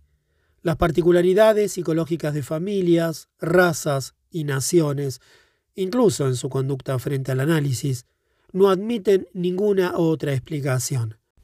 Más aún, la experiencia analítica nos ha impuesto la convicción de que incluso ciertos contenidos psíquicos, como el simbolismo, no poseen otra fuente que la transferencia heredada. Y diversas indagaciones de la psicología de los pueblos nos sugieren presuponer en la herencia arcaica todavía otros precipitados, igualmente especializados del desarrollo de la humanidad temprana. Con la intelección de que las propiedades del yo que registramos como resistencia pueden ser tanto de condicionamiento hereditario cuanto adquiridas en las luchas defensivas, el distingo tópico entre yo y ello ha perdido mucho de su valor para nuestra indagación. Un paso ulterior en nuestra experiencia analítica nos lleva a resistencias de otra índole, que ya no podemos localizar y que parecen depender de constelaciones fundamentales dentro del aparato anímico. Solo puedo ofrecer algunas muestras de ese género, pues todo este campo es todavía ajeno y enmarañado, no está bien explorado. Por ejemplo, uno encuentra personas a quienes atribuiría una particular viscosidad de la libido. Los procesos que la cura inicia en ellas transcurren mucho más lentamente que en otras, porque según parece no pueden decidirse a deshacer investiduras libidinales de un objeto y desplazarlas a uno nuevo, aunque no se encuentren particulares razones para tal fidelidad a las investiduras. También uno se topa con el tipo contrapuesto, en que la libido aparece dotada de una especial movilidad, entra con rapidez en las investiduras nuevas propuestas por el análisis y resigna a cambio las anteriores. Es un distingo como el que podría registrar el artista plástico, según trabaje con piedra dura o con blanda arcilla. Por desdicha, los resultados analíticos en este segundo tipo suelen ser muy lábiles, las investiduras nuevas se abandonan muy pronto y uno recibe la impresión de no haber trabajado con arcilla, sino de haber escrito en el agua. Vale aquí la admonición, dos puntos, lo que pronto se gana, más rápido se pierde. En otro grupo de casos, uno es sorprendido por una conducta que no puede referir sino a un agotamiento de la plasticidad, de la capacidad para variar y para seguir desarrollándose, ¿qué de ordinario se espera? Sin duda que en el análisis estamos preparados para hallar cierto grado de inercia psíquica, cuando el trabajo analítico ha abierto caminos nuevos a la moción pulsional, se observa casi siempre que no se los emprende sin una nítida vacilación. A esta conducta la hemos designado, de manera quizá no del todo correcta, resistencia del ello. Pero en los casos que ahora consideramos, todos los discursos, vínculos y distribuciones de fuerza prueban ser inmutables, fijos, petrificados. En gente de edad muy avanzada, a esto uno lo haya explicable por la llamada fuerza de la costumbre, el agotamiento de la capacidad receptiva, una suerte de entropía psíquica.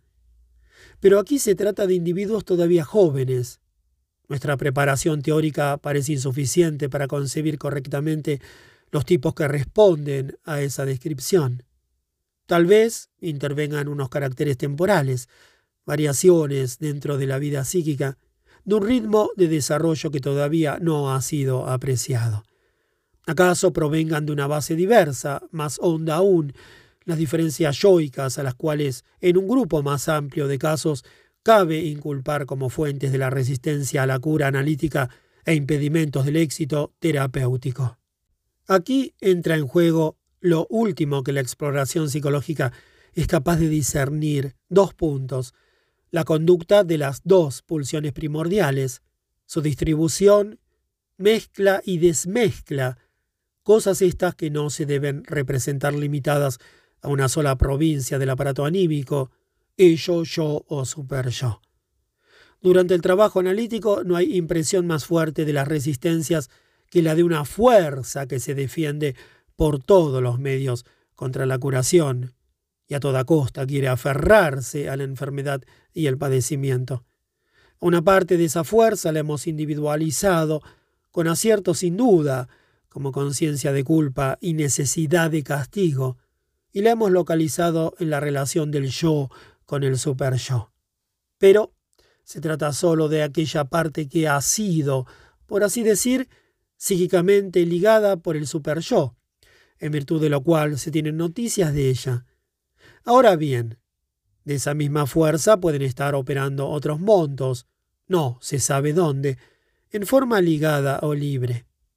Si uno se representa en su totalidad el cuadro que componen los fenómenos del masoquismo inmanente de tantas personas, la reacción terapéutica negativa y la conciencia de culpa de los neuróticos, no podrá ya sustentar la creencia de que el acontecer anímico es gobernado exclusivamente por el afán de placer. Estos fenómenos apuntan de manera inequívoca a la presencia en la vida anímica de un poder que por sus metas llamamos pulsión de agresión o destrucción, y derivamos de la pulsión de muerte originaria propia de la materia animada. No cuenta aquí una oposición entre teoría optimista y pesimista de la vida. Solo la acción eficaz conjugada y contraria de las dos pulsiones primordiales. Eros y pulsión de muerte explica la variedad de los fenómenos vitales, nunca una sola de ellas.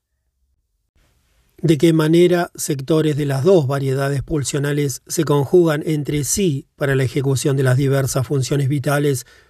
¿Bajo qué condiciones tales reuniones se aminoran o descomponen qué perturbaciones corresponden a esas alteraciones y con qué sensaciones responde a ellas la escala perceptiva del principio de placer.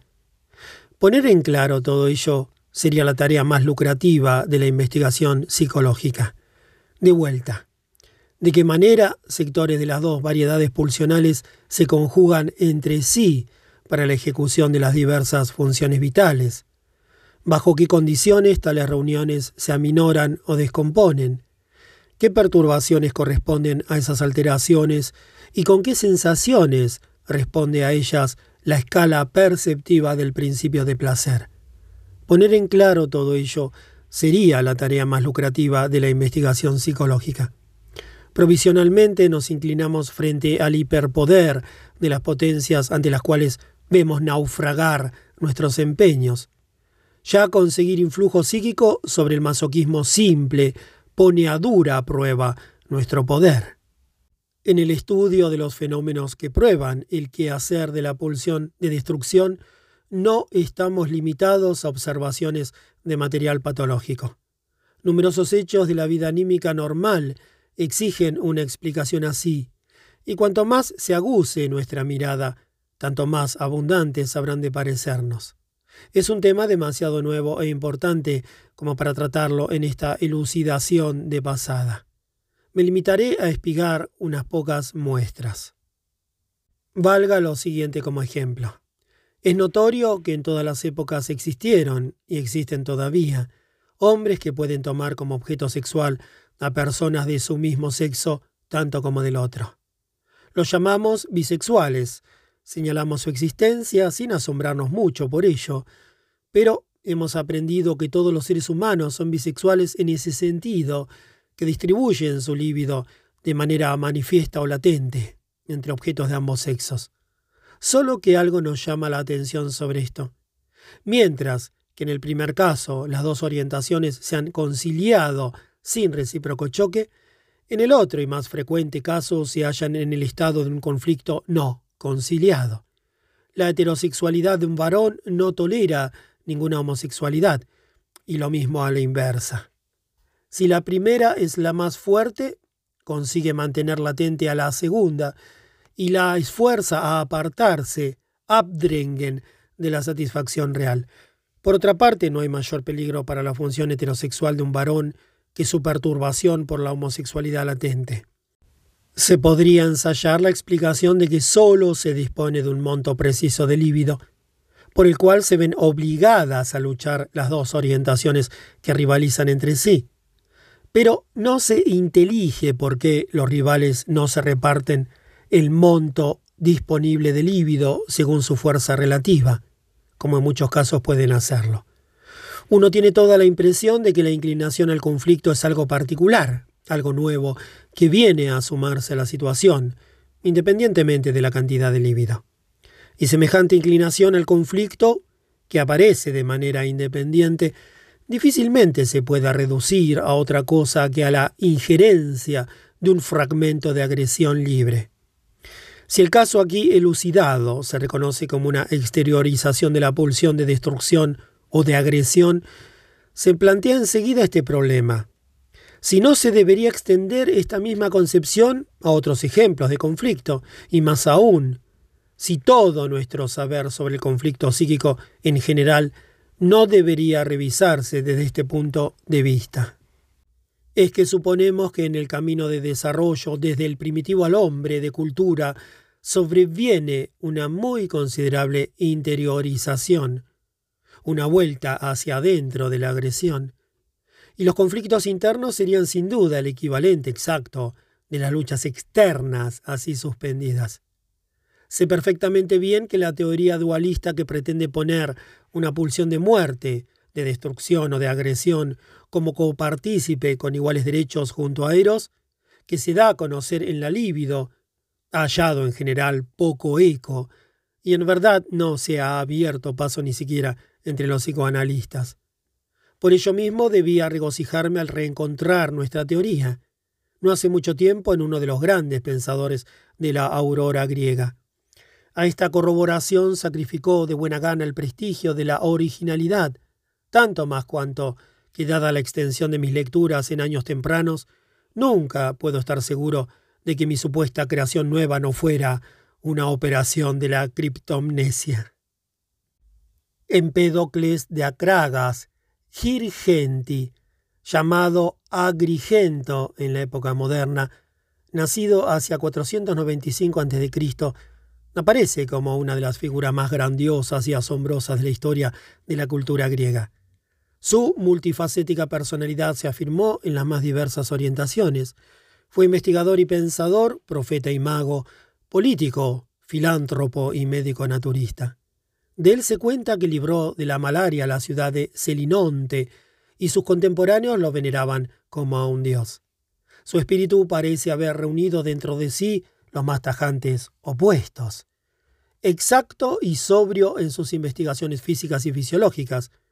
No retrocede ante una oscura mística y edifica una especulación cósmica de una osadía asombrosamente fantástica.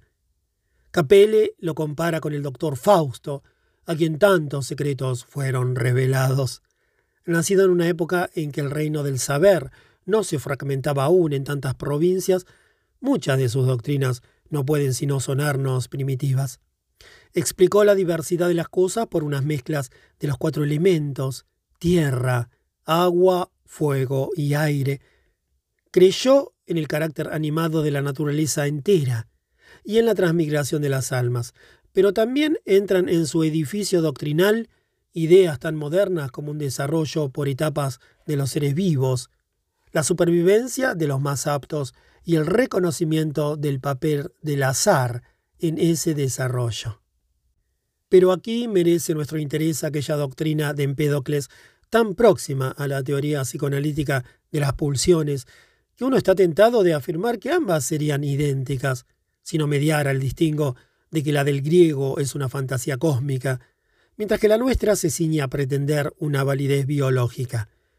Es cierto que sustrae a esta diferencia buena parte de su significado la circunstancia de que Empédocles atribuyera al universo el mismo carácter animado que al ser vivo singular. El filósofo enseña, pues, que existen dos principios del acontecer, así en la vida del mundo como en la del alma, dos principios que mantienen eterna lucha entre sí. Los llama amor y discordia. Uno de estos poderes, que en el fondo son para él unas fuerzas naturales de eficiencia pulsional, en modo alguno unas inteligencias conscientes de fines, aspira a aglomerar en una unidad las partículas primordiales de los cuatro elementos. El otro, al contrario, quiere deshacer todas esas mezclas y separar entre sí esas partículas primordiales. Empedocles concibe al proceso del mundo como una alternancia continuada, que nunca cesa, de periodos en que una u otra de las dos fuerzas fundamentales conquista la victoria.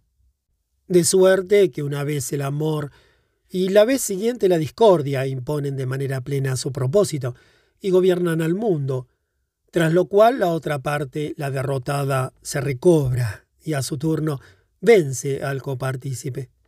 Los dos principios básicos de Empédocles, amor y discordia, son, por su nombre y por su función, lo mismo que nuestras dos pulsiones primordiales, eros y destrucción empeñada la una en reunir lo existente en unidades más y más grandes, y la otra en disolver esas reuniones y destruir los productos por ellas generados. Mas no ha de asombrarnos que esta teoría haya reaparecido alterada luego de 2500 años, aun si prescindimos de la limitación a lo biopsíquico que nos es impuesta. Nuestras sustancias básicas ya no son los cuatro elementos de Empédocles, la vida se ha separado para nosotros tajantemente de lo inanimado. Ya no pensamos en una mezcla y un divorcio de partículas de sustancia, sino en una soldadura y una desmezcla de componentes pulsionales. Por otra parte, en cierta medida hemos dado infraestructura biológica al principio de la discordia, reconduciendo nuestra pulsión de destrucción a la pulsión de muerte, el esfuerzo de lo vivo por regresar a lo inerte. Esto no pone en entredicho que una pulsión análoga puede haber existido ya antes, y desde luego no pretende afirmar que una pulsión así se ha engendrado solo con la aparición de la vida. Y nadie puede prever bajo qué vestidura el núcleo de verdad de la doctrina de Empedocles habrá de mostrarse a una intelección posterior. Una conferencia de rico contenido pronunciada por Ferenczi en 1927, llamada El problema de la terminación de los análisis, concluye con esta consoladora seguridad. Dice, el análisis no es un proceso sin término, sino que puede ser llevado a un cierre natural si el analista tiene la pericia y paciencia debidas. Opino que ese trabajo equivale más bien a una advertencia de no poner como meta del análisis su abreviación, sino su profundización. Ferenczi añade todavía la valiosa puntualización de que es igualmente decisivo para el éxito que el analista haya aprendido bastante de sus propios yerros y errores y cobrado imperio sobre los puntos débiles de su propia personalidad. Esto proporciona un importante complemento para nuestro tema. No solo la complexión yoica del paciente, también la peculiaridad del analista demanda su lugar entre los factores que influyen sobre las perspectivas de la cura analítica y dificultan esta tal como lo hacen las resistencias. Es indiscutible que los psicoanalistas no han alcanzado por entero en su propia personalidad la medida de normalidad psíquica en que pretenden educar a sus pacientes. Opositores del análisis suelen señalar en son de burla ese hecho y emplearlo como argumento para demostrar la inutilidad del empeño analítico. Uno podría rechazar esta crítica como reclamo ilegítimo. Los analistas son personas que han aprendido a ejercer un arte determinado y junto a ello tienen derecho a ser hombres como los demás. En otro orden, nadie afirma que un individuo es inepto como médico para enfermedades internas si sus propios órganos internos no están sanos. Al contrario, se puede hallar cierta ventaja en que alguien amenazado de tuberculosis se especialice en el tratamiento de tuberculosos. Sin embargo, no son iguales los casos. Al médico enfermo de los pulmones o del corazón, siempre que haya conservado la capacidad de trabajar, su condición de enfermo no lo estorbará en el diagnóstico ni en la terapia de las afecciones internas, mientras que el analista, a consecuencia de las particulares condiciones del trabajo analítico, será efectivamente estorbado por sus propios defectos para asir de manera correcta las constelaciones del paciente y reaccionar ante ellas con arreglo a fines. Por tanto, tiene su buen sentido que al analista se le exija, como parte de su prueba de aptitud, una medida más alta de normalidad y de corrección anímicas, y esto se suma que necesita de alguna superioridad para servir al paciente como modelo en ciertas situaciones analíticas y como maestro en otras. Por último, no se olvide que el vínculo analítico se funda en el amor por la verdad, es decir, en el reconocimiento de la realidad objetiva, y excluye toda ilusión y todo engaño. Detengámonos un momento para asegurar al analista nuestra simpatía sincera por tener que cumplir él con tan difíciles requisitos en el ejercicio de su actividad. Y hasta pareciera que analizar sería la tercera de aquellas profesiones imposibles en que se puede dar anticipadamente por cierta la insuficiencia del resultado. Las otras dos, ya de antiguo consabidas, son el educar y el gobernar. No puede pedirse, es evidente, que el futuro analista sea un hombre perfecto, antes de empeñarse en el análisis, esto es, que solo abracen esa profesión personas de tan alto y tan raro acabamiento. Entonces, ¿dónde y cómo adquiriría el pobre diablo aquella aptitud ideal que le hace falta en su profesión? La respuesta rezará en el análisis propio, con el que comienza su preparación para su actividad futura. Por razones prácticas, aquel solo puede ser breve e incompleto, su fin principal es posibilitar que el didacta juzgue si se puede admitir al candidato para su ulterior formación. Cumple su cometido si instila en el aprendiz la firme convicción en la existencia de lo inconsciente. Le proporciona las de otro modo increíbles percepciones de sí a raíz de la emergencia de lo reprimido. Y le enseña, en una primera muestra, la técnica únicamente acreditada en la actividad analítica, esto por sí solo no bastaría como instrucción, pero se cuenta con que las incitaciones recibidas en el análisis propio han de finalizar una vez cesado aquel, con que los procesos de la recomposición del yo continuarán de manera espontánea en el analizado, y todas las ulteriores experiencias serán aprovechadas en el sentido que se acaba de adquirir. Ello en efecto acontece, y en la medida en que acontece, otorga al analizado aptitud de analista. Es lamentable que además de ello acontezca otra cosa todavía. Cuando quiere describirlo, uno solo puede basarse en ciertas impresiones. Hostilidad por un lado, partidismo por el otro. Crean una atmósfera que no es favorable a la exploración objetiva. Parece pues que numerosos analistas han aprendido a aplicar unos mecanismos de defensa que les permiten desviar de la persona propia ciertas consecuencias y exigencias del análisis, probablemente dirigiéndolas a otros, de suerte que ellos mismos siguen siendo como son y pueden sustraerse del influjo crítico y rectificador de aquel. ¿Acaso este hecho da razón al poeta cuando nos advierte que si a un hombre se le confiere poder, difícil le resultará no abusar de ese poder? Cita de Anatole France. Entretanto, a quien se empeña en entender esto se le impone la desagradable analogía con el efecto de los rayos X, cuando se los maneja sin particulares precauciones. No sería asombroso que el hecho de ocuparse constantemente de todo lo reprimido, que en el alma humana pugna por libertarse, conmoviera y despertara también en el analista todas aquellas exigencias pulsionales que de ordinario él es capaz de mantener en la sofocación. También estos son peligros del análisis, entre comillas, que por cierto no amenazan al copartícipe pasivo, sino al copartícipe activo de la situación analítica, y no se debería dejar de salirles al paso. En cuanto al modo, no pueden caber dudas. Todo analista debería hacerse de nuevo objeto de análisis periódicamente, quizá cada cinco años, sin avergonzarse por dar ese paso. Ello significaría entonces que el análisis propio también, y no solo el análisis terapéutico de enfermos, se convertiría de una tarea terminable finita en una interminable infinita. No obstante, es tiempo de aventar aquí un malentendido. No tengo el propósito de aseverar que el análisis como tal sea un trabajo sin conclusión. Como quiera que uno se formule esta cuestión en la teoría, la terminación de un análisis es, opino yo, un asunto práctico. Todo analista experimentado podrá recordar una serie de casos en que se despidió del paciente para siempre, porque las cosas anduvieron bien. Mucho menos se distancia la práctica de la teoría en casos del llamado análisis del carácter. Aquí no se podrá prever fácilmente un término natural. Por más que uno evite expectativas exageradas y no pida del análisis unas tareas extremas.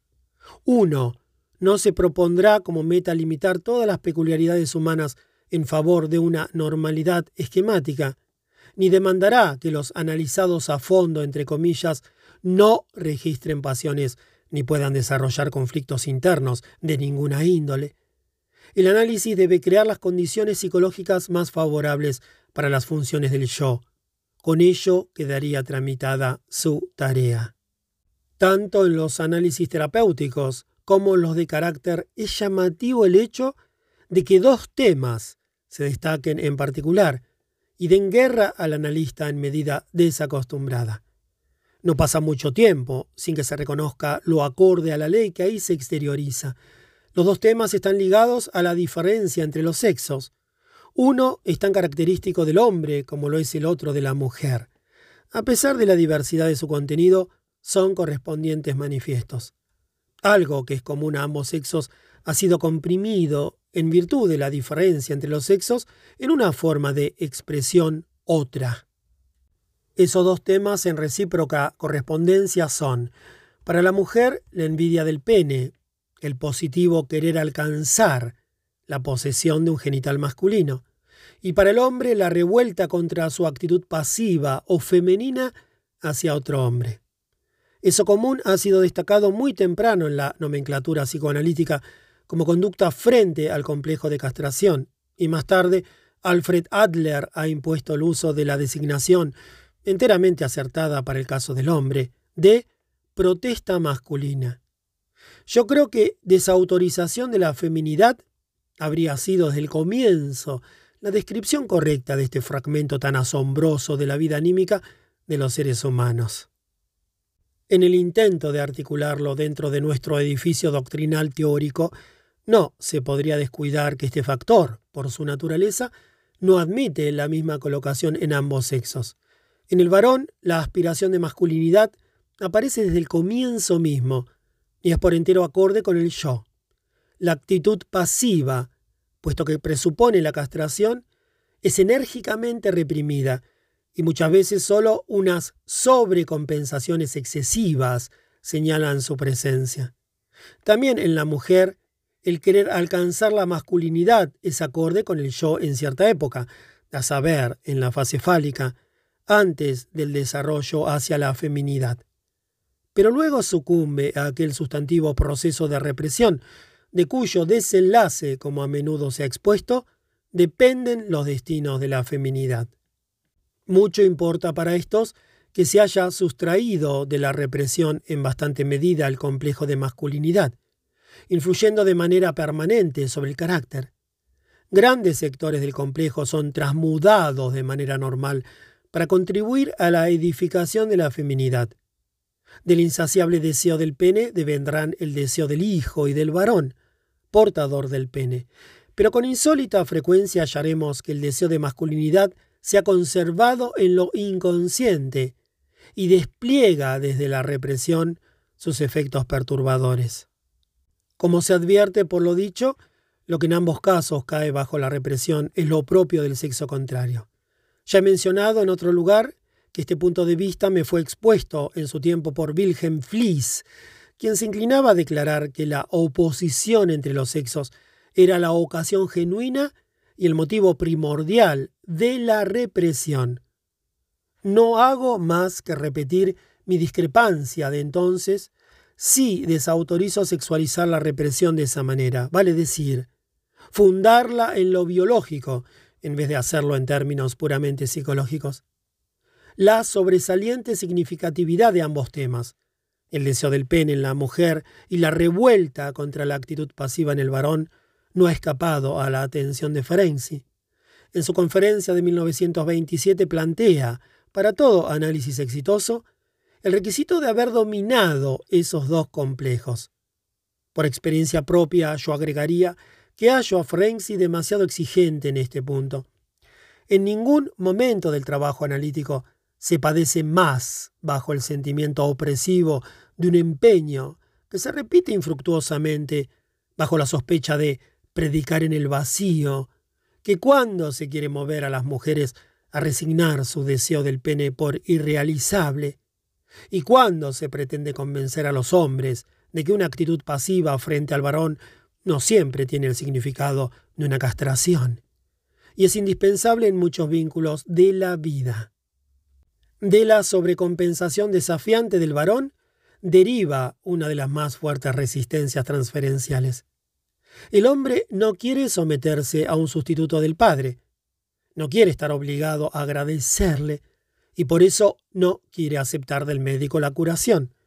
No puede establecerse una transferencia análoga desde el deseo del pene de la mujer.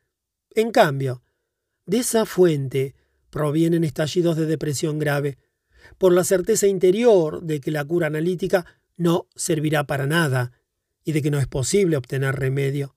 No se le hará injusticia si se advierte que la esperanza de recibir, empero, el órgano masculino que echa de menos dolidamente fue el motivo más intenso que la esforzó a la cura.